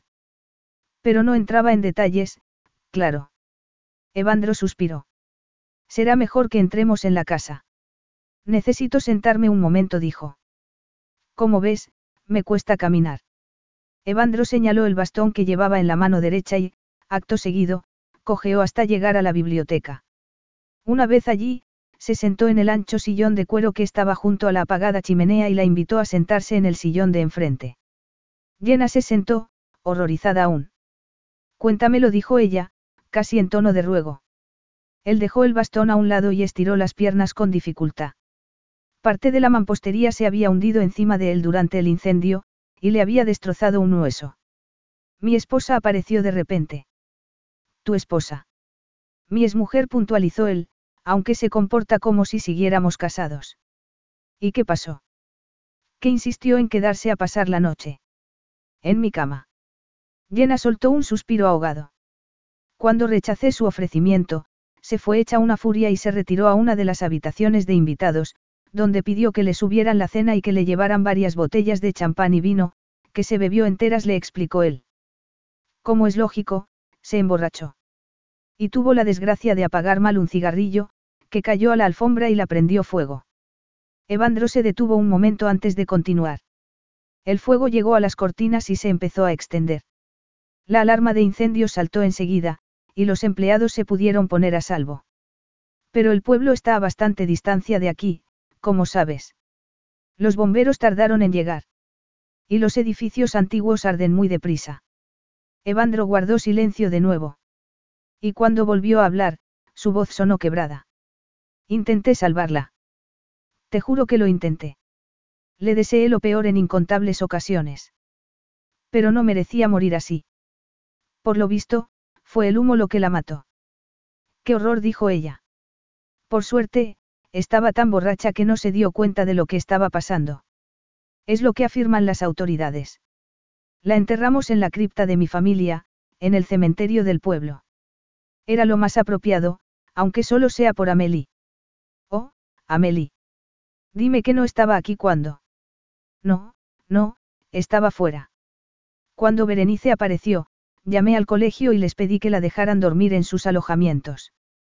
Tardó bastante en volver al palazzo, porque estaba lleno de escombros y yo seguía en el hospital. Pero ya está de vuelta, y va al colegio todos los días. Pensamos que es lo mejor para ella, para aliviar su trauma en lo posible. ¿Y tú? Preguntó Jenna. ¿Qué pasa con tu trauma? Él se encogió de hombros. Estoy vivo, no. Eso es lo importante. Amelie me necesita. Jenna lo miró con intensidad y dijo, antes de romper a llorar. Amelie no es la única persona que te necesita. Jenna no podía dejar de llorar. Sencillamente, no podía. Pero ¿qué tenía eso de malo? ¿Qué otra cosa podía hacer? Evandro había intentado salvar a Berenice, a la mujer que le había atormentado durante años y que había puesto en peligro a todos los habitantes del palazzo, empezando por ella misma. La había intentado salvar a pesar de todo. Había arriesgado su vida por ella. Jenna sintió lástima de él, y mucho más que lástima. Su corazón rebosaba de tristeza, pero Evandro le lanzó una mirada irónica, le dio un pañuelo para que enjugara sus lágrimas y dijo con una sequedad que no estaba dirigida a ella, sino a él mismo. Basta de lágrimas, Jenna. Sobreviviré. Además, tú eres la última persona que debería llorar por mí. Especialmente, después de lo que te hice. Las arrugas que rodeaban la boca de Evandro se volvieron aún más profundas, como puñales en una herida. Sobre todo, después de lo que te hice recalcó. Evandro se levantó y se acercó cojeando a la mesa, sin utilizar el bastón. Luego, abrió uno de los cajones y sacó la carta que estaba allí desde el día en que le había dicho a Yena que se marchara. Mientras la sacaba, sintió una punzada que no tenía nada que ver el machacado hueso de su pierna herida. Pero hizo caso omiso del dolor, acostumbrado como estaba a no pensar en el castigo físico que sufría su cuerpo desde aquella noche. Miró el sobre durante unos segundos, se apoyó en la mesa y se giró hacia Jenna, quien dijo con debilidad. Cuando leí el anuncio de tu dimisión, me acordé de la carta que habías recibido. Y pensé que los motivos de salud de los que hablaba eran. No fue por motivos de salud, la interrumpió él. No te dije que te marcharas por eso. Evandro respiró hondo y siguió hablando. Carlos Alfredo, tu mamá vino por una semana. Ya hace un año que vive con nosotros. Hasta trajo sus gatos. ¿Y yo qué puedo hacer? Lo que puedes hacer, Carlos. ¿Y él quién es? Es Miguel, nuestro experto de TurboTax Live. Como tu suegra hace un año que vive con ustedes, you can claim her as a dependent y así obtener esa deducción de taxes extra. Hacer taxes puede parecer dramático. Por suerte, los expertos bilingües de TurboTax Live te ayudan a obtener el máximo reembolso sabiendo que tus taxes están bien hechos. You do your thing, we've got your taxes. Intuit TurboTax Live. La preparación de taxes y la aplicabilidad de las deducciones varían según el individuo. Carlos Alfredo, tu mamá vino por una semana. Ya hace un año que vive con nosotros. Hasta trajo sus gatos. ¿Y yo qué puedo hacer? Lo que puedes hacer, Carlos. ¿Y él quién es? Es Miguel, nuestro experto de TurboTax Live. Como tu suegra hace un año que vive con ustedes, you can claim her as a dependent y así obtener esa deducción de taxes extra. Hacer taxes puede parecer dramático. Por suerte, los expertos bilingües de TurboTax Live te ayudan a obtener el máximo reembolso sabiendo que tus taxes están bien hechos. You do your thing, we've got your taxes. Intuit TurboTax Live. La preparación de taxes y la aplicabilidad de las deducciones varían según el individuo. Jenna, tienes que entender esto. Desde que me divorcié, la prensa del corazón no ha hecho otra cosa que informar sobre lo que yo estaba haciendo. A veces, con ayuda de Bianca, que les filtraba noticias cuando podía. En parte, porque le encanta estar bajo los focos y, en parte, porque albergaba la esperanza de convertirse en la siguiente Signora Roqueforte. Por supuesto, nunca tuvo esa posibilidad. Pero los periodistas estaban buscando una noticia, ¿y cuándo? Evandro se detuvo un momento. Poco después de que volviéramos de Turín, uno de esos medios publicó un artículo muy distinto a los que publicaban sobre Bianca, un artículo donde hablaban de ti, desde una perspectiva diferente. El periodista te puso en el papel que Bianca no había tenido nunca, y enfatizó el hecho de que tú eras lo que ella no había podido ser, continuó. Eso fue lo que provocó la carta en cuestión. Esta carta. Evandro dejó la carta encima de la mesa, con tanta brusquedad como si le quemara. Desde que te vi por primera vez, supe que ser algo más que tu jefe y el padre de tu alumna era un error. Supe que no debía desear nada más, que pasar tiempo contigo, hablar contigo y reír contigo podía ser muy peligroso. Supe que no debía romper tu manto de invisibilidad ni besarte bajo la luz de la luna. Ella no dijo nada. Se había quedado sin palabras. Por eso te alejé de mí. Por eso invité a Bianca y sus amigos, en un esfuerzo por dejar de desearte, pensando que me distraerían. Creí que me ayudarían a alejarme de ti, a deshacer lo que había hecho de un modo tan irresponsable. Pero no pude expulsarte de mis pensamientos. De hecho, solo sirvió para demostrarme que tú eras la única persona que deseaba, y con todas las fibras de mi ser. Evandro, yo. Eras lo que Berenice no había sido nunca, continuó él. Eras la única persona que me podía sacar de la pesadilla de mi matrimonio. Tu actitud tranquila, tu voz tranquila, tu tranquila forma de amar, tu mirada clara y sobre todo, por encima de todo, tu sinceridad, tu franqueza, tu amabilidad y tu compasión. Eras todo lo que yo podía desear. Eras la mujer que quería, la que necesitaba, la que podía dar sentido a mi vida. Y por eso me libré de Bianca. Él respiró hondo, cerró los ojos durante un momento y siguió con su explicación. Quise reclamarte para mí, llena. Quise hacerte mía, un término muy peligroso.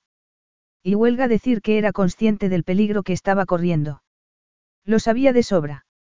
Sabía que besarte, tomarte entre mis brazos y llevarte a mi cama era un riesgo monumental, pero no me importó.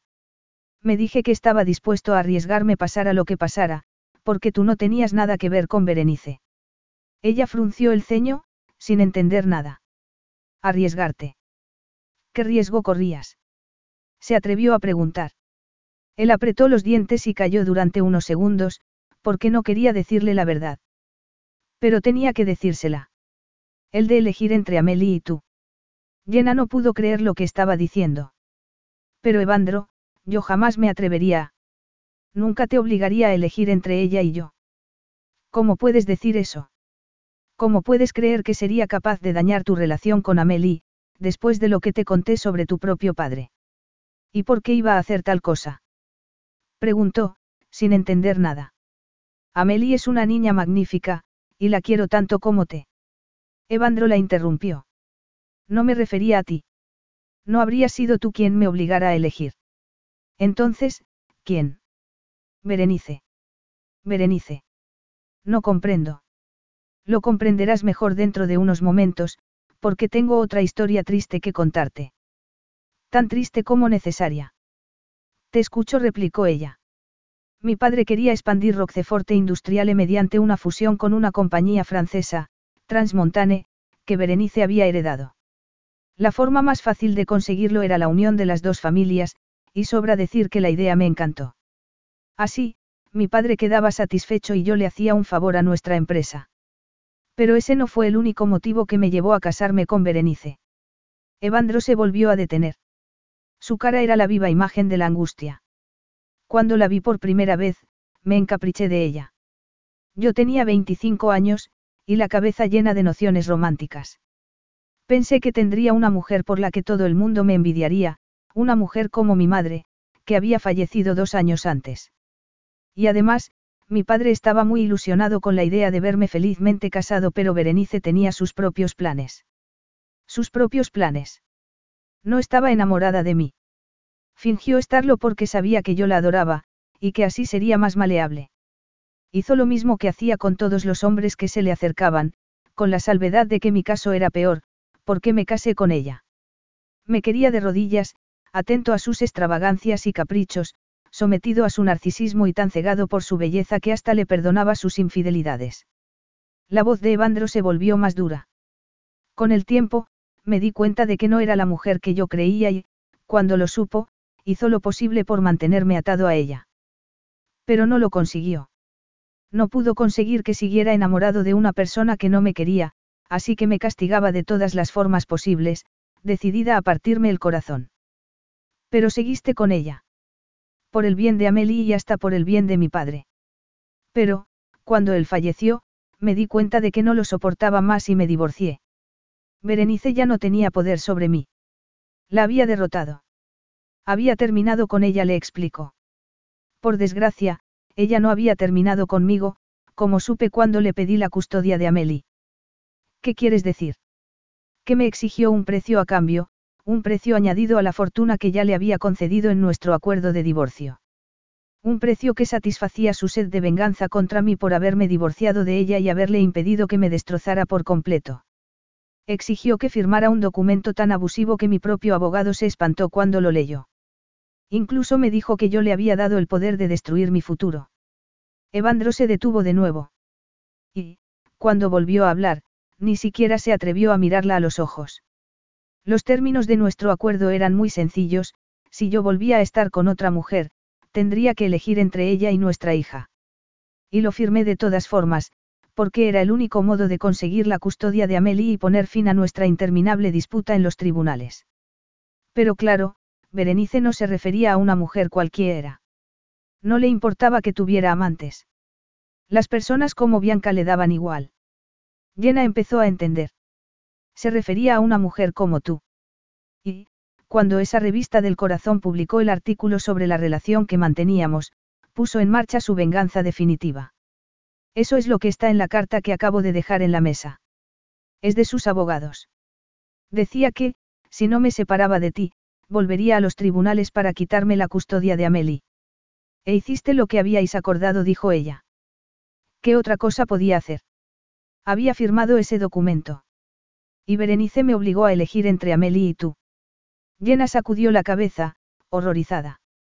Se estaba acordando de un hombre muy diferente a él, de un padre que, sin estar obligado a nada, decidió apoyar a su segunda esposa y rechazar a su propia hija.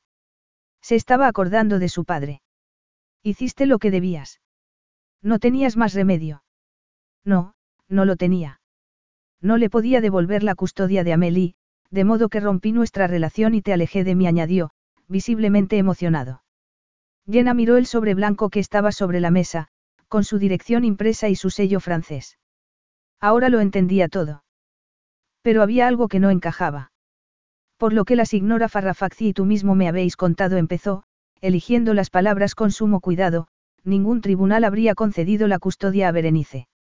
Si era tan irresponsable y narcisista, si llevaba una vida tan caótica y tan completamente inadecuada para una niña, ningún juez habría fallado a su favor. Pero entonces, ¿cómo te pudo obligar a elegir entre las dos? Él no dijo nada. Evandro, ¿qué juez habría puesto a Amelie en manos de su madre? ¿En qué país o jurisdicción habrían cometido el dislate de quitársela a su padre para? Esta vez, Evandro la interrumpió. No soy su padre, Llena. Capítulo 14. Llena se quedó helada, mirándolo. No soy su padre, repitió él. Entonces, ¿quién? Ni la propia Berenice lo sabía.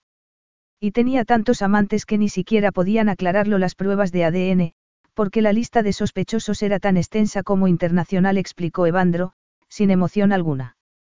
Pero no me lo confesó hasta que me vio con nuestra hija por primera vez, cuando la saqué de la cuna para tomarla entre mis brazos. Se enfureció al ver que iba a ser un típico padre italiano, y que ella dejaría de ser la única dueña y señora de mi vida. La expresión de Evandro volvió a cambiar. En ese momento, me di cuenta de que nuestro matrimonio estaba acabado.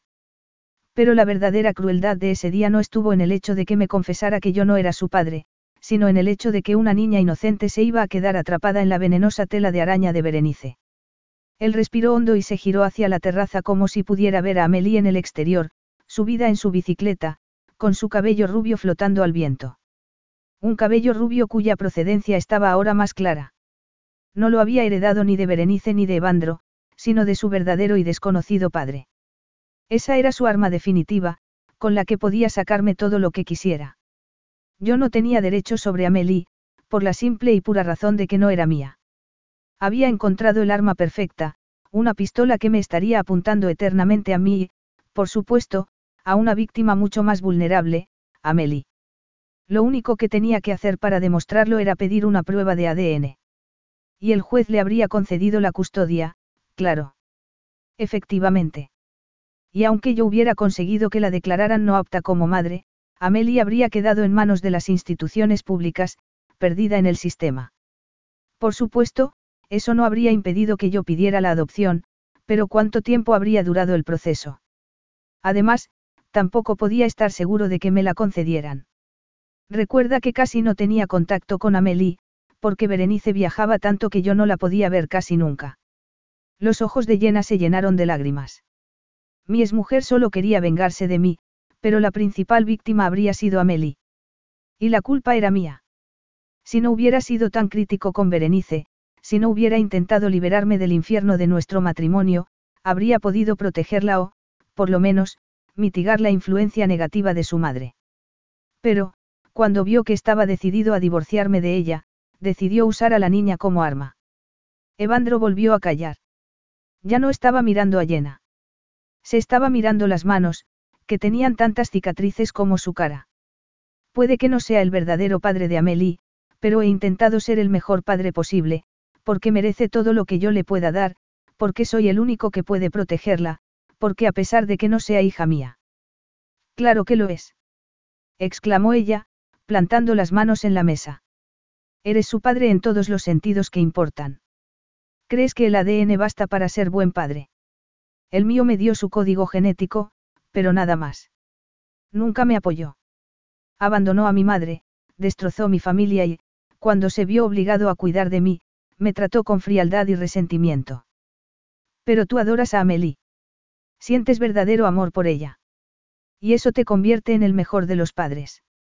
Jenna hablaba con vehemencia, porque necesitaba que la creyera, que se diera cuenta de que lo que estaba diciendo era la verdad.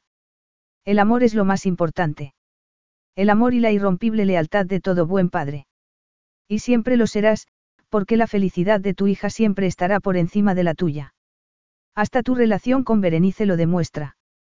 Apoyaste a Amelie en todo momento, con independencia de lo que Berenice hiciera o intentara hacer. Eres el padre de esa niña, Evandro. Y no hay poder en el mundo que pueda decir lo contrario. Evandro se levantó del sillón con dificultad y caminó hacia ella. Jenna se giró hacia él, pero Evandro se detuvo a un par de metros de distancia. Gracias por decirme eso. Y gracias también por ser tan comprensiva, por entender que no tenía más opción que elegir a Amelie. Tendrías que habérmelo dicho, Evandro. Tendrías que haberme contado que Berenice te estaba amenazando. Lo habría entendido perfectamente, y me habría marchado al instante. No era necesario que forzaras las cosas para que me fuera. Jenna se acordó de lo que había pensado cuando estaba paseando junto al estuario del Támesis, que algo andaba mal, que no era posible que el hombre que le había dado tanto amor fuera el mismo que la había echado de su casa con tanta crueldad. Y debía de saberlo de forma inconsciente, porque su mente se lo había dicho mediante aquella pesadilla y la había forzado a volver al palazzo.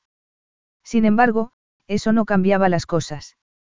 Por mucho que deseara abrazar a Evandro en ese momento, por mucho que deseara protegerle y por mucho que lo amara, parecía evidente que no estaba enamorado de ella.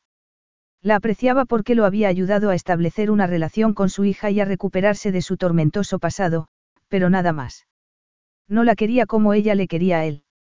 Era algo terriblemente doloroso. Y no tenía más remedio que asumirlo y seguir adelante, aunque nunca le pudiera olvidar. Te equivocas, llena dijo Evandro. Claro que era necesario que forzara las cosas. Tenía que echarte de la forma más cruel posible. Ella lo miró sin entender nada. ¿Por qué necesitaba que me odiaras? prosiguió. ¿Cómo? Llena, no te dije la verdad porque sabía lo que habrías hecho. Te habrías sacrificado y te habrías marchado por el bien de Amelie, como tú misma me acabas de confesar. Y habría sido aún más doloroso para ti, explicó Evandro. Ser cruel era la única forma de conseguir que te sintieras aliviada. Aliviada por haberte alejado de un hombre capaz de ser tan brutal y tan injusto. Oh, Evandro. Era lo mejor que podía hacer por ti, llena. Asegurarme de que me odiaras y dejarte libre para que encontraras a un hombre más adecuado que yo. Y lo encontrarás. Encontrarás a alguien que te merezca. Las palabras de Evandro le partieron el corazón. La amenaza de Berenice había desaparecido con su muerte, pero él la estaba echando otra vez, y hasta parecía desear que se enamorara de otro. Volver a Inglaterra fue lo mejor que podías hacer, llena. Tu vida debe ser tuya y solo tuya. Y algún día, la compartirás con un hombre al que puedas entregar tu corazón. Evandro se acercó cojeando a uno de los balcones y, a continuación, se giró hacia ella. La luz del sol enfatizó las marcas que le había dejado el incendio, desde sus cicatrices hasta la piel amoratada de uno de sus ojos. Pero eso no fue lo que horrorizó a Jenna. Fue la expresión de su cara. Berenice vino a jactarse aquel día, a celebrar su victoria sobre mí, porque había conseguido que me doblegara a ella. Y aunque es verdad que la muerte le robó esa victoria, también lo es que le concedió otra, dijo él con amargura. Me convirtió en el tullido que soy ahora. Evandro se giró de nuevo y contempló los jardines del palazzo, bañados por la otoñal luz del sol. Al fondo, se veía el castaño que el rayo había partido en dos, y pensó que su achicharrado tronco era como él. Al cabo de unos segundos, se dio la vuelta de nuevo para mirar a la mujer a la que no quería mirar. Habría preferido que no volviera al palazzo. Habría preferido que no le viera así, en esas circunstancias. Pero, por otra parte, era lo mejor que podía haber pasado. Al menos, ahora conocía la verdad. En el silencio de la sala, oyó el tic-tac del reloj de la repisa y frunció el ceño. Amelie estaba a punto de volver. Y no quería que se encontrara con Jenna. Tienes que irte, dijo, cojeando hacia ella. Amelie aparecerá en cualquier momento y, si te ve aquí, pensará que has vuelto para quedarte y se entristecerá mucho cuando te vayas. Ella tragó saliva y asintió. Lo estaba mirando de forma extraña, y él lo achacó a que su aspecto era tan lamentable que le daba asco y pena. Casi pudo oír las risas de Berenice desde la tumba. Su abogado le había advertido que su exmujer podía destruir su futuro, y lo había destruido. Era indudable. Lo siento, Evandro. Siento todo lo que ha pasado. Y hasta me gustaría lamentar la muerte de Berenice, pero no puedo.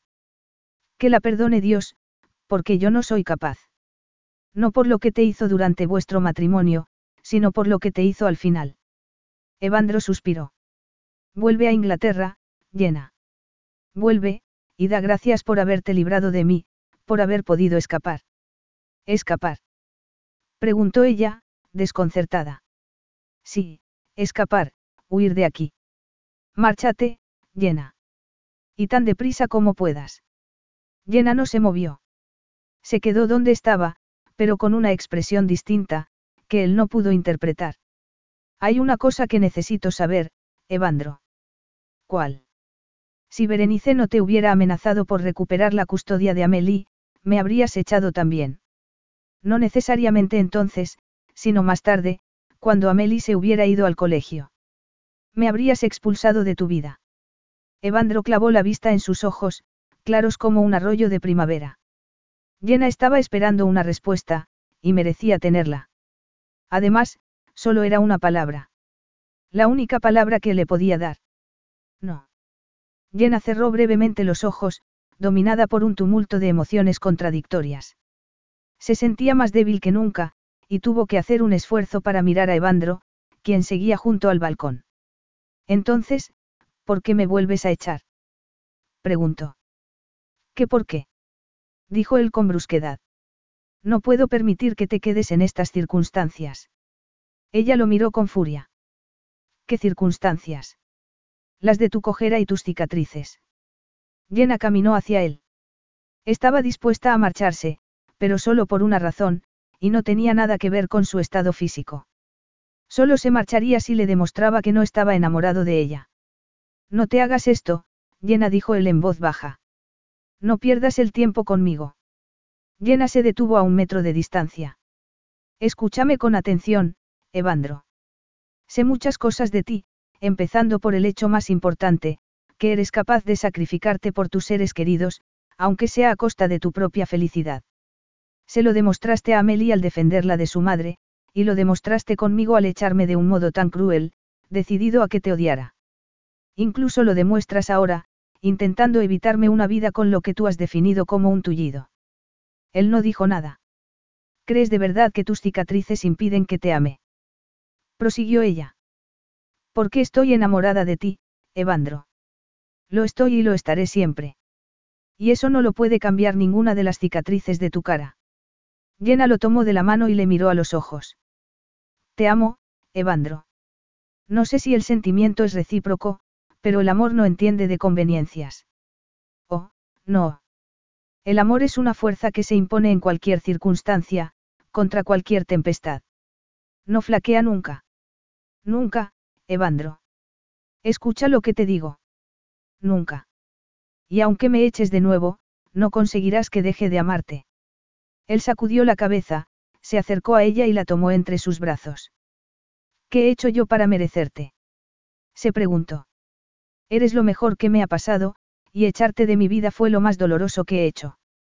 Anoche, mientras estaba sentado aquí, con mi cuerpo destrozado, en mi destrozada casa, rompí a llorar porque pensaba que no volverías a mí. Pensaba que la venganza de Berenice había sido más rotunda y perfecta de lo que ella habría imaginado jamás. Berenice se ha ido, Evandro. Se ha ido para siempre, y ya no nos puede hacer daño, dijo ella, emocionada. Jenna alzó una mano y acarició las cicatrices de su cara. Oh, mi precioso duende de los bosques, dijo él. No sabes cuánto te quiero. Evandro bajó la cabeza y la besó con pasión, mientras ella derramaba lágrimas de felicidad. Y entonces, oyeron pasos en la terraza. Papá. Ya estoy en casa. Amelie entró por el balcón y, al ver a Jenna, se volvió loca de alegría. Has vuelto. Has vuelto. Has vuelto. La niña corrió hacia Jenna, quien se inclinó para abrazarla. Recé para que volvieras. No sabes cuántas veces. ¿Y has vuelto? Sí, Karina, ha vuelto, dijo su padre. Y no se volverá a marchar. Nunca. Evandro se acercó a Jenna y le pasó un brazo por encima de los hombros. Pero ella notó que la pierna le estaba doliendo otra vez, así que dijo. Preciosa, tu padre tiene que sentarse. La niña asintió y la ayudó a llevarle a su sillón de cuero. Anda, ve a buscar a la signora Farrafazzi y pídele una botella de champán, dijo él entonces. Esto hay que celebrarlo. La niña salió corriendo, y Evandro tomó de la mano a Jenna, que se había quedado junto al sillón. Teóricamente, debería de ponerme de rodillas para decir lo que quiero decirte. Pero no sé si podría levantarme otra vez, así que tendré que declararme en esta posición. ¿Quieres casarte conmigo, mi adorada Llena? Me harás el regalo de compartir mis días y mis noches. Querrás ser mía hasta el fin de nuestros días. Llena derramó unas lágrimas que resbalaron por sus mejillas. ¿Eso es un sí? Preguntó él. Por supuesto que lo es, respondió ella. Se quedaron mirándose el uno al otro durante unos segundos y, acto seguido, Jenna se inclinó sobre él y lo besó. De hecho, aún se estaban besando cuando la puerta de la biblioteca se abrió y aparecieron Amelie, la signora Farrafacci y las dos criadas, Loretta y María, que llevaban copas, una botella de champán y el zumo de naranja de la niña. Los minutos siguientes fueron de felicitaciones, risas y felicidad desbordada. Amelie se puso a bailar, y todos brindaron y bebieron con alegría, haciendo tanto ruido y armando tanto alboroto que les debieron de oír hasta en el cielo. Pero, para Llena, el verdadero cielo estaba allí, en el palazzo. Y no podía ser más feliz de lo que era. Evandro iba a ser suyo. Por fin. Y lo sería para siempre. Epílogo. Amelie escribió una carta a su amiga Luisa, que decía así. Se ha casado con él. Y he sido dama de honor. Me he puesto un vestido de color crema con muchos encajes. Te enviaré una foto para que lo veas, porque es precioso y porque mi nueva mamá dice que me lo volveré a poner en otras celebraciones. No ha sido una boda grande, porque papá no se ha curado del todo y porque le habían operado del ojo malo para que pueda volver a ver. Además, están reparando la casa. Es muy triste que se quemara, y aún más triste que muriera mi mamá, pero papá dice que no estaba bien y que por eso tuve que venirme a Italia para vivir con él. Yo le llevo flores a la tumba, y las monjas del colegio rezan por ella. La reverenda madre dice que está en el cielo, y que ya no está ni muerta ni enferma porque nadie está muerto o enfermo en el cielo. También dice que Dios me envió a Llena para que fuera mi nueva mamá, pero no para sustituir a la mía, sino para que tuviera otra que pudiera estar conmigo. Ah, papá me ha preguntado si me gustaría tener un hermanito o una hermanita, y yo le he dicho que sí, así que le va a pedir a mamá que haga uno. Hasta van a dejar que los ayude a ponerle un nombre. Por lo visto, los bebés tardan mucho tiempo en llegar, así que pasaremos solos las navidades y después nos iremos a Sorrento a celebrar la Nochevieja y podré ver los fuegos artificiales desde el balcón de mi tía abuela. Es muy vieja, pero me cae muy bien, y está cuidando de la casa de muñecas que papá me compró en Nápoles. Bueno, te dejo ya porque los dedos me duelen de tanto escribir y tengo que ir a cenar. Como es fin de semana, mamá dice que puedo ponerme el vestido que quiera, así que me voy a poner una falda con frufru que me gusta mucho. Sé que a mamá no le gusta, pero no dice nada. Y tampoco a papá, pero tampoco lo dice. Pero me la compró mi mamá del cielo, y creo que debería ponérmela por ella. Cuando Amelie salió de su habitación, le contó lo de la falda llena, quien le dio un beso y le dijo que había hecho lo correcto. Amelie había sufrido mucho por la muerte de Berenice, aunque al menos sabía que su padre había hecho lo posible por salvarla. Lo intenté, Mignonne. Te prometo que lo intenté, le dijo. No sé por qué era como era Berenice, declaró llena. Solo sé que ninguna niña nace siendo mala, y que algo la debió dañar en algún momento, como me dañó a mí la frialdad de mi propio padre. Lo único que podemos decir es que estaba enferma, y comprenderla mejor por ello, Evandro. Comprenderla y sentir compasión, porque nunca conoció la felicidad ni fue tan feliz como nosotros. Jenna se giró hacia Amelie, su adorada niña. Y nos dio el mejor de los regalos, continuó ella. Nos dio a tu hija. Porque Amelie es tu hija desde cualquier punto de vista. Y la tuya, replicó él, tomándola entre sus brazos. No lo dudes nunca. Nuestra hija, dijo ella, sonriendo. Jenna y Evandro se tomaron de la mano y, mientras se dirigían al comedor, ella se acordó del día en que salieron a la terraza al atardecer y deseó que fueran lo que afortunadamente eran ahora. Una familia.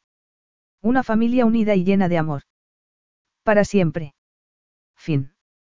Is your bunion causing pain or preventing you from wearing your favorite shoes? Have you considered a bunionectomy? Midwest Clinical Research Center is currently enrolling a clinical trial for an investigational pain medication following a bunion removal surgery. Qualified participants between the ages of 18 and 75 may receive a bunion removal surgery at no cost, as well as access to an investigational pain medication. They may also be compensated up to $1,170 for their time. To learn more, call 937-588-6622 or go to removemybunion.com to fill out a short survey and see if you may qualify. Now through February 2nd, join a clean and spacious Planet Fitness for zero enrollment and only $10 a month. With tons of equipment and free fitness training, it's the perfect place for everybody to work out. Even me, mother of very fussy triplets. and one very colicky husband. Especially you, Supermom. You'll release endorphins and have more energy. Ah, I remember having energy. Start feeling spectacular today. Join in club or at planetfitness.com. Zero enrollment, $10 a month, cancel anytime. Deal ends February 2nd. See club for details.